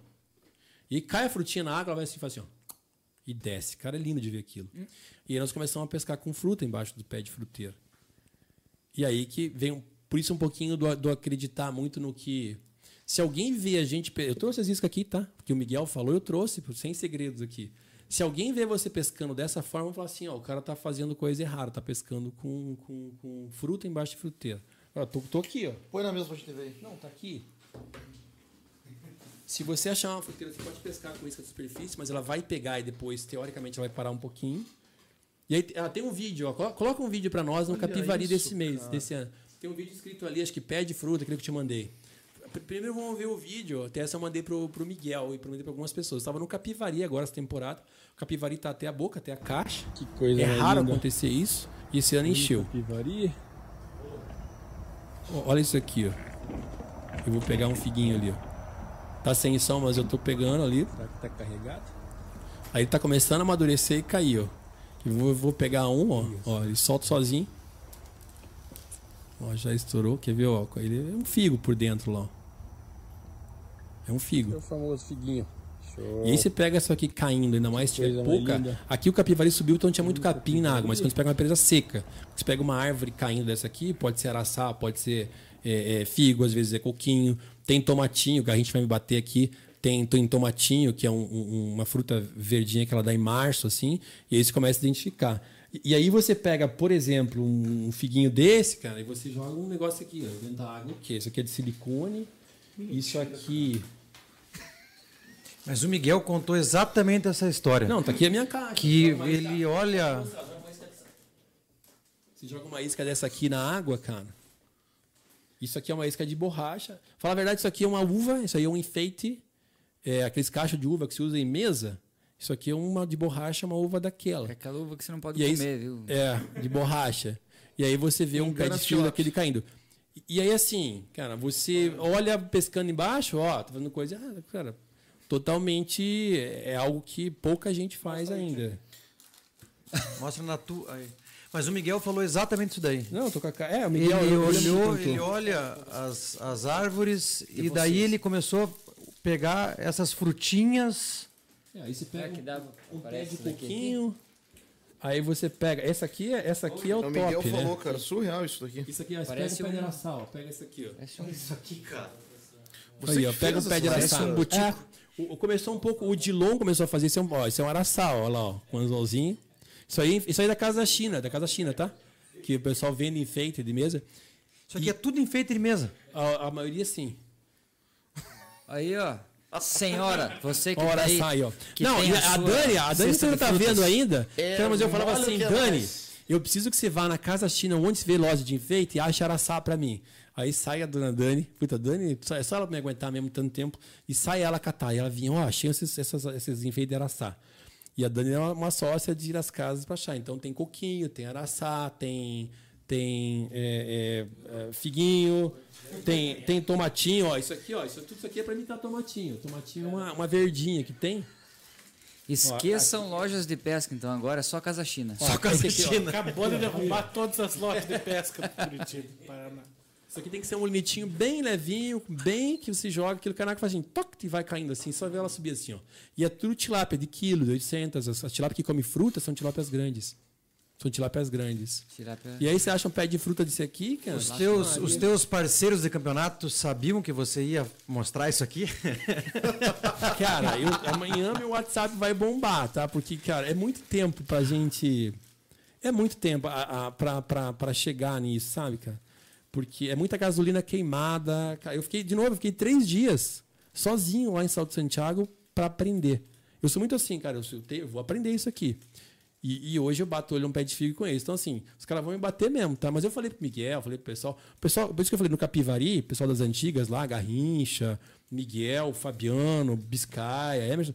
Os caras conhecem isso de muito tempo. Muito tempo. Mas nunca Você acha- contaram. Mas, Agora você tá vindo aqui. Mas imagina, Já vieram tudo aqui e Eu não contaram. não conta nada. Não Tá conta. entregue, Só, tá só- só que aí é a contrapartida que eu falei.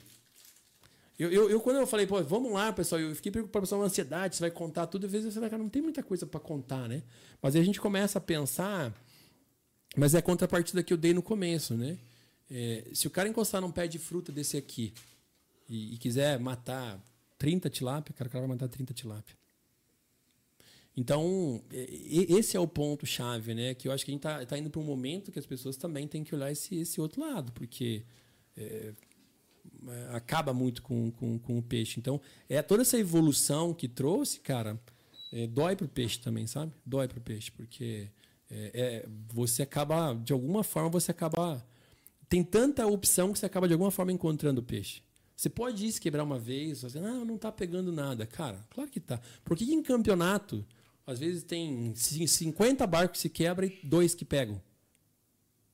O peixe come, ele tem que comer. O peixe sempre está comendo, né? O cara tem, só que ele achou algo, a forma diferente de pescar. Então, nessa prova aqui, cara, todo mundo se quebrando e nós tinha um pé lá em Salto Santiago, que é uma represa de 110 km de extensão, um pé caindo. No outro dia, quando eu dei a largada, que eu cheguei de longe, que eu vi que não tinha ninguém naquele paredão, eu abracei o Jean, falei, caixão, nós ficamos o dia inteiro embaixo do pé. Mas eu não tinha mais, eu olhava assim, lá, joga fora. Se, se tinha 10 lá, você falava, meu Deus, não tem nenhuma marca essa aqui, cara e se ia trocando, enfim. E, e, então foi, o Hélio também já fez prova embaixo de pé de fruteira, só que o pessoal justamente. Então são alguns dos, dos pontos que vão. Eu vão acho, eu acho que você tem que mandar uma mensagem para sua esposa, na hora que nós encerrarmos aqui, falando assim: ó, se eu não chegar em casa, é, podem ser os culpados, fulano, Beltrano, ciclano, porque você contar um negócio desse é, é, aqui, porque assim é você, você está dividindo um conhecimento que você queimou muita gasolina, queimou muita pestana, né? E você está abrindo aqui para, né? Para todo mundo, de graça. Né? Eu acho louvável isso, inclusive. Mas eu, eu cheguei numa fase, tudo são evoluções. Eu já, acho que a gente vai amadurecendo, né? Eu, cara, já fui muito fechado e, e a pesca me proporcionou muita coisa. Pô, é legal. Eu cheguei lá em Manaus um tempo, lá em Balbina, nada, primeira vez que eu fui em Balbina, eu cheguei, tava encostando um barco, chegou assim, pô, Marquinho. Cara, eu juro assim que eu fiquei abismado porque então me proporcionou muita muita amizade, muita troca de informação. É, e, e, eu acho que a gente chega um momento que fala assim, cara, eu preciso retribuir isso de alguma forma. É, eu, eu, acho que eu dei minha parte também como diretor de liga, como construção de clube. Eu acho que eu dei uma parte para evoluir também. Mas eu acho que hoje no trabalho, que eu, eu, procuro de alguma forma fazer mentoria com algumas pessoas no trabalho, né? Porque é uma forma de retribuir aquilo que um dia eu, eu consigo conquistar. E eu acho que na pesca é um pouco disso, né, cara? A gente não. Isso não fácil assim, eu vou fazer quase 50, espero estar aqui por mais um tempo, né? E a gente não leva nada disso aqui, senão a gente deixa muita coisa, né? Levar a gente não leva nada. É verdade. Então, acho que estou muita fase muito dessa, dessa questão de, de alguma forma, deixar, né? Falar, putz, esse cara aqui, olha aquilo que. Por exemplo, aquilo que falou, porra, cara, eu fiz e, cara, para mim isso me ajudou muito. E às vezes eu acho da mesma forma é o outro lado também, né? Lógico. Pessoal, uma, uma, muito polêmico, matar peixe ou não matar peixe? Cara, se come peixe, mas, uhum. porra, faz o sashimi, faz o teu, teu, teu, a tua refeição lá, Sim, mas você não precisa né? distribuir tudo, né? Então acho que é muito nessa, muito nessa fase, tá? De, de... E eu falei com você um, um desejo que eu tenho, né? Posso compartilhar? Pode, aqui? A Dani sabe, olha, a, a gente, eu, eu vejo a, a, o campeonato, a gente podia estar muito mais profissionalizado, muito mais. Eu vejo que a forma do nosso campeonato, ou daqui foi, é, é, muito dividido. E o que é um pouco natural, mas cada um quer defender o seu. Né? Quando você fala de não ter um, um, campeonato estruturado de pirâmide, que você tem várias provas que vão embasando numa prova, uma grande prova final, assim como é um campeonato regional, que vai ter, né? sei lá, uma Champions League, que tem vários campeonatos, classifica para um campeonato superior. Eu acho que a gente acabou dividindo.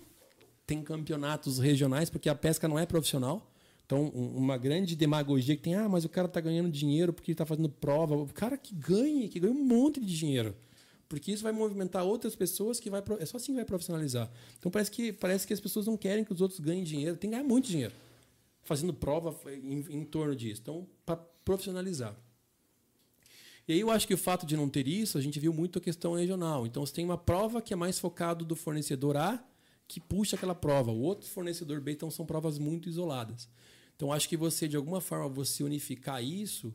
É, o único esporte que eu acho que a gente tem. Futebol já tem, já tem, federação já tem tudo. Eu sei que tem montando federação, mas ainda muito. Eu, eu acho que unir isso, eu acho que é o caminho para personalizar e aí ter um cara forte, eu, vários caras fortes, como que é o que está começando, como tem né, de conta aqui, subsidiando isso de uma forma que também ganhe dinheiro para o negócio movimentar. E eu vi ao longo do, do tempo, acho que talvez de juntar mais, dividir mais. Acho que houve muita divisão. Então, eu falo para a Dani, ele falou, não, fale para os outros, não adianta falar isso. Cara, o dia que, que, que, Espero que seja longe, tá? mas que eu não estiver aqui, é, o meu sonho é que a gente faça uma prova, né? E aí as pessoas. Pega todas as pessoas que organizam prova, que organizaram um dia, mesmo que elas estejam distantes, que se juntem novamente para fazer essa prova E que, cara, o desafio é ter mais barco que troféu. Ia dar todos os troféus que, que eu carinhosamente guardo nessa prova. Então, cara, o dia que eu partir, e o pessoal parece que tem receio de falar de morte, não, espero estar, estar aqui durante bom tempo. Mas então é deixar um legado e que um dia faça uma prova para distribuir esses troféus aqui. E, e, e o desafio é ter mais. É um, é um, dar um troféu por barco, né, cara? E aí, quem classificado tendo número de troféus vai, vai ganhar esse troféu aí.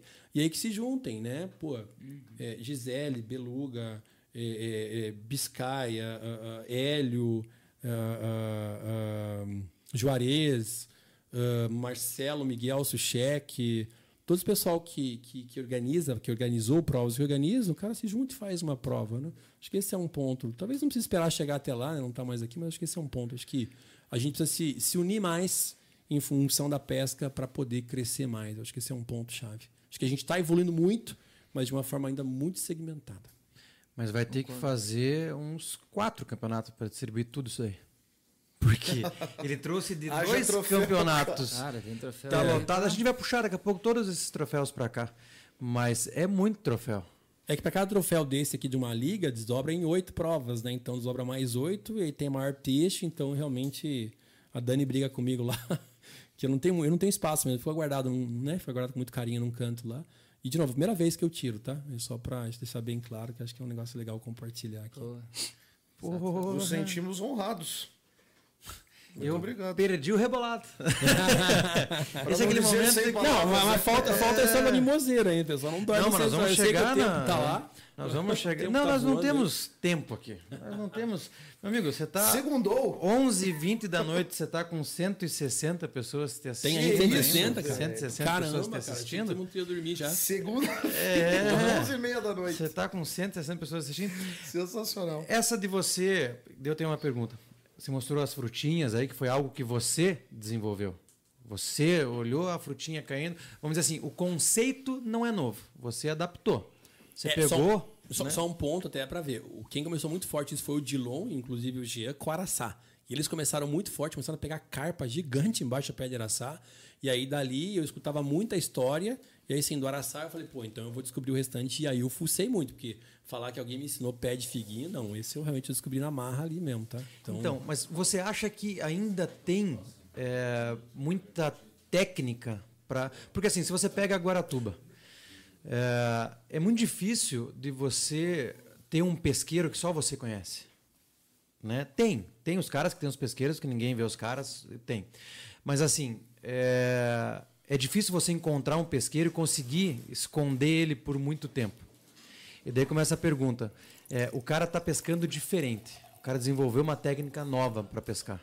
Você acha que ainda existem é, novas técnicas para você fazer o mesmo? Acho. Acho porque tudo que eu estou contando aqui, cara, um dia a gente achou impossível. E eu, eu dou o maior exemplo, cara. Dou o maior exemplo. Tilápia branca não pega em isca artificial. Cara, isso era um paradigma e não, não pegava mesmo. Até que eu, eu, eu tive contato com o Ferrinho, o primeiro que eu tive, pelo menos, né? Foi com o Sandrinho, cara, o Sandrinho, baita pescador, né? O Sandrinho tava lá, lá no Capivari, e daí, Sandrinho, pegou? Ele falou, peguei. Eu falei, não tinha pego nada, cara. Eu falei, peguei tilápia. Ele falou, falei, cara, ele abriu o viveiro, cara, cada tilápia branca. E ele falou, não, tá pegando essa. O Sandrinho é muito aberto, cara. Ele, ele, ele tá aqui, me jogou uma isca daquela. Eu fui em um barranco, arremessei e peguei já. Então tem muita coisa. Por exemplo, a gente fala que tilápia não pega no inverno. Cara, de novo, não sei, tá? Mas não é possível que ela não fique cinco meses sem comer. Alguma coisa ela deve comer. Sim. Né? Não deve fazer jejum, não, mas ela não come no inverno. Cara, como é que cinco meses sem né? comer, cara? Hibernar, ficar dormindo. Eu não Seis acho que isso seja fato. Não tem muito não, Pode ser que tenha estudo com relação a isso, o pessoal briga comigo depois. Minha opinião. Minha visão. Mas, cara, não vai ficar três meses, quatro meses sem comer. Então, assim, é descobrir como é que ela está comendo. O que, que ela faz nessa, nessa época que ela não está na superfície, está no fundo. Então, esse, esse é, um, é um exemplo. E, e aí a questão de lugares é, é, é, fato, cara. É difícil você descobrir um lugar novo e o pessoal não saber. Quando você descobre um lugar novo, você vai ganhar a prova. Ah, vai. Tem uma história que eu, já estava voltando de Antonina, estava ferrada num treino. Aí nós paramos, tem uma, um lugar chamado Figueirinha, Antonina, que é um bico de pedra assim que. Cara, nunca tinha pescado, vamos parar aqui pescando. Cara, era 5 da tarde, o último treino foi um espanco. E aí eu falei, cara, não vamos ganhar essa prova. Não deu nem outra, né, Jean? Chegamos na ganhamos a prova, frouxo. E aí, só que assim, era um lugar que todo mundo passava. Aí na próxima prova já tinha mais um cara. Eu sei que nós ganhamos várias provas ali, ganhamos uma, uma etapa da Copa Brasil, a Evenhood, que o Aldo contou aqui a história, ganhamos lá. Então é difícil você esconder. Mas tem muito, quer ver? Até pouco tempo atrás, vocês escutavam falar em arrebentação. Começou o fervo agora. Pumeira Agora ali, né? começou. Começou o fervo. É. Cara, eu, eu, eu já tentei pescar na arrebentação, nunca tive sucesso. Já peguei peixe, mas nunca tive sucesso. Lá no Parcel, eu fui com o Pilate uma vez com borracha, nós fomos lá e aquele cabeção de pedra, não tem pedra aqui. Pescamos, não pegamos nada e nunca voltamos. O Parcel começou a ser fervo muito tempo depois. Então a gente foi lá e não pegou, e não voltou. Então tem, tem muita. Tem, não vou dizer que tem muita, mas tem região ainda assim que, que dá para estourar. Ah, sim. dá para estourar. Então, é, na arrebentação é um exemplo. Ah, mas tem gente que já pescava lá. Com certeza tem. Mas de fato começou agora um fervo muito grande na arrebentação, né? Giovanni pescando. Fica em lá. alta, né? Então, Eu, eu não estou em Guaratuba, mas É. eu tenho muita Informação. muita informação em relação com o pessoal. Então, pô, é, um pessoal que já pesca lá, Giovanni, Pilate, Borracha tá pescando muito lá. E, de novo, se for segredo, depois vocês brigam comigo. Mas até eu sei que não tô indo pescar, só que tá morrendo a pau lá. Então não é tão segredo Assim como teve a época da coroa, né, cara? E nem tá coroa, participando, né? Você quer ver, ó? O, o- a gente pescava lá no São João e só pescava lá. E ninguém, absolutamente ninguém pescava nem no iate nem no Entrada Amarela. No iate ali que. Antes do Entrada Amarela tem o iate, que era o corredor ali. Nós estávamos numa prova no São João, no, no, no- no sul brasileiro, e tava ali, e o Pilate, o Borracha com o o, Borracha é um, um casamento para ir. E ele tinha que pescar tipo até duas horas da tarde. E o Daír tava quebrado com o Pilate. O Pilate acho que era o pé frio do barco também, que não pegava nada. Daí quando o Pilate saiu, brincadeira em Pilate, quando o Pilate saiu, que o, Daír precisava descer para para deixar o Pilate, ele soube que o Manzi, eu acho que era o Manzi, tava, tava pegando uma- um monte de peixe em frente ao iate. Aí o Daír deixou o Pilate e voltou e fez, acho que segundo lugar, se não me engano. Ali que começou. Aí, isso foi no sábado. No domingo, tava eu, o Dilon e o Jean. Eu falei, cara, nós vamos pescar ali, porque não sabemos como é que é, mas deve ter peixe. Sem mentira nenhuma. Nós pegamos 15 robalo acima de 2 quilos. Em frente ali. Que isso, Então mano. ninguém pescava ali. E aí, sim, aí começou um fervo. Aí, nossa, mas tinha muito peixe ali, cara. Muito, mas muito peixe. Hoje não tem comparação. Então, quando começou a descobrir ali, foi o Manzi que ganhou uma prova ali e aí começou o fervo. Então, sim. Eu acho que em Guaratuba não tem tanto assim, mas com certeza vai surgir mais coisas diferentes. De técnica de roubalo, cara, tá bem avançado, né? De todos os pontos. Eu acredito que outros peixes tem muita oportunidade. Tilápia, principalmente. Black tem muita coisa que os americanos, porra, desenvolve pra caramba, né? E, e, e aí, traíra, eu acho que tá, tá evoluindo muito, né, cara? Traíra, chumbo, chumbo pesado, acima de 20 gramas, lá no fundo, né? Lá, lá nos barrancados de Salto Santiago, ninguém pescava, né? E aí começou a pescar, eu ganhei algumas provas lá, e o pessoal agora pesca bastante. Ah, o Marquinho começou a pescar lá? Não, não sei, talvez a gente pescava lá, mas, cara, os barrancados tinha traíra. Se forem no Facebook ali, eu tenho os Facebook, for lá, tem uma pescaria, eu, o Jean e o, e o, e o, Murilo, filho do Rubiani, cara, todas traíras acima de 3 quilos. Todas. E eu falei pro Jean, eu falei, Jean, eu vou te levar a um lugar novo. E Pia, falei, Pia, você não tem tamanho para pegar essas traíras, você não vai conseguir tirar uma traíra. e ele foi com uma carretilha, cara, pegou uma, pum, estourou a linha. Pegou duas, estourou a linha. Daí eu falei, coloca um líder aqui, mas colocou um líder 80. Aí, a hora que ele gatou a traíra, cara, deu três cabeçadas, a carretilha dele fez clac, clac, clac, clac, clac, clac, rachou no meio a carretilha até que ele tirou um. Cara, era tudo traíra monstra. Hoje você vai no desbarrancado, vai pegar uma ou outra, né, cara? Ó, vai pegar uma ou outra, mas você pega ainda, mas, cara, era muita. Então, quando você descobre um lugar novo, ele tem muita, muito, muito peixe lá. Esse é o ponto. Aí o tamanho do piai. Tamo aí. Pega uma almofadinha lá. Meio metro.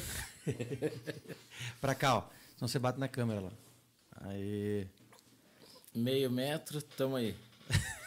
Tem, tem- tem uma prova, ó, ó, ó nós dois aqui, ó. Tem uma, tem uma foto aí, que é uma foto lá do, do, do, do concurso do Sargento, é, que foi quando começou. Aí vai ver nós dois lá, porque me chamavam de Marquinhos agora. Olha quanto tempo passa para todo mundo, né? E nós pegamos ali, nós ganhamos o Battle Record do Sargento lá com flecha de quase 12 quilos. Vocês têm, tem ainda o Battle Record do Sargento? Deve ter, né? Tem, tem, porque o. Acho que ano passado o, Garrin, o Garrincha, não, o Lima, é, pesou peixe lá. É, tem saicanga, tem. E aí esse aí tem uma foto bem, foi lá no começo, foi quando a gente começou a, a, a de novo achar os flechas lá, né, que começou o fervo. Então, isso começou 2005. lá 2005, né, que come, aí começou um fervo, era muito peva de fundo lá no São João, e aí começou depois de um tempo começou a aparecer, aí descobrimos flecha, todo, o pessoal começou na coroa, por aí fora. Então essa foto lá do começo. Vocês acharam aí, não? Boa noite, meu querido. Vamos começar mais um Pesca agora. Dessa vez com o Jean. Mas quatro horas agora, três horas, quatro horas. Nome completo, idade e senha do banco. Giancarlo de Lima, né? Lima. Grande amigo Lima, pescador. Tá robalo. assistindo. 28 anos. 28? 28, comecei a pescar em 2002. e estamos aí. Cada dia aprendendo mais e com esse aqui, um professor de pesca, né? Acho que esse é o ponto, eu tava comentando, Chuck. É, cara, acho que o primeiro princípio, qualquer coisa, né, na profissão ou aqui, é você achar que sabe tudo ou achar, bicho, aí está falido. Então, acreditar que sempre tem coisa nova, que sempre tem coisa pra buscar, é, é o princípio de qualquer item, cara. Então, Olá, Marquinhos. tem muita coisa lá nas duas lá. Esse é o que você falou do. 2005. É, tá lá meu barco Snap, famoso barco Snap. Esse barco me deu muita alegria. E aí nós estávamos em 2005 e a gente tava no bate, é, bate 2005 lá. Barco aparece lá. 2004, isso mesmo. 2004. É, fevereiro de 2004. não. Pergunta é isca. Agora eu vou perguntar aqui, Isca. Já tô falando tudo, né? Olha o nome do barco. Não, esse é o Snap ainda, não é o Shed. Esse é o Snap. eu o Shed sabia que, depois. que Foi no Foi Shed. Shed, foi. esse A barco. Heineken já tá batendo violentamente. Esse barco abriu o Snap e foi embora. Você. O ponto tá aqui, ó. É, eu, eu, é, Foi no né, Pia? Teve uns, uns comentários no, no, no chat é, que eu acho interessante te falar. Vou resumir todos eles. Bora. Quando eu te perguntei, né, fiz a brincadeira de que o pessoal ia te pegar depois, porque você né, mostrou isso daí, e o pessoal tá, é, é, referiu exatamente isso daí. É, a grandeza do, né, do, do pescador em é, compartilhar conhecimento. Então, acho que isso foi é, muito bacana. Já tivemos outras pessoas que compartilharam né, conhecimento aqui, enfim, alguns segredos, né? mas é, a maioria dos comentários, depois que a gente entrou nessa, nesse assunto, foi isso. Da grandeza, na- da tua grandeza, né, em compartilhar esses conhecimentos, né, esses... Mas tem alguns que vão te bater ainda. Não ache que você vai escapar de uma, Faz de uma parte. surra. Eu, eu acho assim, ó, é sacanagem quando tem, pô, alguém tem um pesqueiro e fala, porra, achei o pesqueiro do cara, então vou contar pra todo mundo. Isso é sacanagem, entendeu? Pra você, não, pra matar o pesqueiro do cara. Eu acho que quando você está compartilhando uma técnica, algo que você aprendeu, que você conhece, sem prejudicar ninguém, cara, tá valendo, é golaço. Então acho que essa é a grande referência. Pô, eu tô fazendo aqui isso que tá, tá fazendo ou para prejudicar alguém com essa intenção ou não, aí é dureza. Agora, cara, técnica, isca, onde, vixe, Maria, isso eu acho que são, são evoluções. Eu já tive a minha fase de não, e eu acho que são, são evoluções. Eu tô com a minha caixa de shed aqui, eu tô com outras coisas. E, e são coisas básicas. Eh, Quer ver? ó, eu, eu até trouxe aqui, eu, eu trouxe uma linha para fazer se precisasse. Quando você pesca com crowtube, a minha leitura é que um dos grandes diferenciais do crowtube é que ela é uma isca oca. Quando é uma isca, se você colocar um crowtube, ele vai cair mais lento. Então ele vai cair em pé para depois cair. E eu até dois anos atrás, eu pescava com a isca, 0, com a linha 070 de, de fluocarbon para para a trilha não cortar. Tem gente que prefere pescar com, com multifilamento, eu pesco com monofilamento 070. E eu dava um nó padrão fixo no anzol. Quando aquilo cai, ela cai com a isca, a isca cai junto, deitada. Aí o Pio falou: vou te ensinar um negócio. Pio, um bração, um das águas. Que nós estava lá no hotel em Salto Santiago, na Copa Quest, ele deu um nó diferente, no qual o nó fica uma bolinha. É como se fosse usar um snap, mas eu não gosto de usar snap na, na, na, na- traíra. Ela fica uma bolinha. E aquele anzol fica solto. Totalmente solto. Então quando a isca tá, tá na minha caixa aqui. Quando a isca cai, o chumbo cai e, e o crowtube fica em pé. Cara, eu tive uma diferença de produtividade gigante. Aqui ele tá com a isca fixa, né? Pois é que teria que ter um uma, uma pra eu cortar aqui, mas quando se faz. Em vez de ela cair com a isca ela ficar deitada, quando ela, quando ela fica solta, a isca é um, é um lacinho que se faz aqui, ela cai e fica em pezinho. E ela vai cair. Você pode fazer o teste numa piscina. E a diferença de, nas traíras deu o saco do Pio, porque deu, nessa prova que o Pio ensinou a gente foi muito bem. E o Pio foi mais ou menos, e eu agradeço o Pio até hoje, né, Pio? Então essa troca de, de informação, às vezes você acha, cara, é um detalhe do nada. Do nada que faz uma diferença gigante. Então, cara, tem muita coisa. Mas quando você descobre esse detalhe e decide compartilhar, é que mostra a grandiosidade do. E muito também do, da- do cara confiar nele, né? Porque esses segredinhos, lógico que ajudam, né? Mas não é isso que faz a, a, a pescaria, né? É, da, da isca de, é, da isca de shed, por exemplo, vamos abrir aqui. A isca de shed, muita gente gosta de pescar com cabeça igual de, de, de gigue de camarão. Eu, particularmente, eu prefiro pescar com, trai- com, com, com, com a cabeça triangular, seja qual for, porque ele ajuda muito na estabilidade. Então o shed vem nadando retinho. Quando você pega uma, uma cabeça de de, de gigue redonda, a tendência é que ele fique lateral, ela não trabalha bem. Então, ele ajuda muito na, na aerodinâmica da isca quando você trabalha. Então, eu tenho, se abrir minha caixa aqui, eu tenho de, de, de 12, de 14, de 16, de 20, de 22 e 24. Todas triangulares, aí depende de força de maré, de profundidade e por aí afora. Eu tenho, cara, eu tenho, e aí tem os sheds que. Ó, vou, vou abrir aqui, ó. O pessoal acha aqui. Nossa senhora, essa é pesada.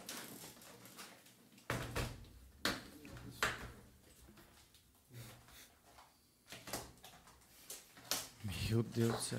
Se for pagar bagagem extra no aeroporto, É, esse vai pagar uma fortuna. Cara, tem. Aqui é só, tipo, todas elas. Todas elas triangulares. É, Então, eu prefiro, eu não, eu prefiro trabalhar com de- de- dessa linha porque você tem uma aerodinâmica da isca diferente. Dá para pescar com, com da outra? Dá, claro que dá. Só que é uma questão meio de, de aerodinâmica. que, que é isso? E aí vai, variação de peso. Então, é a mesma coisa de camarão lá. Você tem várias, é, é, você tem várias cabeças de 4, 6, 8, 10 por aí afora. Então, Tá bem de boa. E vai mudando cor. Arthur, enquanto eu fuço aqui, carrega um sorteio para nós, por gentileza. Olha isso aqui, cara. É igualzinho a cabecinha num peixe. Ó, Esse é um mundo pouco explorado ainda. Você encontra pouco, ah, pouco disso aqui. Essa e, e- é engraçado. Na, na tem, essa, essa aqui, ó, só pra você ter uma ideia, não tem. Tem uma aqui que é. Na, na França e Espanha eles usam muito shed lá, cara. Não sei te explicar o porquê, mas se pegar lá eles usam bastante. que Material. isso. Por aí fora. É o que eu digo, né? Você. Cada convidado que vem aqui faz uma bagunça na minha cabeça, meu amigo. e você, como os outros, contribuiu bastante para isso. E aí tem o shedinho menor, o shedinho maior, 4 polegadas, tem um outro. que legal. Carrega para nós ali, que daqui a pouco nós vamos entrar nos no assunto da mimoseira, por exemplo. Vai, né? Boa. Ainda tem isso ainda. Sabe que o Tiriva tá aí? Pô, o Tiriva, um grande abraço pro Tiriva lá em Tiriva.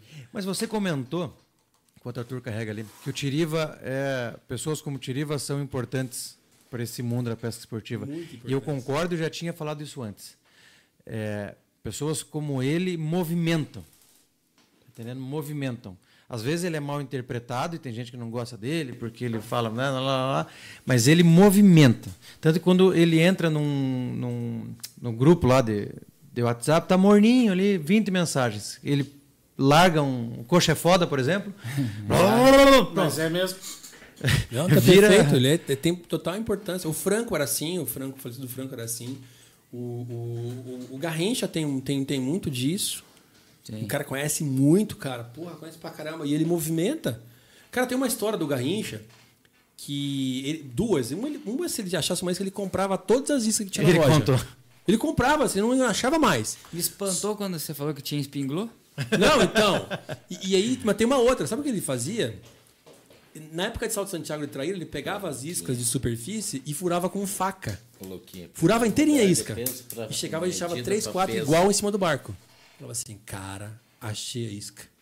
vou contar pra você. Sabe esse negócio? Vou contar pra você, mas não conta pra ninguém. E ele espalhava pra dois, três, que sabia que eram os mais boca aberta que tinham, que espalhava. Cara, o Garrincha tá pegando tudo na isca de superfície, assim, assim, assado. Eu vi as iscas, tá tudo cortado, as iscas dele, tudo acabado as iscas. Ele tinha dado um monte de facada na isca. O pessoal ia lá e comprava um monte e tava usando a outra. Então, cara, tem muita história. Muita de. de- Então, essa turma é importante pra movimentar, cara. É Porra, lógico. Movimenta muito. Falei com o Garrincha hoje, inclusive. É, tá Forte abraço pro nosso amigo Garrincha. Carregou lá, meu querido? Solta. Aprendi Moçada, muito com ele também, cara. Cara que Não, ele é uma enciclopédia também, né? Lembrando que quem ganhar tem que mandar mensagem no WhatsApp agora do Podpesc. Daqui a pouco o Arthur Lucas. Ó, o Lucas. Ah, o Luquinhas? Forte abraço, Lucas. Luquinha, Luquinha, Luquinha. Porra, o Jean acabou de Grande ler amigo. esse comentário. Eu falei, grande amigo. Tá aí, ó. Luquinha. Luquinhas. Estivemos lá. Estivemos lá. Estivemos Já lá, sabe como prometemos. nos encontrar, é, inclusive. é, porra, Luquinhas. Você já sabe como encontrar, né? Mas vai ter que mandar lá no WhatsApp do Podpesc. Não vai pra. Ó, É. aqui, ó. Não é porque é amigo dos caras que vai fura- é, burlar as regras. Escaneia aí, manda, manda WhatsApp ali um voucher da, do Rubiani e um boné da Quest. Temos mais um, temos mais um voucher e mais um boné. É isso? Não, era- eram três vouchers, né? Eram três ou quatro? Quatro. Esse foi o terceiro. Esse foi o terceiro. É. E também se fosse só três, agora o Rubiano que se vire e arrume mais um. É, são quatro vouchers, quatro bonés. A Quest nos cedeu 10 bonés. Então hoje vamos sortear quatro. Os outros seis a gente sorteia nas próximas lives. Um abraço pro Gerson, lá, de, lá da Inglaterra, lá, o Gerson Fishing. Gerson, grande Gerson. O Gerson faz é, muito disso, cara. De umas iscas assim, tipo, malucas assim. Ele compra, ele é um cara Ele- fuçador de isca. Faz os vídeos lá e Faz faz os tudo. vídeos, faz. Ele é. Para a gente matar essas questões de dicas aí, posso só, Pode, só dar os tópicos. Aí, se alguém tiver curiosidade, detalhes, o cara pode passar mensagem para vocês, para mim, independente. Tem, tem algumas dicas boas aí. É, primeiro, eu, eu, eu- um folclore, que se é folclore ou não, tem a tela ali. Eu costumo anotar, sim. Tá? O Tiriva, eu sei que o Tiriva perguntou isso. Se não é folclore, eu costumo anotar minhas pescarias. Eu mando um e-mail lá falando: olha, com essa altura de represa no Vossoroca, a situação estava assim, assim, assado no dia tal, e cara, saiu peixe em tal lugar. Porque senão é muito difícil você lembrar. Então eu costumo fazer isso. E antigamente eu anotava muito a altura da represa, das represas. Ah, tá com. Por exemplo, Salto Santiago, acho que o nível máximo é 506 metros. Então tá com 497. Nesse caso tá assim, porque, cara, Salto Santiago varia muito, são 15 metros, né? E aí, só que hoje tem coisas mais fáceis. Então, lá, tem um site chamado ANA. É, procura lá por ANA, Agência Nacional de Águas. Lá tem quase todas as represas do Brasil, Balbina, inclusive, todas, Salto Santiago, Mauá, e lá tem um histórico. Então, se quiser saber é, a altura da represa de, dois, de janeiro de 2018, você vai lá e consulta. Então, pô, mas eu, eu fui lá em. Mas eu não lembro como é que tava. Pô, você pega a data de janeiro de 2018, vai lá, pega a represa e pega a altura que tava. Fala, hum, tá 5 metros acima do que eu fui. Então esquece, o terceiro que se foi vai estar lá embaixo. Ou pior, né? Não, mas pô, eu peguei lá no final de São Luís, ah, cara, a represa tá 4 metros abaixo, não vai ter água onde se foi. Então, Agência Nacional de Águas, tem lá todas as represas e. Segundo, é, eu falei que eu ia para Balbina explorar software software de aplicativo de celular é, de GPS de alpinismo. Porque você consegue baixar ele, você baixa o mapa offline. Então você pega, por exemplo, Balbina, eu baixo todo o mapa aqui e pronto, eu consigo de navegar internet pra- sem internet. Você não precisa de GPS lá nada, você tem no celular, assim como você vai numa região. Então outra dica boa. Lógico, terceiros aí como o Indy, o aplicativo Indy para você pescar, principalmente em mar, vento, isso a maioria do pessoal conhece, mas tem um que eu acho que talvez poucas pessoas conhecem, que eu uso muito. No Google Earth, você consegue, no, no, no, no- software, quando você baixa no computador, no Google Earth, não precisa ser o Pro, não, você consegue voltar a data. Então você consegue pegar um mapa da represa tipo de 2017. E aí você olha, hum, o que eu uso muito isso? Quando a represa está cheia, eu pego e acho um mapa daquela represa com ela vazia. Mauá, por exemplo, que vocês comentaram. Cara, eu não conheço bem Mauá. Então eu, eu, eu acho ela vazia, pego o Google Earth e falo, hum, aqui tem um, um. E aí, quando ela está cheia, você vai em cima. Ou ainda, às vezes, você consegue ver a estrutura. Tem- ela está baixa e você vê, cara, aqui, ó, ó que região cheia de capim. Você consegue ver quando é capim no Google Earth.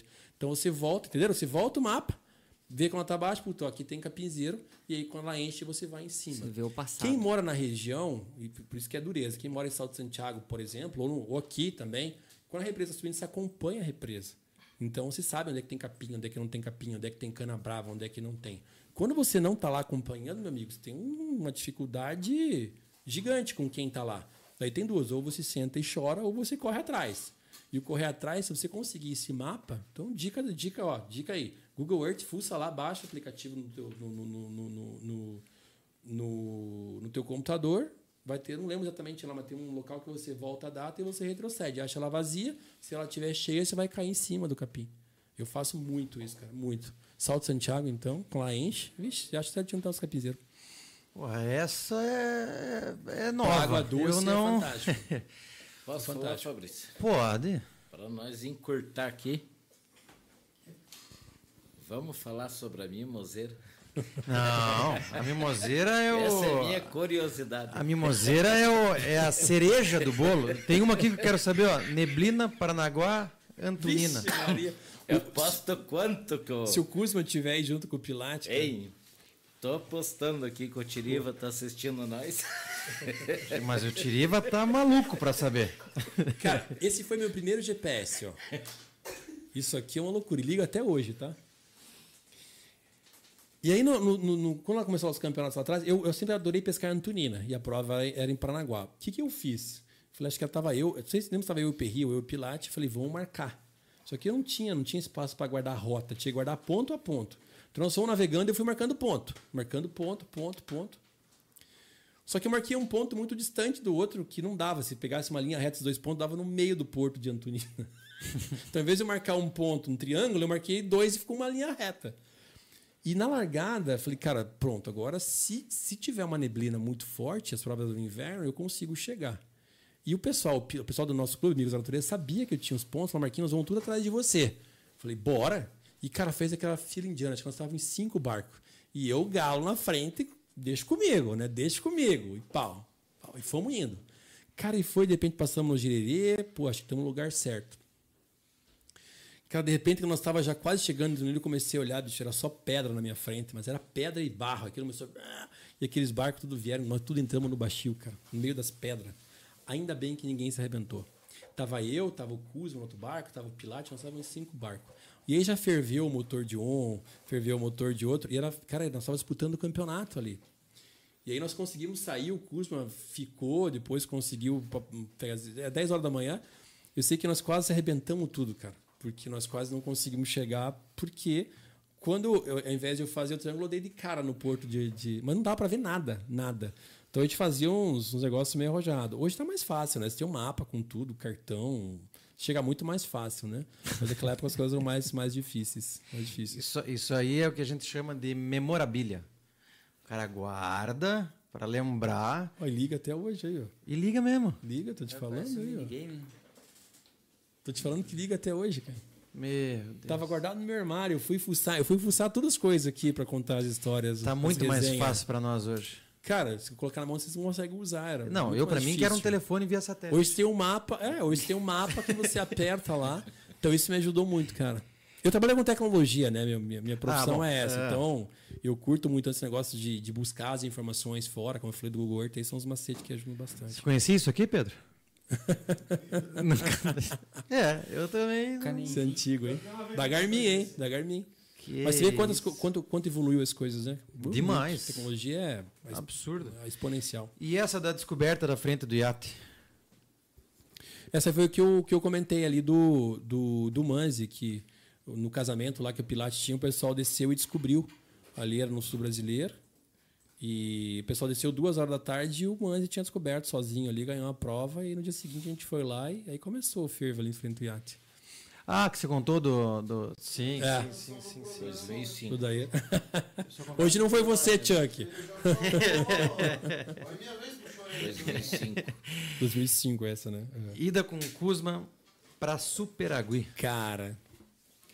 Quando, quando eu comprei o, o, o barco Shed, eu falei, nossa, agora eu tô galo, um barco motor 40, né? E aí nós criamos um grupo lá e falei assim, ó, agora nós vamos explorar Guaraqueçaba e Superagui. E aí nós dividimos. O Pilate, o Choma, foram três barcos para Guaraqueçaba e o Cusa fomos para Superaguê. Sem conhecer, no mapa, vamos se achar aqui. Chegamos em Superaguê. Só que não, cara, não tinha previsão de tempo para a gente consultar, ou se tinha, a gente não conhecia. Nós fomos lá na louca lá. E tinha chegando uma frente fria. Similar ao que aconteceu essa semana, de ciclone, mas assim, virou de um jeito. E quando nós voltamos de Superaguê, quando vocês caem ali na, na Ilha da Banana, tem a Ilha da Banana na esquerda, aí tem a Ilha das Cobras. Quando você cai ali, você pega a lateral vindo a entrada de Paranaguá. Cara, não tinha como. Era onda e caixote, onda e caixote. E eu parei o barco no meio do. Parei no meio assim, onda, o Cusa falou, cara, nós vamos afundar. Eu falei, vamos. Se nós continuar para frente, nós vamos afundar, cara. Nós vamos ter que ir para onde dá. E nós tocamos para Ilha das Cobras, que é perto da, da Galeta, uma ilha grande que tem ali. Ali tem casas, tem vilas. E ali nós fomos parar. Falei, depois nós vamos o que fazemos. Cara, nós tivemos que ir para a ilha, posar lá. Posamos na ilha no outro dia virado. Falei, estamos aqui, vamos pescar. Fomos no outro dia pescar, acabou a gasolina do barco, enfim. E, e, até então o pessoal não tinha notícia nossa. O Pilate, ele voltou de Superagui, de, de Guaraqueçaba, desculpe, ele, ele, ele forçou para voltar, ele e o Choma. O barco do Pilate rachou em 14 lugares. Meu 14, ele perdeu o barco. De tanta porrada. Não tinha como. Mas eles deram um jeito de voltar e eles estavam preocupados que não tinha notícia nossa, que nós estávamos em Superagui. E até que a gente conseguiu um, um comunicado lá da ilha, conseguimos um comunicado. Eu liguei para minha esposa, falei: ó, relaxa, que nós estamos bem, nós não estamos, mas nós estamos vivos. Relaxa que nós se viramos. E minha esposa ficou aliviada. E eu falei: avisa o pessoal. Daí ela avisou eles, né? E nós conseguimos chegar só no domingo à noite lá, porque nós pegamos aqueles barcos grandes que fazem a travessia, engatamos o barco atrás e ele puxou nós, senão não tinha como. Você tá e, e, tudo isso porque a gente. Cara, é por isso que eu falo, o que a gente está passando aqui, cara, a gente pastou muito, cara. Eu, já, eu, eu, não chamo de loucura, cara, mas a gente já fez muita, desculpa a palavra, a gente já fez muita cagada já, cara. Essa a gente tinha que explorar, tinha que conhecer. Então nós queríamos conhecer esse Paraguai. E fomos lá, mas, cara, foi dureza. Tanto que eu não voltei mais para lá depois, o pessoal conhece muito. Lá. Deus dá o um aviso, né? É. Se você teimar e insistir. E, e, aquele barco que vocês viram a foto ali, eu com o Jean, o Snap, cara, eu ia na galeta fazer, para fazer prova lá. Uma vez eu tava na galeta, eu, o Pilate, eu tava lá e falei, o Pilate voou, ele me, senta aí, ele voou na console e falou: eu vou embora. Me deixe lá. Se você quiser ficar aqui, você volta sozinho. Porque eu não fico aqui, cara. e ele arrancou o barco e saiu de lá e foi. Então, é uns lugares que com barco pequeno é delicado. Galetas, Palmas. Paranaguá é uma baía muito difícil, né? Porque você tem o um mar de frente para você. Quando você pega São Francisco, também é perigoso, mas ele é lateral. Então o mar vem e você tem São Francisco brigando. Guaratuba, então, é. É mamão com açúcar, né? É um parquinho. Porque você tem o mar aqui, toda a ilha cobrindo, você tá, tá, tá na, tá, faz um L. Assim você faz um L. Paranaguá é de frente. Então, Paranaguá, você quer, entrou um vento, é na, na lata. Lógico, Paranaguá deu uma. Essa, essa, isso que aconteceu essa semana lá em Paranaguá, é, desculpe, em Guaratuba, com o ciclone, eu não tinha visto isso. Aliás, eu vi uma vez que afundaram barcos ali no, no, no, no, no Guaratuba, afundou vários barcos ali. Então, acho que é a segunda vez que eu vejo isso ali. Vocês devem ter visto os vídeos, né? Sim. Foi insano o que aconteceu feio, ali. Feio, foi feio, perigoso. Feio. Foi a segunda vez que eu, que eu vi isso lá. E essa aqui do Matsu Labirinto em Guaratuba. Ah, essa foi aquela que quando eu, eu cara, eu, quando, quando a gente foi lá, ele circulava para lá e para cá, eu não sabia onde eu estava em Guaratuba. Ah, que é você falou é, do... Não é possível alguém se achar nesse negócio aqui. E hoje é engraçado, porque hoje quem, quem navega lá conhece até de cabeça o mapa inteiro, né? Mas eu juro que falava, não, não tem como alguém se achar aqui. Mas diz que o... Não lembro quem contou agora, diz que o Cabelo fazia muito disso. Eles entravam num rio, porque os caras estavam despontando, né, direto. Os caras entravam no rio, aí todo mundo falava, ó, o Cabelo tá pescando em tal rio. Ele entrava naquele rio, ele caía em outro, ele caía em outro. Ele, uhum, ele uhum. queria pescar no outro lugar lá. Mas eles conheciam ali as. Tem os córregos que com às vezes eu não conheço, em Guaratuba eu não conheço, Antônio eu conheço alguns. Com a maré média para cima, você entra num rio, aí você entra num córrego, cara, que só passa o barco, assim, o barco grande não passa e sai no outro rio. Então o cara fala assim: não, o Marquinho subiu aqui e vai atrás. Às vezes o cara vai até a cabeceira e não acha onde você desviou. Já pulou para outro rio já. Então tem uns, tem uns macetes desse aí sim. Agora eu vou te fazer a pergunta. Agora eu vou te fazer a pergunta. Em homenagem ao Tiriva. Conte. Eu vou colocar em cima da mesa aqui então, ó, porque esse aqui eu também trouxe. Ó. Voltei. Ó, o Tiriva vai ficar maluco. Ó. Pedro, tá ali? Esse é de 2018. Meu Deus do céu. agora, hein, cara? Quem é você? Bora. Cara, mas meia-noite tem gente assistindo ainda, cara. Agora já pra contar Tem a história pra que você. nós já quebramos o 144 recorde mil de- já. De horário, de. Então, eu, eu tava com medo que não ia ter assunto pra três horas, pra duas. Eu tava com medo que não ia ter assunto, vamos ter que cara. fazer Tô até episódio dois. assustado. Só uma passadinha. Não, pior fui eu. Não, se vocês acham que tá ruim pra vocês, pior fui eu que três minutos antes de começar a live, minha mulher me, me ligou, vi que ela tinha me ligado e eu Vai ter liguei que ir no mercado. pra ainda. ela. E ela falou assim, é, porque ela faz essas dietas, esses negócios aí. E agora, com certeza, ela não tá me assistindo, então eu posso entregar. Ela falou assim: eu preciso que você compre ovo. Aonde que eu vou achar ovo? Meia-noite. Se vira. Você, no cachorro quente. Os cachorro quente nós vamos achar. Conte, meu querido, a história da mimoseira. Tiriva, Tiriva é uma, uma figura, né? Eu, eu, nesse brasileiro, como nos outros centros brasileiros, eu fui, eu fui treinar a semana toda. E tava difícil de peixe pra caramba, né? Então eu fui lá no sábado, domingo, segunda, terça, quarta, quinta e sexta pra fazer a prova no sábado. Eu lembro que eu treinei segunda, eu treinei sábado, não achei peixe, domingo não achei peixe, segunda não achei peixe, e na terça eu fui pro Joaquim Jorge. Eu falei, cara, e eu até então, e parece piada, eu acho que eu tinha pescado, se não me engano, uma vez só ali, é, na, na- na boca do iate, e eu vou dar mais detalhes, né, para não ficar nenhuma dúvida, e não tinha acertado. E aí eu treinei, e cara, achei os peixes ali. Eu tinha pescado umas duas vezes ali, e achei os robalos ali, peguei um robalo de uns 4,5 kg, um flash uns 4,5 kg, peguei um pé uns 2 kg, e peguei mais dois flechinhos, e falei, cara, Vamos seguir o treino aqui, né? E não voltei a semana toda. E o Jean chegou lá na sexta-feira. Quinta ou sexta-feira, acho que o Jean chegou. E eu perguntei, Piá, você quer ganhar a prova? Ele falou, claro que eu quero. Falei, tá bom. Se tá pronto pra polêmica que vem depois? Ele falou, por quê? Eu falei, cara, vai dar polêmica. Se quer encarar? Ele falou, cara, me explica mais. Ele falou, tá bom, vou te explicar. Mas eu já sabia dos peixes ali. É, o Jean tava, o Jean tava Eu pescando tava lá com também. Ike. É, o Gia tava lá, já ele, tava ele falou. E eu, eu não tinha pescado, o Gia falou, e eu fui lá é, é, é, pra, pra, pra, pra eu conhecer, que eu não conhecia. Eu e Ike lá que você pescou. Daí, a gente ficou naquela, cara. E aí? É, Eu, eu, eu, sabia. Mas, mas a questão de polêmica, ela fez parte da, da, da minha trajetória inteira, cara. Quando a gente começou a pescar com isca de fundo, de borracha, o pessoal falava, não, os caras estão fazendo uma coisa errada. E aí, quando descobriram que era isca de borracha, é- isso, é, isso, é, isso é verídico, tá? Queriam colocar no regulamento da Liga Paranaense dos Campeonatos para não poder pescar de borracha. É verídico isso. E depois, enfim, foi, lamentou, a pessoa começou a falou, não teve jeito, falou, não tinha jeito e acabaram colocando. Então eu falei, vem polêmica. E aí, a, a primeiro ponto que eu fiz foi olhar o regulamento. Eu gosto, como eu trabalhei muito no regulamento, eu li o regulamento. Não tinha nada no regulamento que falasse assim, não pode pescar. Né? Não, você não, não, não pode pescar numa, numa região de, de, de marina. Esse é o ponto número um. Liguei, Biscaia. Tem alguma coisa que não permita, a Biscaia está organizando a prova de outra pessoa falou, cara, não tem nada no regulamento, a questão é legal. Beleza. Segundo ponto, e aí tem polêmicas também, vezes não estou aqui para discutir legislação nem nada, não é minha praia, talvez é a tua, né? Mas quando você olha algumas regiões, por exemplo, o que, que diz, acho que é a Norman 3 da capitania? Primeiro que você, área militar, proteção, acho que são 200 metros. Área de petrolífera, 500 metros. E você não pode interromper canal de navegação. Você não pode parar no meio de um canal de navegação. Né? Apoitar, parar ou até pescar.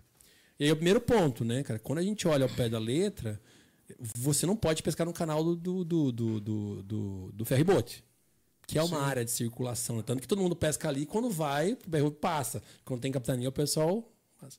Então, o outro ponto é, eu falei, cara, é, é, parece, parece óbvio, parece piada, mas o- o- outras pessoas fazem a mesma coisa, que já pescam ali há muito tempo. Você não pesca no meio do canal. Você tem que pescar no canto, encostado aqui no começo das pedras. E aí, se você quer arremessar lá dentro ou não, porque você não pode ficar no meio do negócio arremessar lá dentro. Então, quando você fica fora de um canal de navegação, que você fica fora, você não está descumprindo, teoricamente, né? Você não está você não tá interrompendo o canal de navegação. Então, você não pode ficar ali. E guardado isso, eu falei, cara, beleza, tem um terceiro fator que é o peixe não pega lá todo momento. A história fala, não, você vai lá e vai estar carregado de peixe, vai lá e fica uma hora plantado. Ele tem o horário, certo que o do peixe vem para cá, Ele vem na boca, inclusive, ele sai, ele vem para fora. E ele tem a região. Pode, isso pode dar um monte de arremesso a esmo que ele fica exatamente em alguns pontos. Então não é tão assim de pescar ali. E aí, tanto que a gente não foi para uma largada. Eu falei, bom, se a gente for lá, a gente vai ter que pescar dessa forma para não dar nenhum estresse. E assim a gente o fez. E, e aí a gente falou, não, vamos lá. E nós fomos lá, tinha um barco lá já. Tinha um barco pescando lá. Porque nos outros campeonatos, o pessoal, na última prova, o pessoal tinha pego peixe no parcel e pegou um peixe lá também. Então não é de hoje que, que, que se pega peixe lá. E até então não se tinha nada no regulamento. Tanto que no regulamento passado, por exemplo, não podia pescar para lá do, do, do fio de luz. O limite nosso da, da liga era fio de luz. E aí abriram para o parcel e depois fecharam de maior polêmica. Então, o primeiro ponto é o que diz o regulamento. O regulamento não proíbe, né? Lógico. É, Não, não, não, fora de cogitação entrar lá dentro, isso é fora de cogitação. Agora, você daqui de fora dar um remesso que cai lá dentro, não interrompendo o canal, por exemplo, guardado toda a legislação, enfim, então por isso que eu falei, ó, vai dar polêmica, mas essa aqui é a condição para a gente não se incomodar e assim a gente o fez. E aí, quando nós fomos lá, tinha um barco e, e, e falamos, cara, tá fora do horário, né? Ele ficou lá duas horas plantado e nós estamos aqui fora, no, nós estávamos rodando, ele estava pescando no Joaquim Jorge e só de longe olhando, né? E aí, quando começou a dar o horário da maré, falou, cara, esse cara não vai sair de lá e vai pegar esses peixes, né? Eu lembro até hoje, eu falei, Pia, eu vou encostar e vou rodar na frente, rodar né, no, no canal ali, e vai sair peixe. E aí nós pegamos três peixes seguidos. Eu falei, quando você pegar esse peixe aqui, você vai pular, mas vai pular me abraçar aqui. Nós assim, eu pegava voava com o passaguá, e era peixe de 600, 700, E né? fala quem tava lá. Que- Aí deixa eu ter o critério. Eu vou contar a história aqui. Vou eu falar. sei quem tá lá. viu? O cara que me ensinou a pescar robalo, Júlio Zanardi. Era o Júlio, tá ali da largada, tava com um barco 250, ele foi lá seco, foi lá direto, ficou até as 10 da manhã lá, até as 10, 10 e meia. E nós tava esperando. E aí, nós pegamos três e ele cutucava assim e apontava. Eu digo, ele vai sair já, e pega mais um. E no terceiro peixe, ele pegou o barco de gatolete e veio vindo, né? Ele saiu. E quando ele falou, ah, já que você saiu, posso dar uma tentadinha lá? Porque lá só cabe um barco. Não adianta que só cabe, porque não tem como você encostar, bem encostado, só tem um no bico aqui. E aí não falei, tô indo lá então, encostamos e aí tiramos. Um, um flecha, dois flechas, três flechas. Foi, e foi isso. E aí depois veio toda a polêmica, mas poucas pessoas sabem, né? Tava polêmica, todo mundo me ligando, porra, Marquinhos, eu falei, relaxa. Eu sabia disso, né? Eu tava preparado, porque vinha, relaxa. E assim, de novo, né, cara, é, é pergunta, né? É, é, o que foi feito, ah, cara, é, tava tudo dentro do, do, do, previsto do regulamento. Eu, o Tiriva, né, viu com a história mimoseira, eu dei uma risada da história mimoseira, mas o Tiriva, em paralelo, ele me ligou. Falou, porra, Marquinhos, estão aqui, porra, não quero que você fique bravo comigo. Eu falei, bravo por quê? Ele falou, não, porque estão falando um monte de coisa aqui. Eu falei, relaxa, Tiriva, fica tranquilo. Por isso que eu falo que Tiriva, é como você encara. Em momento algum eu levo pro lado pessoal ou não. Então, eu tô há 20 anos, cara. Eu, pô, eu fui diretor de liga, eu tenho. eh, eh, cara, a gente tem um CPF, porra, tem um emprego, então. Cara, se eu precisasse enganar alguma coisa, acho que ia ser difícil enganar até hoje, né? Então fica. Agora, aquilo que você me perguntou, né? O que, é melhor ou pior? Eu falei assim, cara, conheça o regulamento, cumpra e faça o melhor. Então, as pessoas às vezes nem estudam o regulamento, não sabem. Então, aquilo, de novo, não foi o acaso. Eu acho que pra você, pra você fazer uma prova ou, ou campeonato, tem que ter alguns pontos, né? Planejamento, treinamento, disciplina em você cumprir aquilo e muita questão psicológica, de você estar muito confiante. E saber o que está fazendo. A gente tinha planejado, sabia o que ia fazer, tinha o regulamento, falava, cara. Então, quando veio a polêmica depois, eu não me pronunciei, eu não fui em rede social. O, o Tiriva me ligou, eu falei, Tiriva, de boa, fica tranquilo, não tô falando com você, não, relaxa, cara. É, é, ficamos, sei lá, um tempo, um tempo no telefone, tava bem preocupado comigo, falei, não precisa ficar preocupado comigo, não. Tô bem de boa, porque eu já vivi muito durante isso, durante 20 anos. A pressão que a gente tinha para ser diretor de uma liga paranaense com todos os clubes era um gigante, assim. Ah, você está fazendo o regulamento para te beneficiar. Fala, puta, mas tem mais dois diretores aqui, junto com os presidentes, participaram muito. Então, bem, bem de boa. Então, essa é a história do Mimoseira, tá, cara? A gente sabia que era polêmica, a gente estudou. E aí, sim, aí depois vieram campeonatos que falam, não pode pescar arremessando para dentro de qualquer marina. Pô, fechou. Não pode. Então, via de regra, quando a gente fala na questão, na, aí a minha leitura, tá? Pescar no canal do. Minha leitura, e não estou condenando ninguém aqui, mas pescar no canal do ferryboat é muito mais complexo do que você, por exemplo, encostar num bico aqui no canto sem. Cara, É, entendeu? Então, assim, é, a polêmica é muito de é, olhar para os outros e não olhar para o que eu faço, né? Por exemplo, provavelmente, eu não estava lá, mas provavelmente muita gente deve ter pescado com o Ronaldo Ferrebote nesse sul brasileiro. No, E eu não no tô vendo mal nenhum disso, porque assim, cara, não tem. Não tô condenando aqui. entendeu? Marinha tirou por aqui isso que eu umas falo, tô- quatro tô vezes, muito-. A Marinha tô fez uma limpa. Então é muito aquilo de. de- Não, o que é, aconte- o que é muito fácil você ali- julgar, né? Acho que esse é o ponto. Então, bem, bem O que boa. aconteceu ali, desculpa cortar. O que aconteceu ali foi o seguinte, né? Nós pegamos peixes tal, deixamos amigos nossos na porta do, do, do iate pescando, falando, fique aqui, trave aqui, nós temos que pesar peixe. Tô certo ou errado, Marquinhos? Ele não se manifestou. Vamos lá, tal, pesamos, pesamos acho que o quê? Quatro, cinco peixes e tal. O que que fazemos, Pia? Vamos voltar para lá. Vamos voltar para lá. Voltamos para lá, não tinha ninguém. Não tinha ninguém. Na porta do. no portão da mimoseira. E a Marinha tava na, na frente. Marquinha falou, e agora o que que fazemos? Eu falei, vamos falar com a Marinha. Hein, Jean, mas. mas é, Falei, vamos, vamos Não, falar com a mas, Marinha. mas aqui, ó, só, um- só um pouquinho. É que assim, é, o, o- ponto-chave é que o- o- qu- quando nós saímos de lá, que nós estávamos no canto, o pessoal invadiu, o pessoal foi, foi pro meio. Sim, Então aí é- que esse é o aconteceu. ponto. É você não. não, não, não O pessoal não se invadir. aproveitou e invadiu. Daí a Marinha É, foi e lá aí, e espalhou e todo a mundo. Marinha tem total razão, né? Porque aí você, de novo, né, cara, Norman Trace, invadir um canal de navegação vai, vai autuar muito. Então, eu, eu acho que é só esse ponto, né? Eu acho que. que é, se atente, conheça o que está fazendo, né? Mas pra- quem pra deu ver. o nome do lugar Foi o Tiriva. Porque o Tiriva veio, ah, não, mas você, mas a gente, justamente quando está no canto, né, e você remessa para dentro, o Tiriva foi, a história do Mimoseiro justamente é essa, ah, mas pode não ser é, é, é, é, ilegal, mas é imoral, porque se a mimoseira está no pé do vizinho, mas você estica pegar, então significa que é uma analogia que ele fez a arremessar lá dentro, né? E, e- e- e- de novo, né? E aí veio discussões de proibir, de fechar. Eu acho que eu- eu- essa questão até, questão legal ou não, de novo, a gente não é advogado para saber, né? Tem, porra. E, a Marinha faz um baita de um trabalho, puta, um baita de um É, apoio à peça esportiva, aqui né, mesmo. cara? É. E, mas, mas enfim. é, e, e- o, o, o Tiriva levantou a polêmica de que veio a história da mimoseira, né? Porque a analogia de você, pô, mas é ilegal ou é moral de uma. um- tem uma, uma, uma, uma, uma fruteira do lado do vizinho e você estica o pé no sentido de arremessar lá dentro ou não. Porque a discussão muito era se os barcos estão entrando lá dentro para pescar. Não, não estavam, né? A discussão, mas ia arremessar lá dentro. Pode ou não pode? E aí gerou toda essa discussão.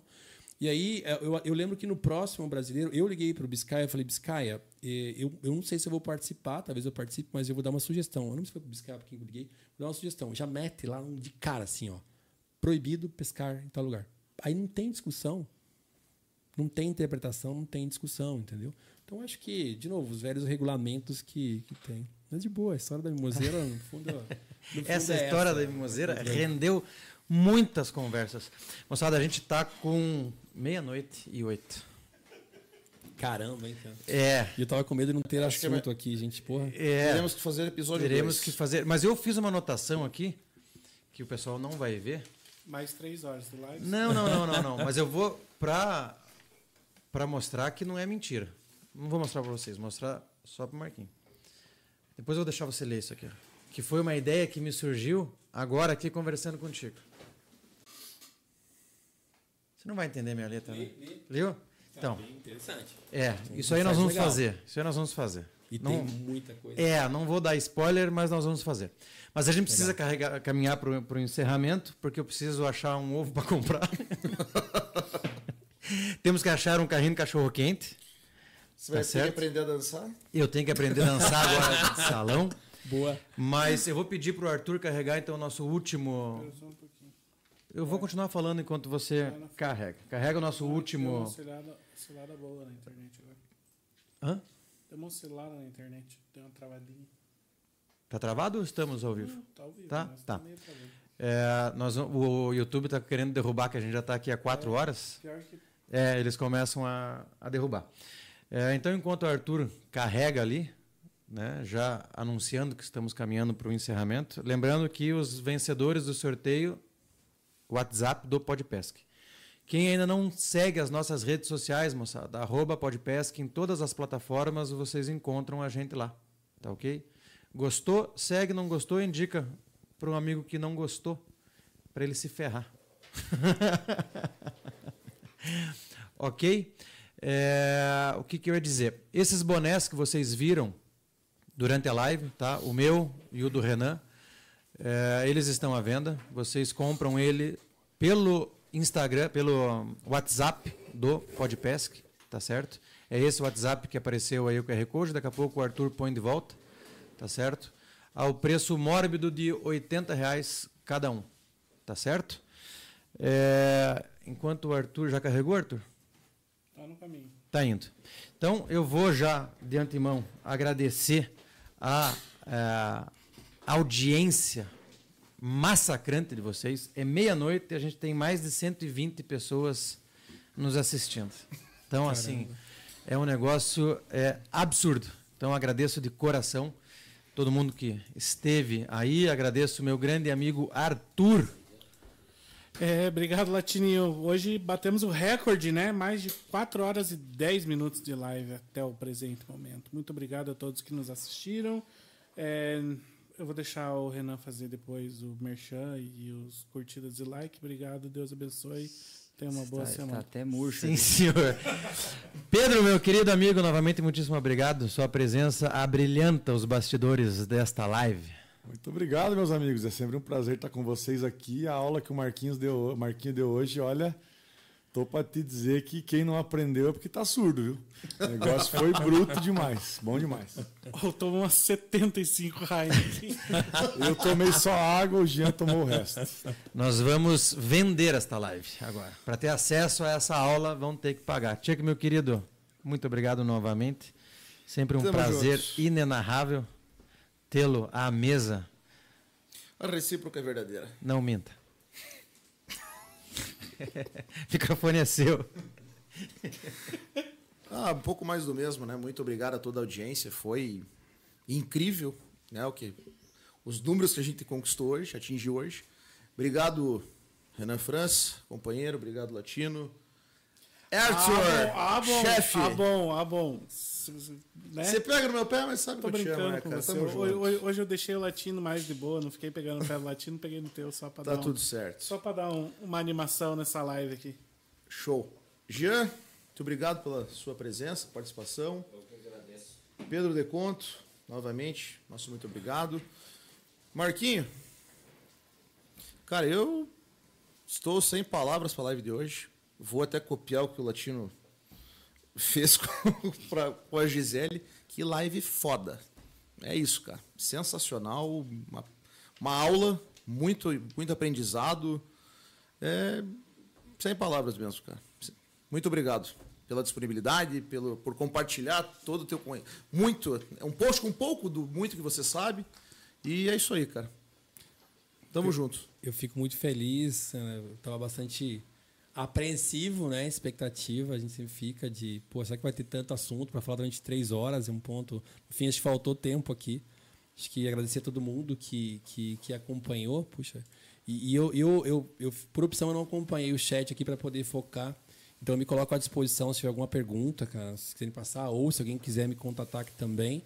Zero de problemas, eu tô, tô à disposição. Acho que essa troca de informações é rica e acho que a vida é um pouco disso, né? A gente tem que fazer sem expectativa de receber, mas sempre que a gente puder ajudar, eu acho que eh, coisas boas trazem coisas boas, acredito muito em energia positiva, então se de alguma forma puder esclarecer alguma dúvida, ajudar, eu estou à disposição, tá? E agradecer muito a vocês e parabenizar o trabalho. Quando eu comentava com as pessoas que eu viria aqui, cara, os caras, eu mandei alguns, alguns áudios, né? Para vocês, os caras falaram, putz, esses meninos são, são bons, cara. E é fato, minha esposa sabe que segunda-feira eu fico lá assistindo, então parabéns pelo crescimento de vocês.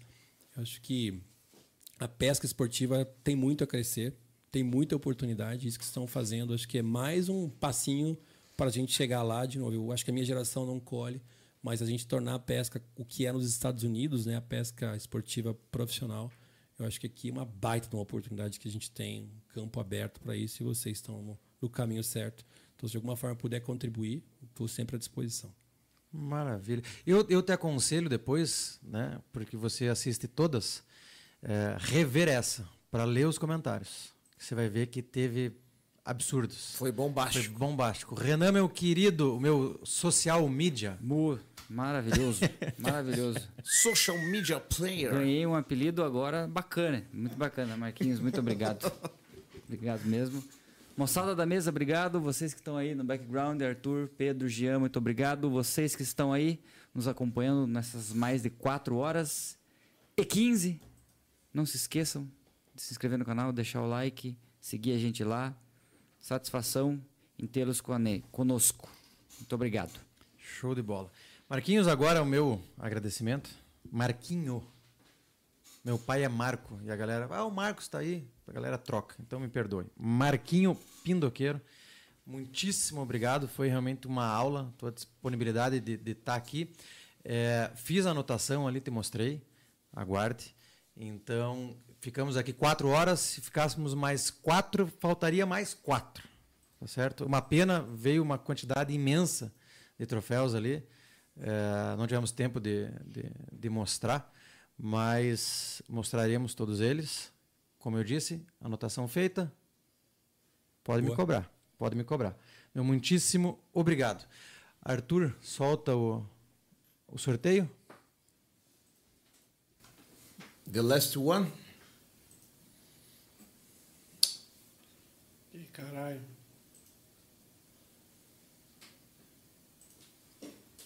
Caralho. É, eu acho que tem um número limite aí. de- Não, Será? mudei o bagulho ali.